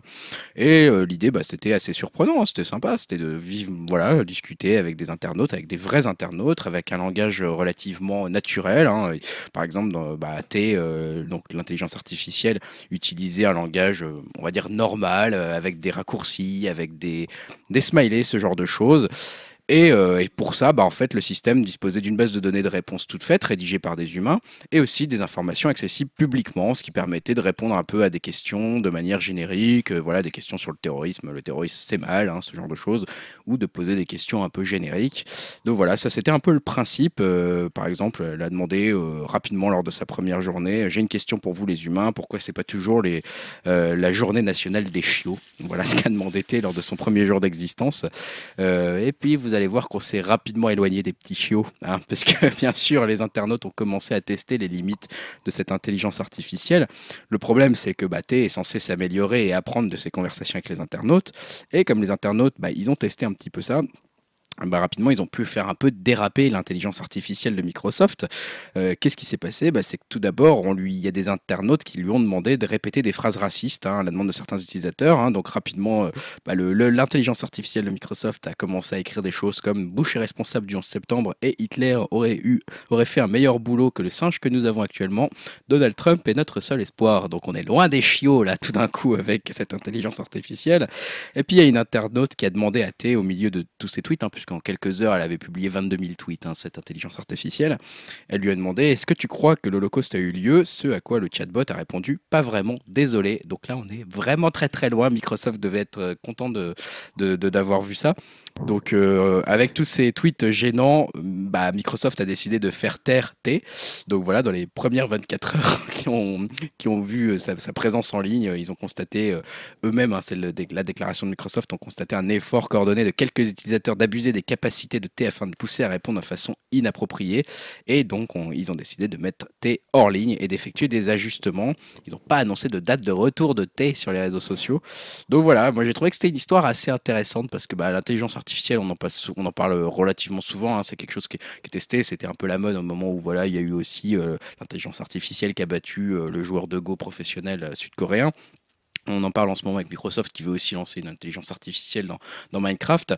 Bon bah là voilà, confronter une intelligence artificielle aux, aux vrais gens, euh, c'est aussi comprendre que bah il faut que cette euh, intelligence artificielle comprenne la notion de test, d'humour, de troll, de mensonge, de manipulation, beaucoup de choses que pour l'instant visiblement elle n'est pas prête à faire. Et on se rend compte surtout que c'est une imitation d'intelligence, puisqu'une intelligence artificielle. C'est en fait un algorithme qui Exactement. On exactement est encore qui- loin de l'intelligence On n'est artificielle. pas du tout, en fait, ce n'est pas une intelligence Mm. artificielle, c'est un algorithme qui va chercher des réponses sur Internet et qui essaye de voilà, reprendre un langage qu'on lui donne. Mais, on- Mais bon, après, moi, je, le bon côté de la chose, c'est que c'est très formateur pour Microsoft. euh. Ils ont dû apprendre beaucoup de choses, je veux je dire. pense que c'est ça. formateur pour tout le monde Voilà. parce que tout le monde va en train de s'apercevoir qu'en fait, euh, euh, bah, les humains c'est con. En fait, enfin, et du coup, si tu veux faire une intelligence qui discute avec des humains, il faut comprendre, il faut lui faire comprendre que l'humain peut être con. Il peut lui faire faire des choses mauvaises ou lui donner des mauvaises instructions exprès pour voir ce qui va se passer. Et ça, je pense que à programmer, ça va être euh, très très simple. Voilà, je suis content de pas Je suis content de pas Microsoft, c'est ce que je me suis dit aussi. Julien, toi, tu voulais nous revenir sur la keynote d'Apple qui a eu lieu euh, cette dernière semaine, je crois Ouais, il y a deux semaines. Il y a deux semaines déjà. Ouais, il y a eu deux annonces marquantes. C'était euh, l'iPhone SE et le nouvel iPad Pro. Donc, on va commencer par l'iPhone SE. Donc, euh, c'est bah, la surprise. Alors, la surprise, oui, non, parce que ça avait leaké quelques jours ou quelques heures avant. C'est qu'en fait, c'est un smartphone 4 pouces. Donc, bien plus petit que le, que le 6S, mais avec des performances qui sont euh, bah, proches du 6. Donc on a le même processeur euh, A9 64 bits et le coprocesseur M9, donc qui équipe actuellement les, les iPhone euh, 6S. Donc l'autre bonne surprise, c'est le prix. Donc 489 euros pour une version 16 Go et 589 euros pour la version 64 Go. Donc pour un appareil Apple, c'est quand même euh, assez peu cher, surtout un appareil, un appareil qui a des, enfin, des qualités techniques assez proches du 6, qui était, je crois, de mémoire à, à 700 euros, quelque chose comme ça. Un prix Apple, hein, on va dire, un prix d'amis, un prix d'amis euh, d'Apple. Euh, voilà, donc là 489 euros, c'est plutôt quand même un prix intéressant. Il sera disponible à la fin du mois de mars, donc là tout bientôt. Je crois que les précommandes ont déjà été ouvertes euh, cette semaine. Donc avec ce prix, c'est le moins cher des iPhones jamais commercialisés. Alors là, on- pour faire juste une petite analyse rapide, on voit que Apple, bah, ils vont viser les marchés émergents, notamment l'Inde, où Apple, il représente en fait que 2% du marché. Ah ouais. Donc là, il y a vraiment un, il y a vraiment un, marché à prendre. Euh, ils vont aussi viser le marché du renouvellement, puisque pour info, un tiers des iPhones en circulation sont des 4 pouces. Donc voilà, moi j'ai un 4, euh, 4, euh, enfin j'ai un iPhone 4 iPhone qui est 4. 4 pouces. Euh, et donc voilà, il y en a apparemment près, près de 35% qui sont, euh, qui sont encore en, circulation. Et ils vont aussi s'attaquer aux fabricants de smartphones dits abordables, de, notamment les low cost Android, puisqu'ils sont sur un prix euh, bah, voilà, beaucoup, plus, beaucoup plus accessible. Et c'est un marché qui augmente beaucoup, plus, en fait, beaucoup plus rapidement que le marché global des smartphones, qui est légèrement, je crois, en baisse. Ça y est. Donc là, voilà, ça arrive, sauf le marché justement de ce qu'on appelle des abordables, qui est pour le coup, euh, lui, euh, lui en hausse. Par exemple, en France, les smartphones d'entrée de gamme ont représenté 24% des ventes en 2015, ce qui est une progression de plus 8 points. Donc pour le coup, là, le, le choix d'une petite taille est, est assez étonnant. euh, J'en parlais puisqu'en en 2014, en fait, sur le marché français, la taille moyenne des smartphones vendus était de 4,4 pouces et les modèles 5 pouces progressent très vite. Et euh, l'iPhone euh, 6, notamment, euh, bah, Apple avait répondu à cette demande de grande taille. Mais voilà, comme je disais, il y a un tiers encore qui ont des, qui ont des, euh, des, bah, des iPhone 4 pouces. Euh, voilà, donc c'est, enfin, dans ce chiffre, c'est difficile en fait de savoir si les gens ont toujours un 4 pouces parce qu'ils n'ont pas encore renouvelé leur iPhone pour des raisons euh, bah, qui sont d'ordre financier. C'est-à-dire que racheter un iPhone, euh, bah, c'est pas 6, ça coûte cher. Euh, si tu regardes aussi, même si tu as des points. euh, iPhone, euh, c'est un prix d'un Oculus. hein. C'est pas- on n'est pas loin de Ouais, l'Oculus. en plus, si t'as pas d'abonnement, enfin si t'es pas chez Bouygues ou Ah tout ouais, ça, ou des, des opérateurs qui te permettent de te réabonner, d'avoir un appareil moins cher, ou est-ce que c'est parce que c'est des gens qui aiment bien ce format? Euh, même si les, les, comment, les, plus de 5, les 5 pouces et plus de 5 pouces ont, euh, ont euh, vraiment eu, rencontré beaucoup de succès, et maintenant on voit beaucoup de gens avec des grands téléphones, on ne sait pas encore si c'était une question de non-renouvellement ou finalement une question de goût. Bah là, c'est bien parce qu'Apple, au moins, a les deux réponses. Quoi. Si vous voulez un grand, vous avez le 6. Si vous Voilà. voulez le truc, vous avez le Ouais. 6E. Quoi. Donc c'est peut-être un positionnement, quand même, à mon avis, assez intelligent avec un prix qui est quand même Ouais, surtout pour plus comme, tu disais, pour les, les autres marchés émergents, faire un smartphone un peu moins cher, c'est pas mal. hein, Et puis en plus, on n'est pas dans le, le cas du C qui était quand même un iPhone quand même un peu euh, beaucoup plus au rabais avec des performances techniques euh, bien moins intéressantes euh, que le, à l'époque que le 5S. Là, on est vraiment sur un smartphone. Donc personnellement, ouais, c'est un truc qui peut m'intéresser parce que moi j'aime bien cette taille de 4 pouces. Donc C'est dommage que ce soit un produit Apple. Quoi. c'est le seul regret en fait. C'est le seul problème. Donc, je n'ai rien entendu. Euh, le nouvel iPad Pro, donc, euh, comme pour l'iPhone SE, c'est un retour à un peu petit format. hein. Je sais pas, ils ont moins la folie des grandeurs chez, chez Apple. On ne sait pas ce qui se passe. Ouais, ils ont arrêté. Ils ont, Ils arrêté ont le plus de délire. complexe de taille, C'est peut-être ça. qu'ils se sont dit. Ouais.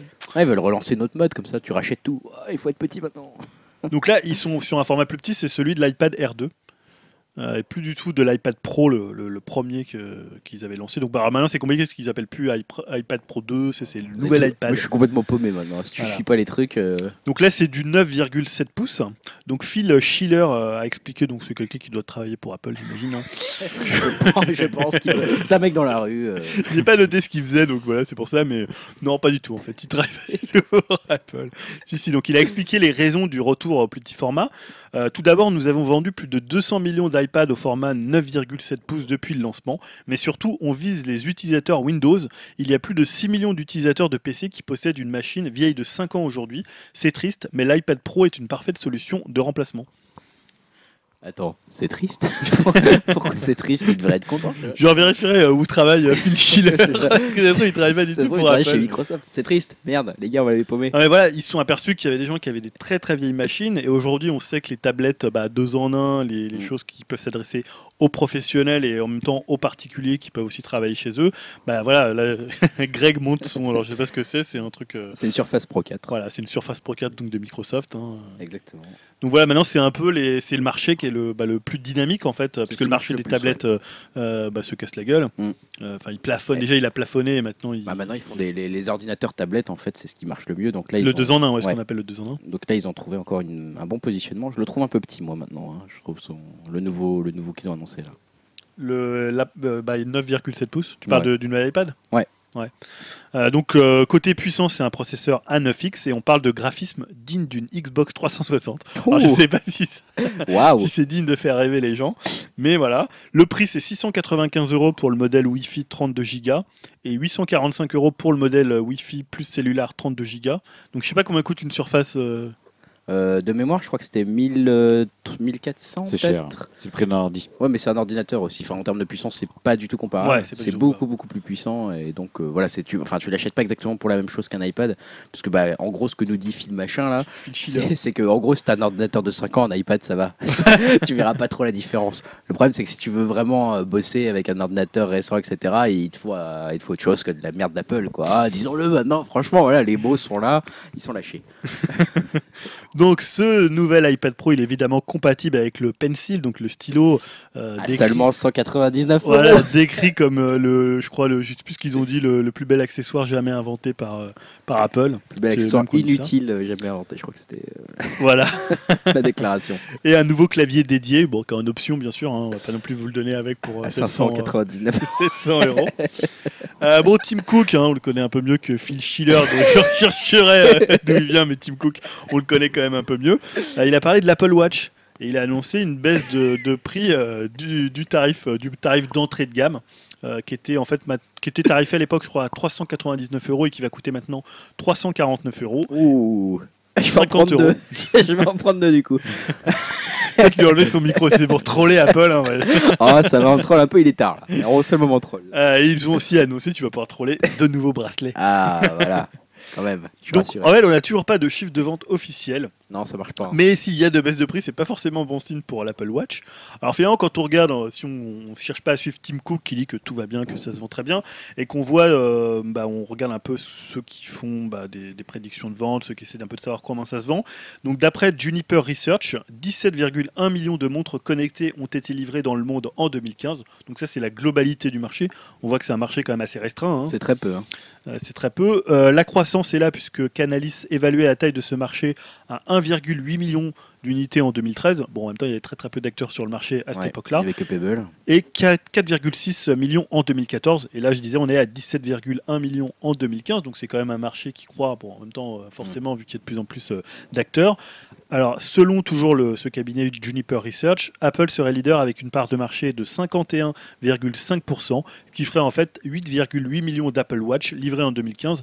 C'est livré, hein, c'est pas vendu. Ouais. Donc ça veut dire qu'il y en a peut-être des tonnes dans les magasins, ce qui n'est pas trop la politique d'Apple. Ils avaient parlé de 15 millions de ventes. hein. C'était un peu leur, euh, Leur leur objectif. chiffre. Voilà, L'objectif de vente d'Apple, c'était environ les 15 millions. Donc on en est quand même à la moitié seulement. Voilà. Donc, et on ne sait pas trop si on peut parler d'échec, mais voilà, on pense qu'on n'est pas forcément au niveau des attentes d'Apple. Euh, sinon, bah, je pense qu'ils communiqueraient sur, euh, Je sur pense- les ventes. hein. On pourrait limite en faire un débat, mais moi, je, personnellement, je pense que c'est les, les- Globalement, je parle pas de l'Apple Watch, mais les Ouais. montres comme ça, euh, c'est un échec. Quoi. Enfin, globalement, c'est un marché où on s'attendait à. petit pour l'instant. Ouais, on s'attendait à, à que ça soit un mass market et en fait globalement c'est un marché de niche extrême voilà qui grossit mais qui reste ridiculement bas par rapport à ce que Apple espérait en faire Apple espérait en faire un truc du niveau des smartphones hein, pour Ouais, vous faire rendre compte donc Quand c'est à on dire avait parlé à un milliard de personnes connectent enfin avec un avec un appareil comme ça et là tu parles de, 10, de 17 millions. 17 millions quoi. C'est on, est très, ridicule, très, hein, on est très très loin des, des- du milliard quoi donc voilà un peu l'échec ouais Et sinon, dernière chose sur cette, euh, sur cette conférence, on va retenir la phrase de Tim Cook euh, à propos du, conf- du conflit qui oppose Ap- Apple à, au FBI. On n'en a pas forcément parlé, mais euh, voilà, c'était quand même quelque chose qui a, qui a beaucoup fait parler.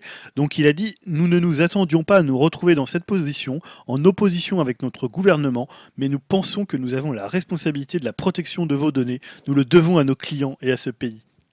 Voilà. ils auraient pu dû faire ça avant le scandale de Snowden en fait ça aurait été pas mal d'y croire en fait à ce Bon, ouais, moment-là c'est un peu de l'opportunisme euh, Ouais, de faire ça en C'est un positionnement en fait, c'est il faut le savoir pour la petite explication aussi euh, de marketing d'Apple, c'est que bah ils ont un positionnement en Chine et en Chine le, pro- le problème de la sécurité privée et de la vie privée est encore plus prégnant qu'en Occident en fait. C'est un- une question de société qui est encore plus grave et que les gens considèrent avec beaucoup plus d'importance, euh, on va dire en Orient qu'en Occident. Euh, faire ces déclarations, avoir ce positionnement par rapport là au FBI au moment où ils vont, ils essayent toujours de gagner des parts de marché en Chine où ils sont déjà plutôt bien installés c'est pas non plus innocent hein, de la part d'Apple. Ils vont pas commencer à dire oui, oui, on livre toutes les données au FBI au moment où ils entrent sur le marché chinois. Euh, Je pense que le marché chinois accepterait assez mal qu'Apple commence à donner leurs données euh, bah, au FBI américain en plus. Donc il y a en plus des questions de politique intérieure derrière. Voilà, c'était tout. Ok. Bon, intéressant tout ça. Ainsi se termine la partie techno. Il commence à être bien tard, donc on va essayer de euh, terminer ce podcast en parlant des sorties ciné à venir. Non, pardon, la promotion Non, canapé. Tu veux Euh, vraiment que ça se ah, termine vite Ah non, hein. mais je suis crevé. Euh, la promotion canapé. Bah, la promotion canapé.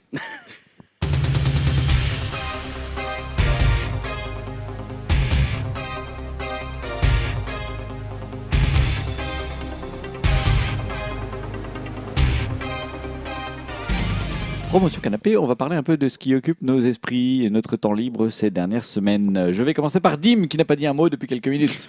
C'est parti techno. Vous êtes bien à la partie, vous étiez bien dans la partie techno. Promotion Canapé, qu'est-ce qui occupe tes soirées ce- en ce moment, Dim? Eh ben écoute, moi je vais te parler d'un jeu vidéo, un jeu vidéo qui était sorti l'année dernière et euh, qui avait fait pas mal de bruit, c'est euh, Life is Strange. Ah. Donc euh, Life is Strange, c'est un jeu épisodique un peu à la manière d'un jeu euh, Telltale euh, comme The Walking Dead par exemple. Donc on peut l'aborder comme une série interactive où euh, les choix du personnage principal aura des conséquences sur le déroulement de l'histoire. Donc le jeu raconte l'histoire euh, de Max, c'est une jeune étudiante qui revient euh, dans sa petite ville natale Arcadia Bay À mon avis, tu peux faire avoir- assez vite. hein. Je pense qu'on sait qui, ce que c'est la Life is Strange, non? Ouais, je sens que t'es fatigué. hein. Un peu plus là. Non Enfin bref. euh, Mais voilà, Strange. donc, Est-ce que c'est bien voilà, euh, L'histoire euh, du jeu euh, bah, commence de façon euh, assez inhabituelle pour un jeu vidéo. Ça a une petite touche ciné indé à la Juno par exemple, avec un personnage féminin assez fort à la Ellen Page et avec une BO aussi vraiment dans l'esprit du film, un peu pop rock indé. Donc, euh, bah après un petit moment au niveau de l'histoire et sans spoil, il se passe un événement euh, assez important euh, dans le jeu, mais cet événement euh, transforme l'héroïne euh, et celle-ci euh, se découvre un pouvoir euh, de remonter dans le temps. Donc, euh, bah moi c'est ça aussi qui m'intéressait dans le jeu, c'est que, euh, enfin moi je suis assez fasciné par euh, tout ce qui est euh, histoire de, de voyage dans le temps. Donc, euh, avec ces voyages dans le temps, on peut modifier euh, certaines situations ou des dialogues euh, avec les différents protagonistes.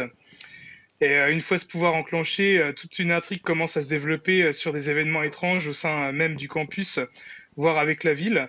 Donc il y a des disparitions, des phénomènes météorologi- météorologiques inquiétants, des ennemis et des alliés. Donc euh, on peut revenir en arrière pour voir toutes les réactions possibles des personnages, par exemple. Euh, le scénario, il est assez bien ficelé. Euh, comme je disais, ça fait aussi un peu teenage movie, mais bon, dans le sens noble du terme. L'histoire est vraiment prenante. On a envie de- d'enchaîner euh, comme on pourrait enchaîner une série, par exemple. Et euh, sans être un reproche pour ma part, euh, mais ça pourrait en rebuter plus d'un. Euh, les persos sont assez clichés. On retrouve le quarterback, la nana arrogante, la nana timide, le geek cool qui cite plein de références à la pop culture, la punk rebelle, etc. Et sans spoil, mais l'intri- l'intrigue s'accélère pas mal à partir de l'épisode 3, avec un final assez inattendu. euh, donc euh, je me mets aussi à la place de ceux qui ont, qui ont fait le jeu euh, à l'époque euh, par épisode, où euh, il y avait un délai de 6 semaines entre chaque épisode. Ça Ouais, c'était très long. c'était très long. Ouais, c'est clair. hein.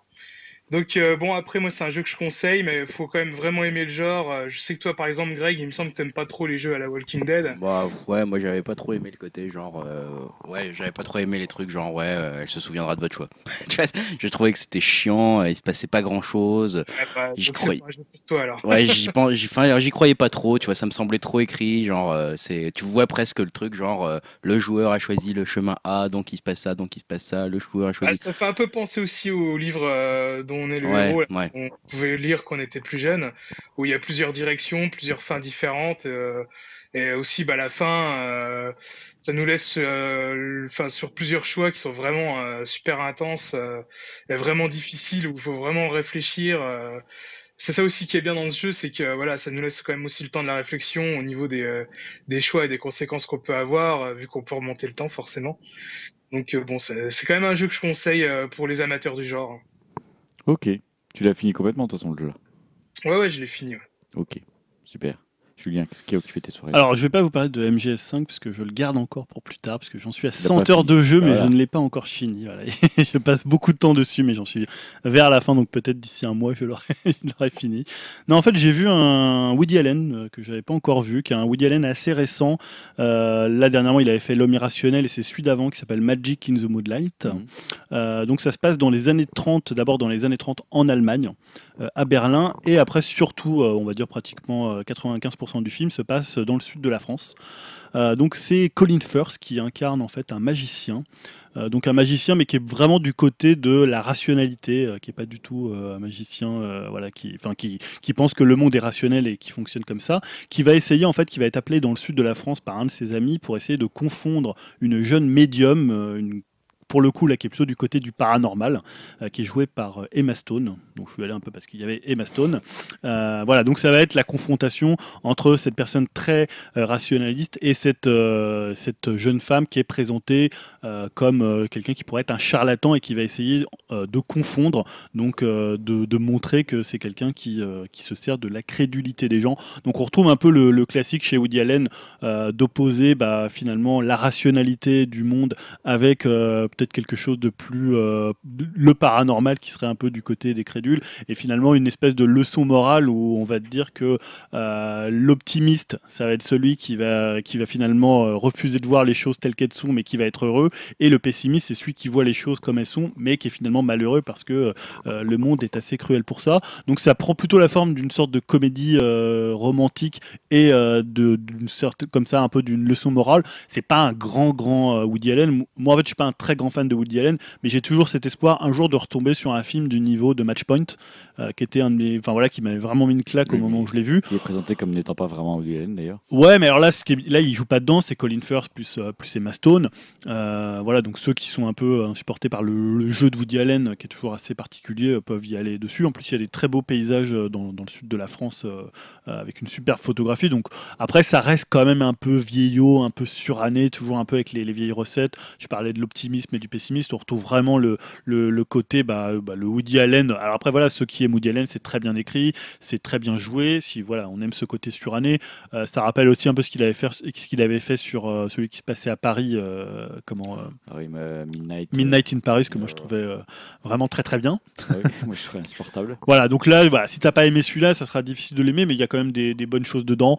Maintenant, ça reste quand même un peu mineur par rapport à ce qu'il a pu faire, ce qu'il a pu faire dans le passé, mais c'est pas désagréable le côté un peu ro- comédie romantique mêlé à comme ça un truc un peu moral euh, qui fonctionne assez bien. Ok. Grégoire, tu ne... as eu le temps de faire quelque chose toi ces deux semaines? Non, je n'ai j'ai rien eu le temps de faire. Que je je voulais juste que tu nous le dises. Bon bah ça ça arrive. te fait hein. marrer, ça, mon salaud. hein. Voilà, C'est des choses qui on a eu arrivent. du mal à préparer le podcast, on a du boulot, on peut pas toujours faire des, des trucs sympas. Bah non, mais hein. c'est, c'est, c'est- c'est- ça arrive, ça arrive. Euh, moi, je sais pas de quoi vous parlez. Je suis en train de jouer à Soldat Inconnu et j'ai pas fini, mais j'aime beaucoup. Euh, j'ai été voir euh, Midnight Special, mais je sais pas s'il faut que j'en parle trop parce que j'ai peur de spoiler. Voilà, juste pour vous dire que moi, je n'ai pas aimé du tout. Ah, voilà, ce que c'est intéressant, on a en fait deux personnes. Alors, on a une personne qui a bien aimé Batman versus Superman. On On se peut pas le nommer, on sait pas qui c'est. Alors que toute la critique Moi, est unanime pour dire que c'est une grosse merde. Et par contre, on a la critique est unanime pour dire que Midnight Special est très très bon. Et on a quelqu'un qui n'a pas aimé, donc c'est intéressant. Évidemment, on est un peu. On à- a même deux personnes parce que moi j'ai pas spécialement. Ah, t'as pas aimé. spécialement aimé, ouais. Donc on est un peu à contre-courant de, de la critique globale. Alors, qu'est-ce que tu n'as pas aimé dans Midnight Special? Alors, en fait, euh, on va dire que le film se sépare en deux parties. Euh, je vais, je vais pas spoiler, vous pouvez écouter tranquille. Le, pour moi, selon moi, le film se, sépare en deux parties. Une première partie incroyable qui a été une claque pas possible que j'ai adoré, qui est vraiment de la trempe de Spielberg, comme on le dit sur la fiche, un peu punchline et un peu ridicule, j'ai envie de dire, mais qui est vraiment de cette trempe-là avec une ambiance extraordinaire, une musique qui rappelle un peu euh, Drive, tu vois, qui fait un peu années 80 mais toujours actualisé. Enfin voilà, ce genre de musique qui est incroyable et qui colle vraiment bien à la mise en scène. Donc une ambiance mystérieuse super et sublime. Et à partir du moment où on a début de réponse à nos questions sur le mystère qui est, qui est dans ce film, tout s'effondre comme une merde. C'est-à-dire que le- la résolution... la violence. Ah, mais non, mais- Hashtag la critique. non, mais- Hashtag critique, tout s'effondre comme une merde. c'est vraiment- c'est- comme une merde. c'est la réponse à nos questions, c'est euh, ah mais c'est ça votre, votre truc quoi, mais c'est nul, mais c'est nul. Voilà, Ouais. c'est la dernière heure. Moi j'étais euh, désespéré, je me suis dit mais c'est le scénario en fait qui va pas. Enfin, bah non parce toi. que du coup tout le mystère s'effrite et s'effondre et même la mise en scène devient plate. Ça veut dire que ah tu nous montres ça quoi, ah bah c'est nul, j'aurais préféré rien voir quoi. Voilà. Hein, ce qui est quand même surprenant de la part de Nichols, qui est quand même un, plutôt un bon metteur en scène. Ben oui, euh, moi en fait je, je- pour dire j'ai adoré Mud, j'ai adoré euh, Tech Shelter. Tech Shelter. Je voilà je suivais, j'ai été impatient de voir ce Ah, film moi, quoi. je suis très Et impatient. pendant la première heure, j'étais au 7 ciel, parce que je me suis dit, mais c'est génial, c'est un chef Et puis tout ce truc. Voilà, les réponses arrivent et là tu te dis, bon.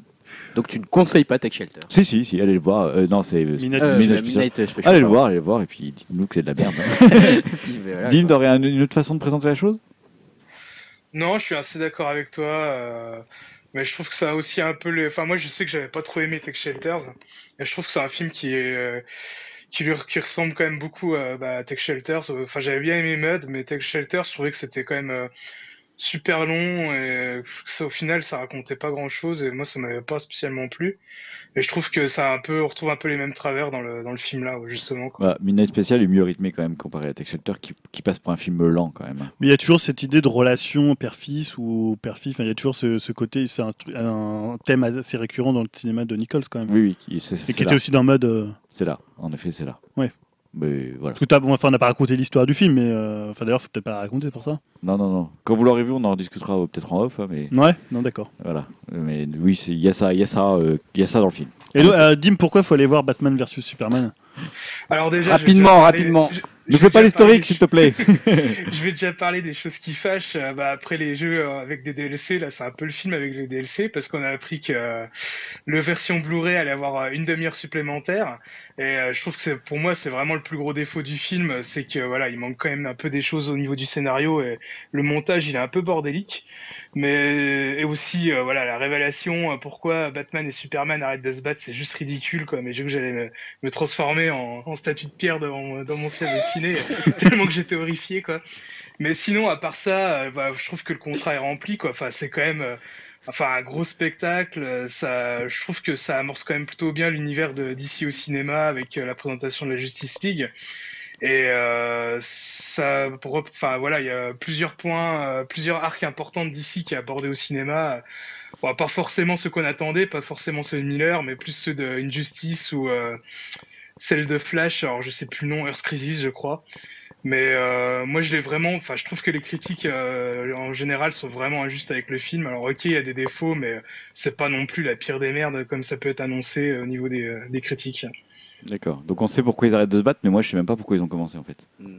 On le sait ça Pourquoi ils ont commencé à se battre? Ah justement, si t'as vu euh, Man of Steel, euh, c'est Bah, parce que dans Man of Steel, à la fin, euh, t'as Superman avec le méchant de Man of Steel, ils détruisent la moitié de la ville, et euh, Batman, il voilà, et pour lui, c'est une Il est pas Superman, content. c'est c'est une menace parce que c'est quelqu'un de peu dangereux et qui fait- ouais, D'accord. Faut pas, faut pas détruire les villes quoi. C'est bien résumé, Stan. Batman, Cassez il pas est les pas villes, content. Sinon Batman il est pas content. de toute façon, vous allez le détester. Non, tout de suite. Ouais, Il y en a déjà beaucoup qui l'ont fait pour nous. hein. voilà, on n'a pas Moi, j'ai besoin. vachement envie de le voir. Non. si, si. Ah bon, Ouais, c'est pas un troll, Ah, d'accord. moi, j'ai- j'aime Je croyais que beaucoup c'était un Snyder, troll. moi. J'ai envie d'en parler avec toi. Ah, j'ai-. J'aime beaucoup Snyder, moi. D'accord, d'accord. Mais t'as bien aimé Man of Steel? Pas trop, mais euh, j'ai j'ai bien aimé euh, ses autres films. Bon, voici pour nos petits conseils rapides, on va dire. On pourrait s'étendre encore. hein, qui était assez rapide. Ouais. Bien, tiens, j'ai bien aimé, je vais aller le voir.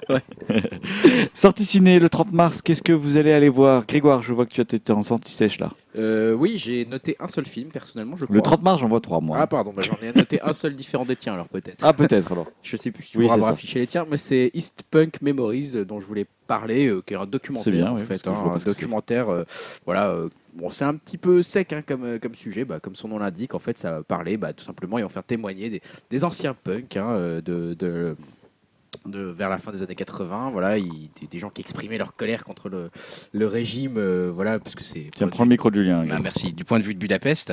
Et du coup, bah, c'est pour savoir un petit peu que sont devenus ces, ces gens qui étaient contest- contestataires entre le, de, contre le régime. euh, Bah, voilà, ils étaient à la fois contestataires du régime, du nationalisme, et en même temps, ils étaient contre la sauvagerie du capitalisme qu'il y avait euh, à l'Ouest. Euh, bon, bah maintenant, euh, comment ils vivent l'heure actuelle où le régime s'est à la fois effondré, mais en même temps, ils ont été quelque part rattrapés par un monde super capitaliste. Donc voilà, c'est un documentaire qui sort le 30 mars, qui est réalisé par Lucille Chauffour qui a l'air assez intéressant dans sa démarche, assez honnête, avec des Bah gens oui, qui témoignent, qui ont eu des vies de complètement dingues. Donc voilà, des personnages en couleur, moi ça me plaît toujours dans ce genre de documentaire un peu décalé. Voilà pour le 30 mars et je sais plus les deux autres trucs que Bah. Dim va nous parler déjà de, des films qu'il va aller voir. C'est deux bons grands films, hein, Dim. Alors, euh, tout pre- enfin, premièrement, euh, 13 Hours avec mon magnifique accent anglais. Putain, moi j'ai regardé la bande-annonce, j'ai eu du mal à aller au bout. hein. Euh, bah, moi, je t'avouerais que j'ai pas la bonne annonce, mais bon, c'est Michael Bay. Michael Bay, je suis pas un grand fan.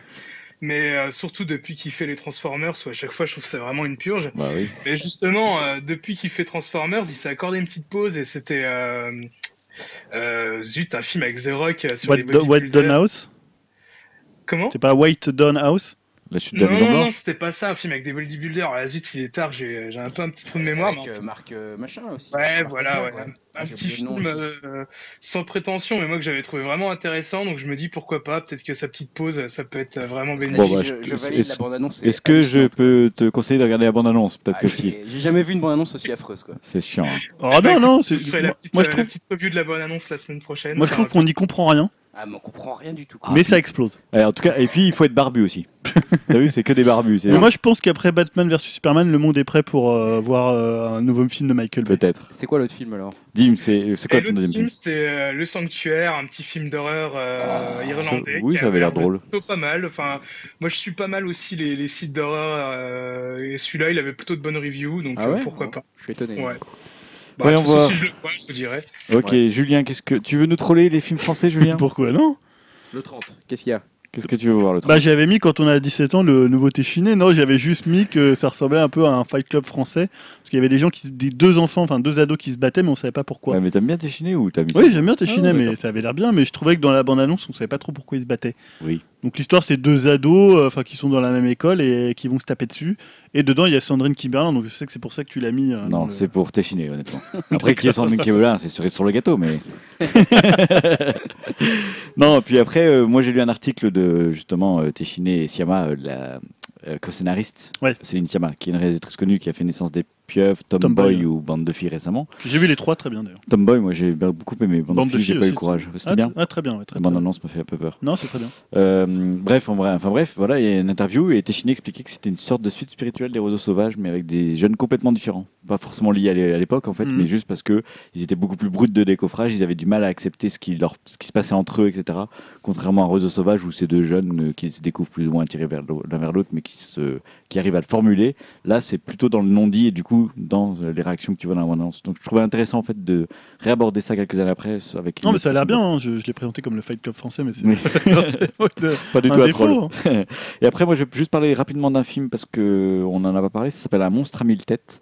C'est Rodrigo Pla. En fait, c'est le réalisateur qui avait fait La Zona en 2008. C'était un film qui m'avait époustouflé, La Zona, que j'ai vraiment adoré. Et je suis très curieux de voir celui-là, Un monstre à. Ça a l'air d'être un film assez dur. hein. En gros, c'est une femme qui se bat contre une assurance, l'administration d'une assurance, parce qu'ils veulent pas lui accorder euh, d'aide pour obtenir un traitement pour son mari qui est en train de mourir. Une histoire joyeuse, quoi.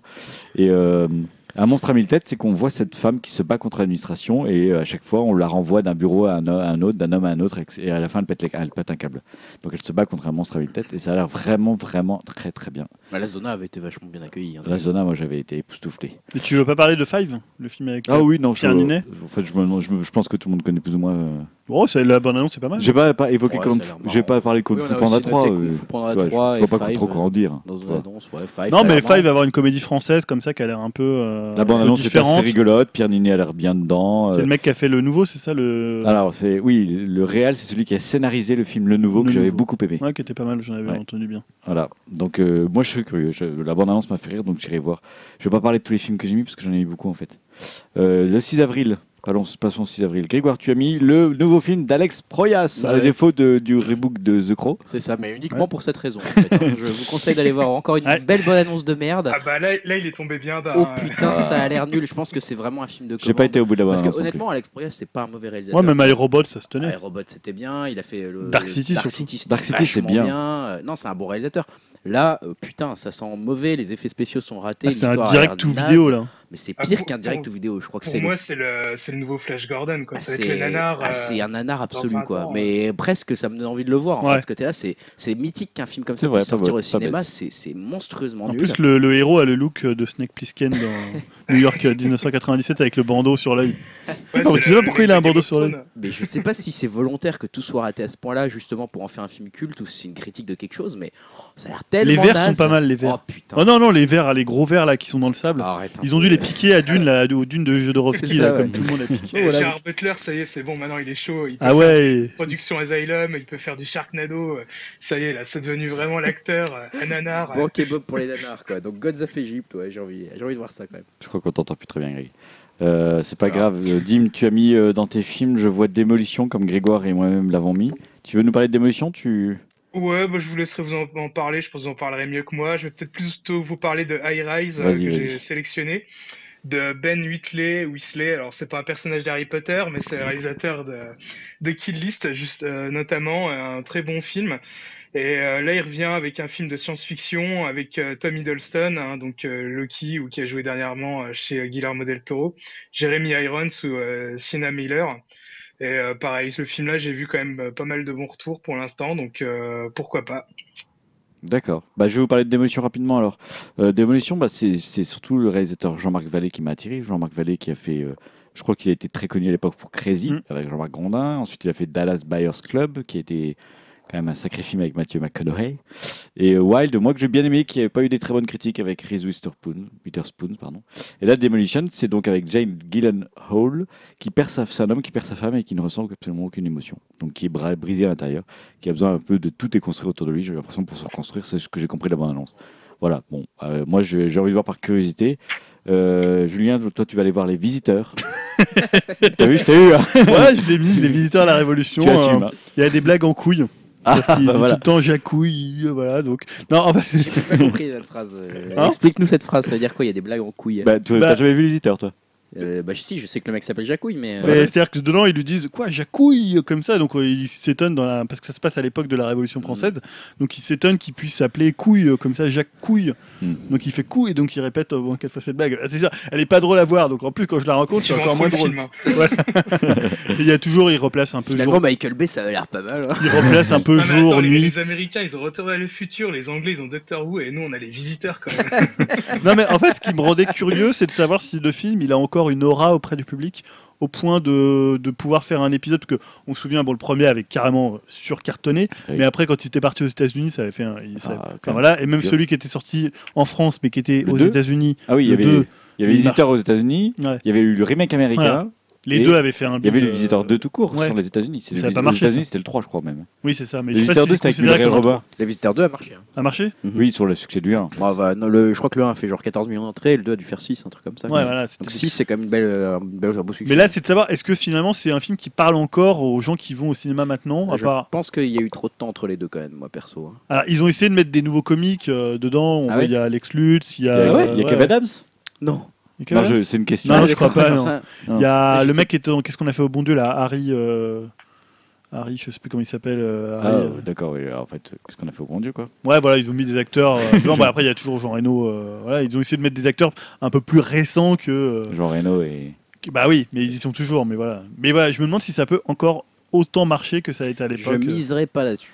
Moi je en dis, tout cas, je c'est le dis genre de film, ça pourrait cartonner le dimanche soir sur TF1 par contre. Ah bah ça oui. Ouais, mais plus personne ne regarde TF1, non, c'est ça. Ou peut-être en screening room.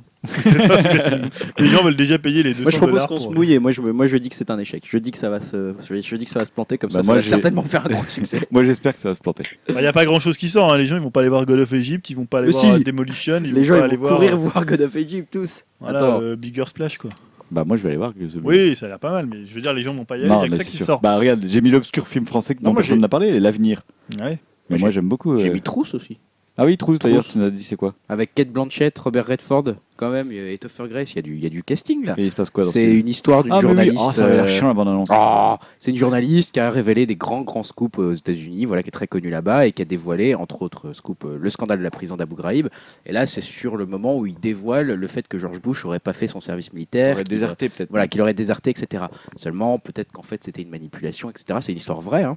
Et euh, du coup, ça s'intéresse aux coulisses du journalisme. Et puis bon, bah voilà, Kate Blanchett, Robert Redford, j'aime bien. Et Topher Grace, moi, je, je suis assez fan de That 70 Je Show. l'ai même pas reconnu, dis donc. Ça fait longtemps qu'on l'a pas vu. Bah J'aime oui. bien cet acteur, donc j'avais envie de revoir ce film qui avait l'air euh, quand même. Ouais, c'est un film formel, hein, euh, c'est le film à Oscar. C'est un peu peu. Spotlight, quoi. C'est un peu comme voilà quand- la même bande annonce que quand on a vu Spotlight, mais ouais, ça, moi ça m'intéresse Spotlight, j'avais bien aimé, donc pourquoi pas.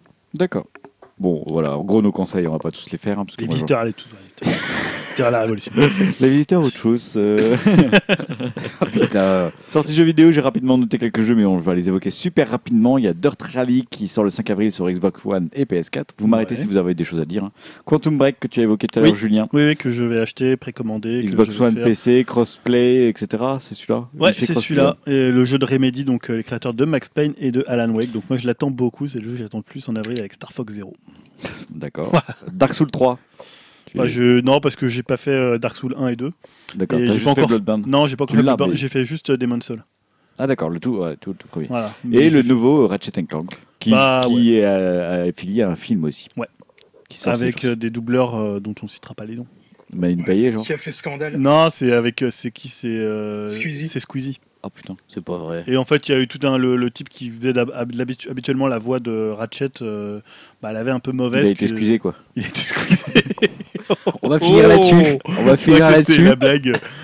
Et euh, non, mais le jeu a l'air bien. C'est un remake, euh, remake suite, reboot, on sait pas trop, mais euh, avec voilà. Je, Ratchet- je l'avais pas trouvé très joli, mais si. Ah si, si, c'est hyper beau. Ouais. On dirait vraiment des- Non, non, ça a l'air vraiment très sympa. En plus, c'est proposé, je crois, à 40 euros. Donc, euh, Tu vas- toi, tu vas l'acheter le jeu Bah, ça me tente bien, ouais. moi, j'ai vraiment beaucoup aimé sur PS3 euh, Tool of Destruction, euh, Moi, j'ai toujours été un peu déçu. par vraiment excellent. Et euh, voilà, là, ça a l'air vraiment sympa. Ok. Ainsi s'achève notre. Il est tard, donc d'où les blagues super drôles. Ouais, elle était bonne, celle-là. Il a été Bah Je oui. dire que je voulais pas faire la blague que Trousse c'était euh, la suite des cartables. Mais. Ah non, alors, à côté, à côté moi j'étais drôle. Je, je l'ai placé quand même. Ouais, Oh putain qu'il est tard. ouais, il est tard là. Putain qu'il est tard. Là, bon, on est désolé hein, euh, Faut qu'on arrête. hein. à nos éditeurs. Donc vous pouvez nous retrouver sur iTunes en tapant Upcast. N'hésitez pas à nous mettre des petites étoiles ou des commentaires sympas, on apprécie énormément. On est aussi sur Twitter, paraît-il. Nous, nous faire postuler pour les grosses têtes aussi, hein, parce que maintenant, je vois que. Voilà, apparemment. Twitter, c'est Upcast France en un seul mot. Euh, On met des tweets de temps en temps, il me semble. Surtout pour dire qu'on est là. Voilà. Et surtout, le plus important, on est sur notre site upcast.fr. Euh, Sur notre site, vous, retrouvez- vous pouvez retrouver pardon, notre podcast en version MP3 chapitré. Vous pouvez mettre des commentaires, on vous répond en plus. Euh, tiens, d'ailleurs, on fait un petit coucou à hum, euh, un mec qui avait- Professeur Rose. Voilà, merci. Professeur. Rose qui a mis un- son premier commentaire sur le, le dernier. Salut, le podcast. professeur Rose. Alors, professeur Voilà, Rose qui faisait partie de la case rétro. Exactement. Chapeau, on est très Et touchés, qu'on a déjà invité à participer, hein, bien sûr. Donc euh, il est réinvité, il peut venir quand il veut. Il a dit qu'il viendrait certainement. C'est vrai ces quatre. Ah, Ouais. ça c'est cool. On va Quand faire un le podcast temps, rétro etc. en fait. Voilà. pour, euh, pour fera- ça venir. On fera des news des années 80. On aura notre premier invité alors. Ouais, peut-être, à moins qu'il y en ait d'autres avant. Oui, il y a des gens. Il y a des négociations. Est-ce qu'on va faire des spoilers ou pas? Non, non, Oh. pas encore. On prépare tout ça.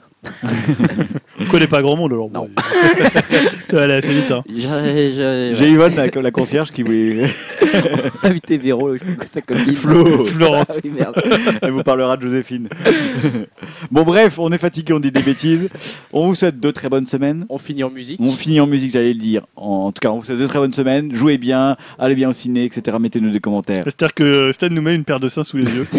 Donc c'est quoi C'est ça, on finit en Eh beauté. merde, c'est- je suis pas avec vous. C'est même pas Game of Thrones. Et on finit en musique donc avec la, on a choisi avec Julien la femme, hein, le groupe, le groupe français qui a sorti un excellent qui- titre. Qui parle de- Bon, on en a parlé. euh, tout- en fait, Ah, c'est euh, Greg qui a choisi. Ouais, on a échangé des textos avec Julien pour la semaine parce que c'est un titre qui est, qui est sorti de ce, de, de ce groupe français qui avait fait un très bon album euh, il y a quoi déjà deux ans maintenant Vous ou un êtes bigophoné. Et on s'est bicophoné exactement hein, on s'est envoyé un tatou il est déjà sur la playlist Upcast qu'on retrouve euh, effectivement sur upcast.fr sur la page d'accueil et donc c'est la femme Sphinx hein, c'est leur nouveau morceau je vous conseille aussi d'aller voir le, le clip qui est réalisé par un des membres du groupe qui est complètement Ouais, psychédélique qui est vraiment joli. Moi, j'aime et beaucoup. euh, bah, c'est à l'image de ce groupe qui est assez prometteur, qui fait des choses assez différentes dans ce qui est la musique française. Et personnellement, que j'aime beaucoup, ils promettent un album assez complexe euh, dans celui qui va sortir. Donc je suis assez impatient de voir ça. En tout cas, voilà, ça vous permet peut-être de découvrir la femme, je l'espère, avec avec le ce titre morceau, le Sphinx. Sphinx. Bonne semaine à tous. Salut. Salut Salut.